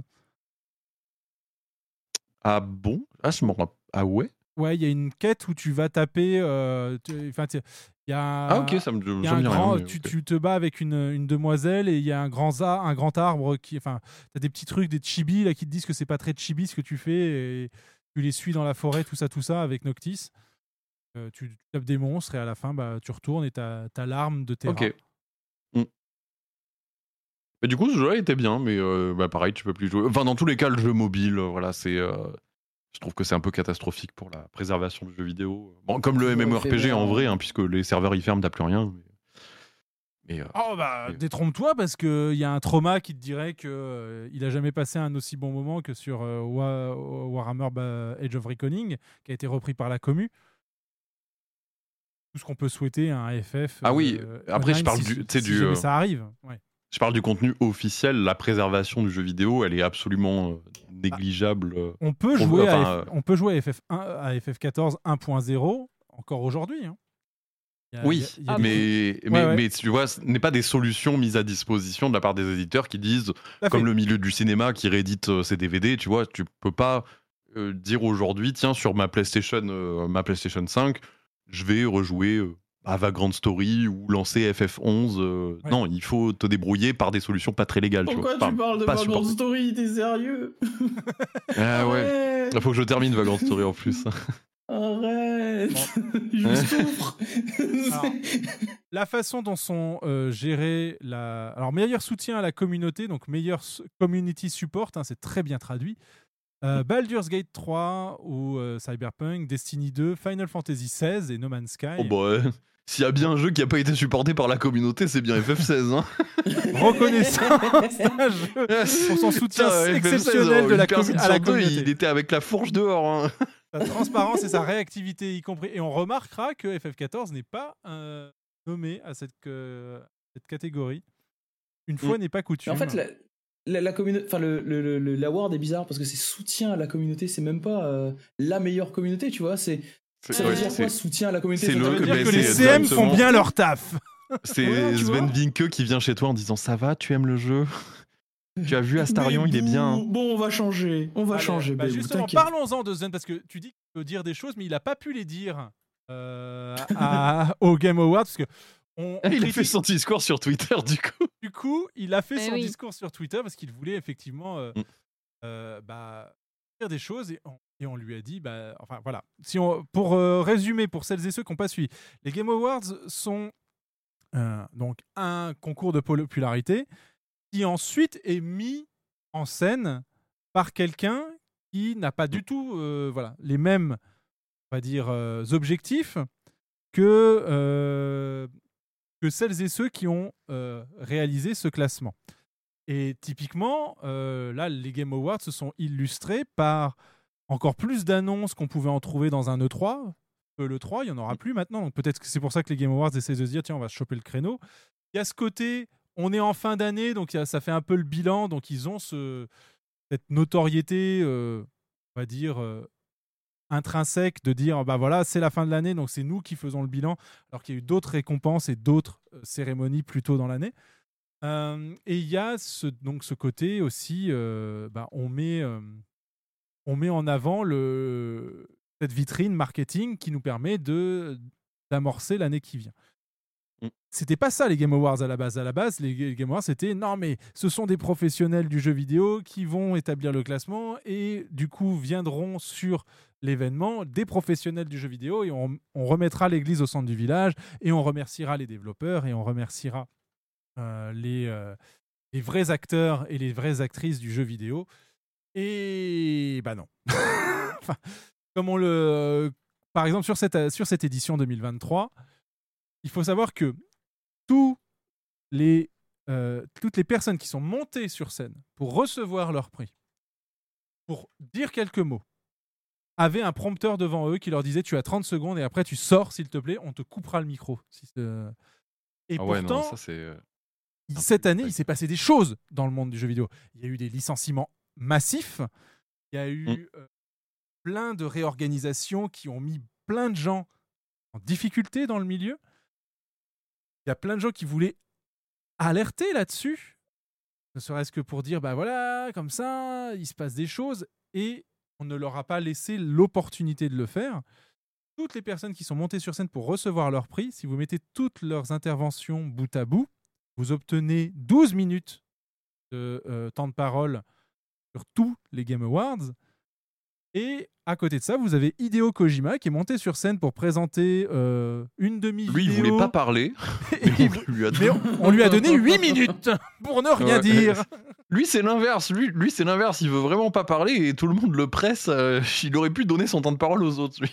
Complètement. Et ça ne s'est pas fait. Bah, comme le dit voilà, euh, Sven c'est euh, voilà ce que j'ai voulu dire. Et c'est assez, euh, assez court en fait. Euh, voilà, Ah, mais qui est Sven Vinke pour ceux qui. Ah, alors, qui est Sven Zinke? Peut, peut sortir la tout, tout, tout, tout, page Wikipédia. C'est le monsieur en armure que vous avez vu dans certains mèmes de, fin- de, fin de, de Game Awards. C'est le, si je ne dis pas de Très bêtises. souvent avec son armure. Voilà, c'est le dévelop, enfin c'est le directeur de. euh, Développement de Baldur's De l'Ariane Studio. De l'Ariane, Studio belge d'ailleurs, hein, ouais. qui est pas si loin de chez nous, hein, finalement. Et, euh, et donc, son propos, euh, c'est que, bah, voilà, il voulait remercier euh, les différents studios de développement qui ont travaillé sur Baldur's Gate et principalement ceux qui n'existent plus, en fait, simplement. Et, et a vraiment attiré le l'attention sur la, la, le turnover assez important et le, la précarité dans laquelle cette industrie est en train de s'enliser. Et donc, il voulait effectivement dédier cette récompense à tous les gens qui l'ont soutenu dans le développement, des professionnels ou leurs proches, ou c'est même propre, enfin c'est proche à lui. Et, bah, que bah, développer un jeu vidéo, c'est pas une mince affaire. Et euh, c'est un investissement personnel qui est raisonnable au vu de euh, la considération qu'on apporte aux différents acteurs et actrices de ce milieu. Et malheureusement, les Game Awards lui ont donné raison, puisqu'il n'a pas pu honorer On lui a dit non mais c'est bon, t'as fait un joli jeu, allez, euh, tu prends ta, tu Ouais, prends ouais, ta- prends ta récompense et barre-toi. Il y a le trailer euh, derrière toi à passer. euh. Exactement. Et euh, d'ailleurs, quand on parle de licenciement, euh, beaucoup de gens qui se disent, mais enfin, on dirait que le jeu vidéo va mal. Et en fait, c'est pas du tout le cas. Le- les licenciements qui arrivent, en fait, ils font suite bah, à la période de Covid et à l'année, euh, aux années assez lucratives de certains, de certains studios, puisque c'était- des, tout le monde était chez soi, on avait que ça à foutre de jouer. Et, euh, et en fait, les licenciements, ils sont là avant tout. bah, on les voit notamment bah, sur les fins d'année fiscale pour euh, maintenir des bénéfices d'années complètement anormales aussi. Donc, euh, le milieu du jeu vidéo se porte bien. C'est juste que bah, quand on est dans une espèce de, main- de maintenir une croissance, en fait, le licenciement permet de gonfler des chiffres qui ne seront pas reproductibles en l'état, en fait. tout à fait. Après, en soi, le, voilà, le jeu vidéo va bien. Il y en a certains euh, qui, bon, bah, du coup, euh, Oui, qui voilà. vivent moins bien, effectivement. Mais voilà, le, lic- le licenciement ne veut pas dire le secteur va mal, on est obligé de licencier. Au contraire, le secteur va très bien et ces licenciements-là sont juste pour lâcher du lest, pour augmenter des chiffres, ce qui est bon, voilà. Éthiquement, bah euh, voilà, chacun dort sur ses deux oreilles s'il a envie. Je leur souhaite de ne pas dormir sur leurs deux oreilles à ceux qui font ça. Mais, euh, mais voilà, c'est le secteur du jeu vidéo se porte très très bien et euh, voilà, c'est les réminiscences des années Covid. Mais ça va être de pire en pire chaque année puisque si euh, on doit base- si, si on doit monter chaque année, il y a un moment où ça va retomber. Alors, on peut pas être en En croissance fait, il faut éternelle. licencier la moitié, tu sais, tu licencies la moitié du Ouais, secteur voilà, en c'est fin ça. d'année, Ouais. en fin d'année fiscale, et tu réembauches l'année d'ensuite, tu vois. Mm. Après, Ouais. tu les réembauches en tant que stagiaire. ah, les connards. Alors, bref. On parlait donc de cette cérémonie un petit peu euh, grocambolesque euh, qui n'a pas pu mettre en lumière justement les vrais sujets euh, liés au développement et à la création d'un jeu vidéo. Cette réflexion et pas mal des éléments qu'on vous a apportés ce soir est issue, on vous l'a dit, d'une vidéo de Gotoz qui œuvre notamment pour Origami, le nouveau média indépendant de la culture vidéoludique que vous pouvez retrouver sur euh, leur chaîne Origa Twitch et sur euh, Origa euh, Twi pour ce qui est de Twitter. Et ils ont prévu de faire une, euh, une cérémonie de euh, récompense aussi, qu'ils ont appelé les Origami Awards, qui devait se dérouler le 20 janvier prochain, pardon, le 20 décembre prochain, mais qui est reporté au 19 janvier pour cause de Covid, malheureusement. Donc on leur souhaite plein de bonnes choses et on en reparlera lors euh, de la prochaine Ether 14 de leur classement, puisque il aura lieu la veille de la prochaine session d'Ether 14 Radio. Ce sera toujours rigolo faire un petit point dessus et on remercie encore Gotoz pour euh, sa vidéo explicative. On vous y renvoie d'ailleurs. N'hésitez pas à suivre, je crois, sur euh, Twitter, on vous a mis le lien. Sinon, bah, vous, on vous le mettra aussi dans, la, dans le chat. Je vous propose de revenir à des choses un petit peu plus légères. On a encore quelques petits sujets, mais ça va, on va revenir sur Final Fantasy XIV et on va, on va venir sur ceci qui nous a beaucoup fait rire. Je sais pas si vous êtes tombé dessus. Qu'est-ce que c'est ça? Ça, c'est comment choisir un job à, euh, dans Final Fantasy XIV euh, édition Endwalker, mais ça marche même si tu n'es pas Endwalker. Euh, c'est juste Ah que, ouais, ah en gros, ouais. ça, ça- quand on dit édition Endwalker, c'est que ça prend en compte tous les jobs qui ont été euh, ajoutés dans Endwalker également. Donc, on va le faire ensemble. Tetril, tiens, tu Oh. Joues. Tu, voilà, tu vas nous dire. Alors, première question, Tetril. Est-ce que tu as peur des responsabilités? Tu as le choix entre absolument Ah, c'est terrifié terrible. Je vais Non. pas avoir bon job si je dis ça. t'es un petit peu euh, effrayé par les responsabilités. Ah mais bien sûr que je suis effrayé par les responsabilités, mais jamais j'aurai mon tank. hein. Alors, donc voilà, si tu es absolument terrifié par les responsabilités, le jeu se termine. Félicitations, Non, tu non, joues machiniste. Comment ça Attends quoi Et C'est bien C'est où la quête pour le prendre Ça t'y arrive. T'y arrives, c'est à, c'est à Evan- c'est à c'est à Ishgard. Comment ça t'y arrives? Ça veut dire que tu dois avoir des responsabilités avant, t'es obligé. Exactement. Ah bah. C'est pour ça, c'est pour que tu te rendes compte que t'en veux pas en fait. Bon, et si j'en veux vite fait des, Alors, si des t'es un- si responsabilités t'es si t'es un petit peu effrayé par les responsabilités, est-ce que tu veux faire du gros DPS T'as le choix entre Ah non. bordel oui, oui ou euh, bof. Enfin, sure. Non, euh, bof. Bof, ok. Alors, est-ce que tu es, est-ce que, est-ce que tu as l'autorisation de tenir des ciseaux sans la supervision de tes parents? Alors attendez, je sais pas s'ils répondent à cette heure-ci. Je- je- oui, oui. Il va leur envoyer un texto. Dis maman, je peux prendre Ah. un ciseau, s'il te plaît. Alors j'ai eu la réponse, ta gueule, il est, six- il est 1h du matin. Si la réponse avait été non, t'aurais joué invocateur. Ah non, non, non, non, les j'ai posé à Lynn Salomins. Enfin voilà, ouais. Non. Donc, comme la réponse est oui, tu as le droit de tenir des ciseaux. Oui. Maintenant, tu préfères appliquer des debuffs ou appliquer des buffs? Oh, oh des buffs. Des buffs Ok. Des- des- euh, pas des debuffs, des buffs. euh, Des plus loin comme l'animal Oui, voilà. Euh, Oh, et de merde. est-ce que qui vole tu un es- debuff. euh. Est-ce que tu essayes de coucher avec un des membres de ton équipe? Si, si tu, si tu as fait un Du clin, si tu as fait un clin d'œil, tu joues danseur. Tu as répondu non. Non, non, je, je me non tape personne dans mon équipe. euh, Eh ben écoute, bon. est-ce que tu, tu veux être un healer en fait? Euh, Peut-être me taper quelqu'un de l'équipe alors pour pas être healer, c'est ça? Ah, En fait, ah, C'est ah, euh, c'est un, un petit sacrifice que je suis capable de faire, mais tu- euh, bon. si tu veux euh, être un healer, tu as le choix entre oui et oui, mais je veux aussi faire du DPS. Oui, mais je veux aussi faire du DPS. D'accord, comment tu veux en faire? Euh, Comme un, une sorte de job sur le côté, genre je fais du DPS, mais en fait je suis un healer Ou plutôt en mode euh, non, mais j'ai des guns quoi Oh, ah, mais ça, c'est le pisto sabreur, ça. Et non, le j'ai des guns. En vrai, c'est mon le- objectif, le Oui, pisto sabreur. le, le C'est le healer, sage. Ouais, ouais. Si vous avez un maximum de losanges, vous êtes pisto sabreur. Euh, non, pas forcément les guns. Donc voilà. Non, je m'en fous. maintenant tu comptes, ouais, donc tu, tu serais érudit. euh, ok. Euh, Érudit? Érudit, ouais, c'est à côté Ouais. de invocateur. Mais on va revenir parce que voilà, là on a fait le, plus long chemin, sachant que euh, si tu euh, si tu veux être un vrai healer, est-ce que tu as commencé le jeu en healer? Si la réponse est oui, bah, t'es mage blanc. T'as, euh, si la réponse est j'ai fini Realm Reborn et j'ai décidé de me torturer, bah t'as Astro.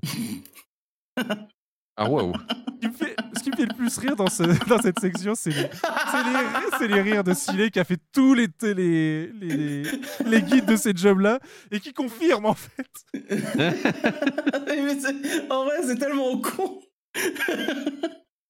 Mais c'est tellement ça, en fait. tu vois. Mais je pourrais pas voir un, un danseur. euh, Je mettrais pas de danseur dans mon équipe. Alors, ça, à, moins que le, à votre. à, euh, à moins que le danseur veuille te, ta- veuille veuille te se taper. Bah toi. ouais, mais justement, voilà, bah, et comme ça on élimine le côté ambigu. Tu non, je suis pas intéressé, désolé. Si tu voulais appliquer des debuffs au, euh, dans, ton, dans ton cycle de DPS, il y avait une question. Alors, est-ce que tu es plutôt euh, Naruto Run, t'aimes bien courir comme Naruto, ou plutôt les openings de Naruto, t'aimes bien les openings de Naruto? Mais il court dans les openings. Oui, mais est-ce que tu préfères quand il court, Oh, putain, peu importe s'il y a de la musique ou pas Ou est-ce que tu aimes bien quand J'aime ça bien rock quand il court et qu'il y a de la musique, mais c'est bizarre comme question. Si t'aimes bien que la façon quand il court, c'est que tu feras ninja. Si t'aimes bien la façon dont ça rock dans les openings, eh ben, tu fais du bard. Euh, donc, si tu voulais faire du DPS, vraiment, voilà, tu voulais faire du 14. vrai DPS, enfin, tu voulais juste faire du DPS. La question qui suivait, c'est est-ce que tu as envie de te taper un dragon? Mais, mais vous êtes orni à chaque fois ou Donc, si la réponse était oui, tu faisais dragoon, donc chevalier dragon. Tous si les cheveux. Mais je voulais ça comme. Ah non, mais je le veux plus. Tu veux plus huiler ta lance, Tetris? Mais arrête. Ben, euh, je sais pas, mais si ça passe par de la zoophilie, bon, je suis moyen chaud, non? Donc voilà, donc ta réponse, Ouais. ce serait no, trois points d'interrogation. Donc la question qui suit, c'est est-ce que tu te détestes ou tu prétends juste que tu te détestes? Euh, ça dépend, on est quel jour Euh, Ah ben euh, là, j'approche de ma sortie de vidéo, donc je me déteste. D'accord, donc tu joues moine. Ah. Et tu vois, tu vois quand il y a cette question et que je vois que NK joue moine, ça, me fait tellement rire. Mais oui. J'ai répondu, euh, c'est- c'est- c'est Naoui qui nous a re- retweeté ça. La première réponse que j'ai fait, c'est je signale ce tweet parce que je suis sur cette image et je n'aime pas ça. Mais, euh, Mais je suis te- dessus aussi, moi. je me Oui, on y arrive, mais, vous, Naoui. vous- mais vous voulez en parler euh? Et donc si tu prétends juste, non mais si tu prétends juste te détester, si t'es un edgy euh, emo, bon bah tu joues faucheur. Euh, Mais il y a, y a pas ma classe dedans, c'est incroyable. Si, si, le seul truc que je joue, c'est quoi? il, il faut, il faut se taper quoi dans le jeu pour euh, jouer euh, tank? Donc, si, tu voulais, si tu voulais absolument faire du DPS, est-ce que t'aimes porter des gros chapeaux? Si la réponse est Je oh ne oui, comprends pas ces questions, c'est terrible. Bah, si t'aimes faire, si t'aimes faire du gros DPS et porter des gros chapeaux, tu fais mage noir. Je sais pas, la couronne de Fall Guy, ça compte. Sinon, si tu, si tu n'aimes pas porter des gros chapeaux, tu fais samouraï. Et nous revenons Ça dépend, à, il y a des gros chapeaux sur samouraï aussi. Hein. à la question est-ce que, Bon, vous chapeau êtes- plat. est-ce que vous êtes effrayé, enfin, est-ce que vous avez peur des responsabilités Si ta réponse était non, et est-ce que tu as regardé le, le- le trailer de Shadowbringer? Oui. Si la réponse est oui, tu joues. si la réponse est oui, tu joues chevalier noir. Oui. Et. D'accord. et si, et si tu l'as pas regardé, est-ce que tu as foi en tes équipiers? Euh, alors, ça, je peux répondre oui parce que c'est eux qui ont pas foi en moi. Et ça, je les comprends. Donc si tu as foi en tes équipiers, soit un peu, euh, on va dire un peu, tu peux jouer effectivement pisto sabreur. Et en revanche, tu n'as absolument pas confiance en tes équipiers. La question c'est, tu ne leur fais pas confiance, mais est-ce que tu te soucies d'eux? Ah, ah, ah bah oui. Oui, alors tu joues paladin. Mais si la réponse était Ah. non, tu jouais guerrier. Oh, paladin. Non, attends. gros, non, tu sais, j'en ai rien à foutre. Genre, je fous de ma gueule. Je, je mourrai pas, je serai tout seul, mais je mourrai pas. Et guerrier, il faut se soucier des gens alors. Non, justement, tu t'en soucies absolument pas. Parce que alors, Ah mais non, mais c'est le mien. Alors, expliquons, expliquons, expliquons pourquoi. Donc, repartons de là où on en était, effectivement. Si tu n'as pas peur des responsabilités, euh, que tu n'as pas regardé le, trailer de Shadowbringer récemment et que tu ne fais pas confiance dans tes équipiers et que tu. Mais comment ne- ça récemment? Faut le regarder tous les 15 jours, sinon ça s'annule. Ah bah sinon tu, Ah oui, ne c'est peux- ça. sinon tu ne peux pas être chevalier Il y Déjà, a noir. Yoshida qui vient de casser les jambes. Ah, et si donc tu ne, tu ne- n'as aucun intérêt pour tes, euh, pour tes teammates, que ce soit euh, de la confiance ou même de la considération, tu joues euh, guerrier. Pourquoi? Parce que guerrier a le meilleur sustain heal du jeu pour une classe qui n'est pas healer. Ah oui, parce En que t'as le sort pour rester à un PV euh, et Ah, t'as des euh, sorts de T'es- en Harley Davidson. personne. Ouais. Ah ouais Moi j'avais une hache. En fait, euh, au bout d'un moment, au bout d'un moment, avec ta hache, t'as tellement de, de- de possibilités de te soigner tout seul que bah t'en t'en fous en fait de kiffer quoi. Genre t'en fous contre fou. Bon en c'est un. c'est un peu du troll hein, mais. euh, Caro Mais qui dit mais il est génial ce test effectivement et on remercie oui. Kumineko pour l'avoir réalisé. On a beaucoup beaucoup ri. Donc si effectivement tu n'as pas confiance dans tes teammates, donc en gros que tu as besoin d'utiliser des, des cooldowns pour te, euh, pour te défendre, mais que tu, leur- euh, tu te soucies un petit peu d'eux, donc en gros que tu peux soit leur mettre des cooldowns sympathiques. Oh perdu la connexion au jeu, j'espère que je n'ai pas perdu la connexion au stream. Non, c'est bon, t'es là. Je suis là, tout va bien. On va revenir en jeu du coup. Donc, pour continuer de- d'expliquer, euh, voilà, pour, bah, tu joues paladin parce que paladin, quand même, il y a un petit self heal qui est quand même sympathique. Tu peux faire des choses sympathiques pour ton groupe. La surtout beaucoup d'outils pour ton copain. Ah, celle-là, elle est pas mal. Vous savez pourquoi? Alors, c'est parce que le, le- alors celle-là, elle est drôle. Donc, euh, fait? visiblement, en fait, mon abonnement n'a pas été débité. Et c'est quel job ça du Oh, coup le, le- mec interdit bancaire en plein stream quoi.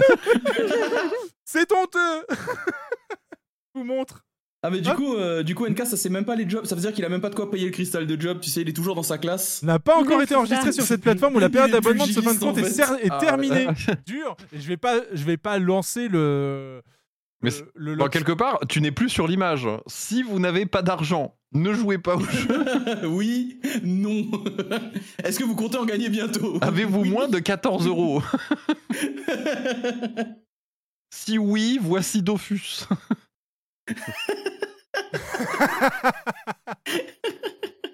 Ah, Écoutez. après, j'avais- on rigole, on rigole. J'avais un très bon sacrieur. Ah là là. Ouais. J'étais. euh, C'est Yuki qui aurait dû être là pour t'en parler. en Moi, plus, je faisais un yop, moi. Ah, ah bah, euh, je sais où t'es sur l'image de, de tes jobs alors. hein. et voulez-vous faire des dégâts et pas réfléchir? Pas Euh. Ah non, j'ai le chat qui essaye de me faire quitter le jeu parce qu'elle a pas mangé. Ah, mais t'as. Ah non, elle- elle- non, mais vraiment, elle est, elle est en train. Elle, ça fait deux fois qu'elle appuie sur échappe. Je vous jure qu'elle appuie sur échappe. trois fois. Mais arrête, Milly, trois fois. On va. De toute façon, on a bientôt. On était sur la, la fin de, euh, de stream. Je, je réglerai le problème euh, de la compta avec FF, avec euh, Square Enix juste après. Euh, voilà, l'arbre de décision de End Walker, enfin la version End Walker, vous le retrouverez effectivement sur Twitter. On le- vous le met dans le chat, on vous le met aussi sur euh, Twitter avec tous les liens de cette session. Euh, on va terminer euh, avant de saluer et de remercier et de demander à nos invités euh, ce qu'ils font de beau euh, près- dans, dans, dans pas très longtemps. Je l'ai mangé, moi, je pense. On va vous présenter deux choses. Euh, la première, c'est euh, la boutique euh, Ether 14 Radio. Parce qu'on parlait des choses à offrir pour Noël. Et ben sachez que il y a Kofi. Il est désormais euh, possible de faire vos dons. On, euh, a changé la plateforme de, dons. Vous pouvez maintenant passer par Kofi. Et euh, beaucoup plus agréable. Et elle vous permet aussi d'accéder à notre boutique où vous pourrez choper les mugs Ether 14 Radio qu'on vous avait présentés en version blanche ou noire. Et également, vous pourrez choper le, les t-shirts Ether 14 Radio euh, qui sont disponibles en euh, version femme et homme euh, du S au XL et un, un petit bonus XXL pour les messieurs. Tout ceci se fait absolument avec franco de port, comme on dit, zéro frais de port où que vous soyez dans le monde. Ah, ça, c'est bien, ça. C'est disponible donc d'ores et déjà. Kofi.com slash Ether14 Radio pour nous soutenir et vous faire plaisir, euh, que ce soit via vos dons ou via l'achat sur le shop. Et l'autre élément que l'on voulait vous présenter et qu'on va même activer avec vous, c'est le Patreon de Ether14 Radio. Euh, si vous souhaitez nous soutenir via ce moyen, vous euh, pourrez via donc le faire tout simplement. Vous retrouvez la mise de départ que, était présente aussi sur Kofi. Et euh, nous avons préparé plusieurs paliers. Donc le simple euh, fait d'être nommé euh, sur nos productions est également possible. Si vous voulez qu'on dise votre nom à l'antenne en, lors des directs, eh bien ça se, ce sera possible aussi. On vous a préparé également euh, donc les euh, contreparties qui euh, vous permettent d'obtenir les mugs et les t-shirts également via le biais de Patreon. Un t-shirt et un mug pour certains, certaines des, des, des contributions. Et si vous êtes en all-in, eh ben, vous pourrez récupérer le mug et le t-shirt également depuis cette, cette section. Et ce que cela vous permet aussi, bah, c'est d'accéder à l'espace réservé sur le Discord qui vous permettra de connaître à l'avance et avant publication les sujets qui seront traités dans les prochaines sessions d'Ether 14 Radio et également les invités que nous comptons recevoir. Voilà pour la présentation. Du coup, il est temps de publier cette nouvelle page. Ah Ready to publish your page. Faut que je le rentre mon legal Oui, qu'il puisse payer son abonnement. Ah, mais tout était lié en fait ah, le génie du marketing, putain. Mais c'est fou Et les trois chiffres au dos, s'il vous plaît. Voilà. Your Ouais, bah, en même page temps, tu risques is pas de piquer grand chose, là, visiblement. hein. Publish now. Et voilà, c'est parti. Ça y est. euh, eh bien, nous avons le Patreon Ether 14 Radio. C'est un peu grâce à vous. Incroyable. Bravo. Félicitations. Et parce que les mugs, tout ça, c'était vraiment grâce à vous. Merci beaucoup. Maintenant, on vous les, on vous les met euh, à disposition. Et euh, bon, un premier post dans quelques euh, heures, hein, parce qu'il est tard pour tout le monde. Nous allons revenir euh, en, euh, en direct avec nos invités. Merci beaucoup d'avoir participé à cette session. Où Avec l'écran peut- FF14 derrière. c'est la tristesse. Lancement, euh, le- vraiment, l'abonnement résilié et instant. Alors, euh, il y a un Patreon aussi. S'il vous plaît, j'en ai vraiment besoin. ah non, mais euh, tout était prévu. Et ça quitte le jeu en fait, il a la main tendue. Hein. Il a la main tendue en mode s'il vous plaît. Et ça quitte littéralement le jeu. C'est très drôle. Un petit rappel d'ailleurs, euh, Patreon, si euh, vous avez euh, 5 euros à mettre chez un créateur ou une créatrice, euh, à, à- on va dire à argent égal, c'est quand même beaucoup plus avantageux de pas prendre un sub sur Twitch et d'aller le mettre sur Patreon parce que tu, on récupère beaucoup Ah, je pensais plus que t'allais faire la blague de dire euh, qu'il fallait mieux aller le mettre chez toi, l'argent, que sur Ah non, euh, ah non, tu me fais penser à, à la triste intervention de, de Fanta là pendant le, tu sais où il avait mis son panneau de crypto-monnaie là. Oh là, c'est terrible. Ah non, euh, pas ce genre de pitié, pas moi. Eh bah tiens, puisque tu m'y fais penser, alors ça n'a aucun lien avec ce qu'a dit Karou, mais on peut également signaler que Karou, euh, euh, Karou, euh, Orosa sera notre modo, première modo complètement attitrée euh, sur Ether 14 Radio. Donc elle s'est jouée du Banhammer comme personne euh, chez le bro Talécha et sur, euh, sur son Discord. Alors, c'est pour ça qu'on va euh, mettre à profit ses compétences aussi ici. Alors, faites gaffe à vous. Tout J'ai peur. Et bienvenue, Karou, dans, dans l'équipage. Merci beaucoup de ton soutien. Tout Simplement. Oui, félicitations au modo. Donc, oui, où est-ce qu'on peut te retrouver, Tétril? Et euh, qu'est-ce que tu nous réserves de beau pour euh, les semaines qui viennent? Ouf. Alors, bon, c'est plus trop un secret maintenant, mais euh, je suis en train de faire une grosse euh, rétrospective de, du cinéma de Square Enix et de tout ce que, bah, de toute l'histoire derrière les créatures de l'esprit et de toute l'histoire de, de Square Enix et euh, de son rapport très singulier avec le cinéma.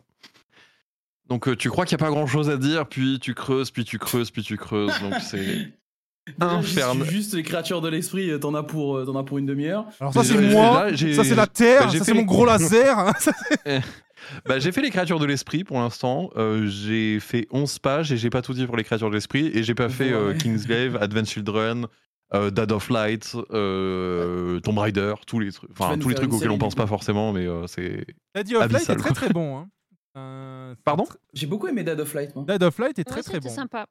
Eh ben écoutez, moi je, je suis en plein rattrapage de beaucoup de choses parce qu'il y a même les Final Fantasy Unlimited euh, qui était euh, qui était dans les Comment tu vas faire pour trouver Wow. la, oui, voilà, la série animée Final Fantasy des années 90 La F5 là? Ah, ça- la, la vie trouve toujours un chemin, tu sais, euh, comme l'a dit un grand philosophe. euh. Je- et euh, voilà, et si vous avez besoin de trouver le chemin, envoyez-moi un petit DM. J'ai- J'ai j'ai trouvé le chemin, j'ai pavé de torches, euh, n'hésitez pas. Mais non, il y a, euh, ça se trouve assez facilement. Après, en bonne qualité, c'est plus compliqué, mais euh, voilà, c'était. Je suis assez content de travailler là-dessus, euh, même si j'espère pouvoir sortir ça avant Noël, parce que c'est quand même une vidéo que je voulais. Ça fait un peu vidéo de fête de parler de, du cinéma Square Enix, donc on verra si je peux.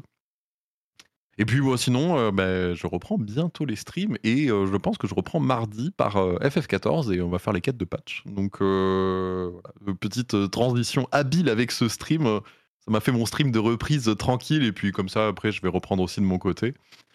Et puis voilà, après, euh, me retrouver un peu, euh, un peu partout, euh, sauf sur les threads et compagnie, là, euh, le, le nouveau réseau social. J'essaie de pas trop me disperser, mais il en ouvre un tous les jours, là, j'en peux plus. Donc voilà. Percé. Ah, Ah. blague à part, est-ce que Tetril va citer ses sources dans ses futures vidéos? Aïe, aïe, aïe. Eh ben, je, euh, Je crois que c'est un petit peu attendu de tout le monde maintenant. Bah, pour, en fait, je- moi, ça, enfin, le problème, c'est que pour être très sérieux sur la réponse, mais que je comprends, qui est très rigolote, c'est que moi, ça me gonfle un peu en vrai ce côté de, euh, il faut citer absolument toutes les sources. Euh, J'ai l'impression que tout le monde va t'attendre de dire, t'as pas cité telle source. Moi, je cite pas forcément toutes mes sources. Après, si vraiment je me base sur quelque chose, bon, bah, forcément, je vais dire, bon, bah, d'après le travail de machin, chose que je fais par exemple pour ma prochaine vidéo. Mais après, au final, chaque phrase que tu dis dans ta vidéo, euh, bah, tu, elle est sourcée quelque part. Donc, tu sais, tu peux pas t'arrêter de dire ça, c'est ça, ça, c'est ça, ou tu peux pas le mettre dans ton corpus de texte et tout ça. Donc, euh, moi, l'équilibre que j'ai, c'est, bah, si c'est vraiment très important, c'est cité dans la vidéo. Et euh, si je- j'estime que c'est annexe, Euh, bah moi j'ai fait ça pour mes Patreons par exemple, où je publie mon texte et j'enrichis de mes liens les textes pour me dire, bah, par exemple, si je dis, je sais pas, l'écriture de l'esprit est sortie en telle année, je vais sur Lignestex et dire, voilà ma source, tu vois. Ah oui, mais Donc là, je fais une version un peu plus complète. C'est ce qu'on c'est ce attend de base, quoi. Je veux dire, il n'y a, y a pas de. Bah, de- J'ai peur que ça me soit reproché que vraiment toutes mes sources, je les publie de façon payante, tu vois. Mais en vrai, bon, après, euh, chacun fait sa tambouille comme il veut, je pense. Mais mes sources principales, après, elles sont citées, il n'y a pas de problème. Enfin, je plagie pas un bouquin ou quoi que ce soit, tu vois. Donc, euh, ça va. Contrairement à certains. Euh, vraiment, tu sais, je veux pas balancer ou quoi. J'ai pas suivi l'affaire. J'ai suivi l'affaire de très très loin, donc je vais pas non plus m'aventurer sur un truc. C'est Bon, c'est- voilà, une. ré- Enfin, contrairement à certains, est une blague de, de Coluche. Donc voilà. Contra- Ah oui, c'est vrai. Hashtag vieux. mais qui était très à propos ici, mais bon. Après, voilà, mais c'est pour ça que je l'ai faite, sinon, euh, voilà. c'est- euh, là, ça a pris des, euh, des proportions assez immenses maintenant. Du plagiat, il y en a déjà eu avant. euh, coucou Gad Elmaleh, et il y en a, il y en aura encore après. On s'en, enfin vraiment. euh, D'ailleurs, on attend encore les, je pense que preuves c'est hein, les. euh, de qui est le copy comique. Ah là là. Mais euh, de toute façon, moi, je pense que le- la meilleure critique là-dessus, c'est le spectateur. Si les gens ils veulent pas regarder, ils regardent pas. Il y a des gens qui ont aucun problème à dire ce contenu il est plagié, mais ça me plaît. Et bah, tu fais ton tri comme ça. Et puis après, voilà, je pense que Et je chacun fais va un, faire je fais un dérivé. Euh... Là-bas, tout à l'heure, t'as pas compris pourquoi j'ai dit euh, aussi appelé la méthode Michael Youn. Euh, là, une grande partie du travail de Michael Youn euh, au début des années 2000 euh, consistait en fait à aller euh, quatre mois aux États-Unis, regarder ce qui fonctionnait comme euh, humour là-bas, le ramener, le mettre à la française. C'est pour ça que bah, les 11 commandements existent alors que Jackass existe. Et en fait, ah bah oui, c'est Jackass complètement. c'est c'est quelque chose qui a disparu quand effectivement la culture Internet s'est imposée et qu'on a pu justement nous-mêmes s'intéresser à ce qui se passait outre-Atlantique. Bah, Euh, En plus, euh, finalement, tout le monde va te dire ça. Si tu veux faire une chaîne YouTube qui marche, regarde ce qui se passe aux États-Unis et fais-le toi. Et, et c'est vrai, hein, j'ai déjà reçu ce conseil. Après, tu l'appliques ou tu l'appliques pas, tu fais ce que tu veux. Mais euh, c'est vrai que tout le monde va te recommander regarde ce qui se passe aux États-Unis euh, parce que ça va être les, les futurs trends qui arrivent en France après. Et comme c'est ces juste que bah, plus de euh, gens peuvent YouTube, le faire maintenant. Oui, pour YouTube, ouais. Voilà. Ça sert à plus à rien de regarder YouTube. Regardez ce qui se passe sur TikTok aux États-Unis. Et ne le faites surtout pas en France, s'il vous plaît. Mm. Parce que ça pose des problèmes. Ah, Il y a des flingues et tout. Euh... S'il est, si tu es toujours vivant et si ce ne sont pas que des spasmes qu'on entend depuis, depuis 10 minutes. Non, mais en fait, j'ai posé un magnétoscope depuis tout à l'heure et euh, il sort des sons de temps en temps.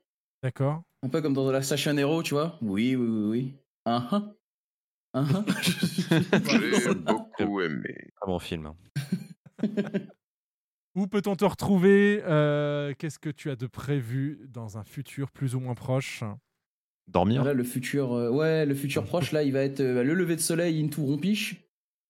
Euh, sinon, là, les prochaines semaines, ça va être les vacances pour moi. Je vais être en mode full off, donc il n'y aura pas de stream avant, euh, avant euh, début janvier. Ni de vidéo d'ailleurs. Donc ça va être vraiment, euh, je vais essayer de, de, de prendre un peu du temps pour, pour me poser, pour réfléchir à plein de choses et pour essayer de, de, de voir comment de mon côté je peux faire des, des, des trucs un peu mieux. Donc début janvier, euh, on reprendra euh, un mardi comme d'habitude bah, avec du FF14. Donc on parlera du guerrier d'ailleurs. Tetril. Ah bah si voilà, ah voilà, c'est bon. Donc on Ah non, mais en plus, euh, moi je vais écouter et- parce que, euh, bon, il est possible que le sort qui me laisse à un PV, euh, je l'utilise très mal. Ah, c- je pense qu'il y a des grandes chances vu que t'es niveau 50 et c'est c'est compliqué. Ouais. Donc on parlera on parlera de ça du coup euh, très bientôt. Et ça va arriver du coup dans la foulée euh, sur YouTube. Donc on continue les guides de job. J'essaye de peaufiner un format un peu plus euh, un peu plus rapide et un peu plus concis pour Downtrail pour vous pour proposer le, le maximum de choses rapidement. Sinon, pendant les vacances, je- bah, j'aurai peut-être un peu de temps pour bosser sur, sur une petite, petite review là, de Lost Odyssey qu'on a pu faire en live. Donc il y a des chances que euh, début janvier, euh, j'essaye de proposer ça. euh, J'essaie de proposer ça, c'est très dur d'écrire sur Lost Odyssey. Genre putain, réussir à tu- retranscrire ce qu'il y a dans le jeu. Tu sais que tu m'as chauffé, je suis allé, euh, quand je suis allé en France, je suis allé le récupérer euh, bah, là où j'avais stocké pour pouvoir y jouer sur ma Xbox et pouvoir le faire enfin. En vrai, il est, il est, il est trop. Enfin, il, il est incroyable et euh, voilà, ça c'est c'est un, tu vois, ça fait partie des projets. C'est pour ça que ma chaîne annexe elle avance pas beaucoup parce que j'ai pas de temps. J'ai juste. Ah, parce euh, que ce c'est- costaud FF, aussi comme juste pas le contenu, temps et. Et ben oui, quand tu essayes de proposer un truc un peu plus chiadé, un peu plus posé, qui essaye de réfléchir autrement, tu vois, sur le, le jeu, c'est c'est toujours compliqué. Mm. Donc du coup, euh, bah là, j'aurai peut-être un peu de temps pour avancer là-dessus. Donc on verra, euh, on verra ça du coup euh, sur, euh, bah, sur YouTube, euh, sur YouTube, euh, sur les chaînes secondaires, peut-être en janvier. Nice. Voilà. Merci à vous. Je vais passer la- le micro maintenant à mes camarades. hein, Castel, Cotias, ah oui, qu'est-ce que vous faites de beau, vous, dans, les... dans le futur avenir? Bah, On commence par Castel. Mais je vais fêter les fêtes avec ma famille. Eh ben, écoute, c'est cool. Euh, non, non, enfin voilà. euh, Go vegan. euh, là, de toute façon, pas grand chose en manière publique. hein, même, euh, je reprends un petit peu FF14, du coup, je me suis mis à jour sur la, la 6.5. Mhm. Euh, voilà, je suis à jour dessus. Bon, c'était très sympa, mais j'avais déjà joué à FF4. Mais non, mais c'était très cool. Et sinon, de, manière générale, euh, bah voilà, c'était très cool ce soir et bienvenue à Carreau. Et puis, et puis voilà, de, je, pour le, le futur proche, je reste dans mon coin. Cotias.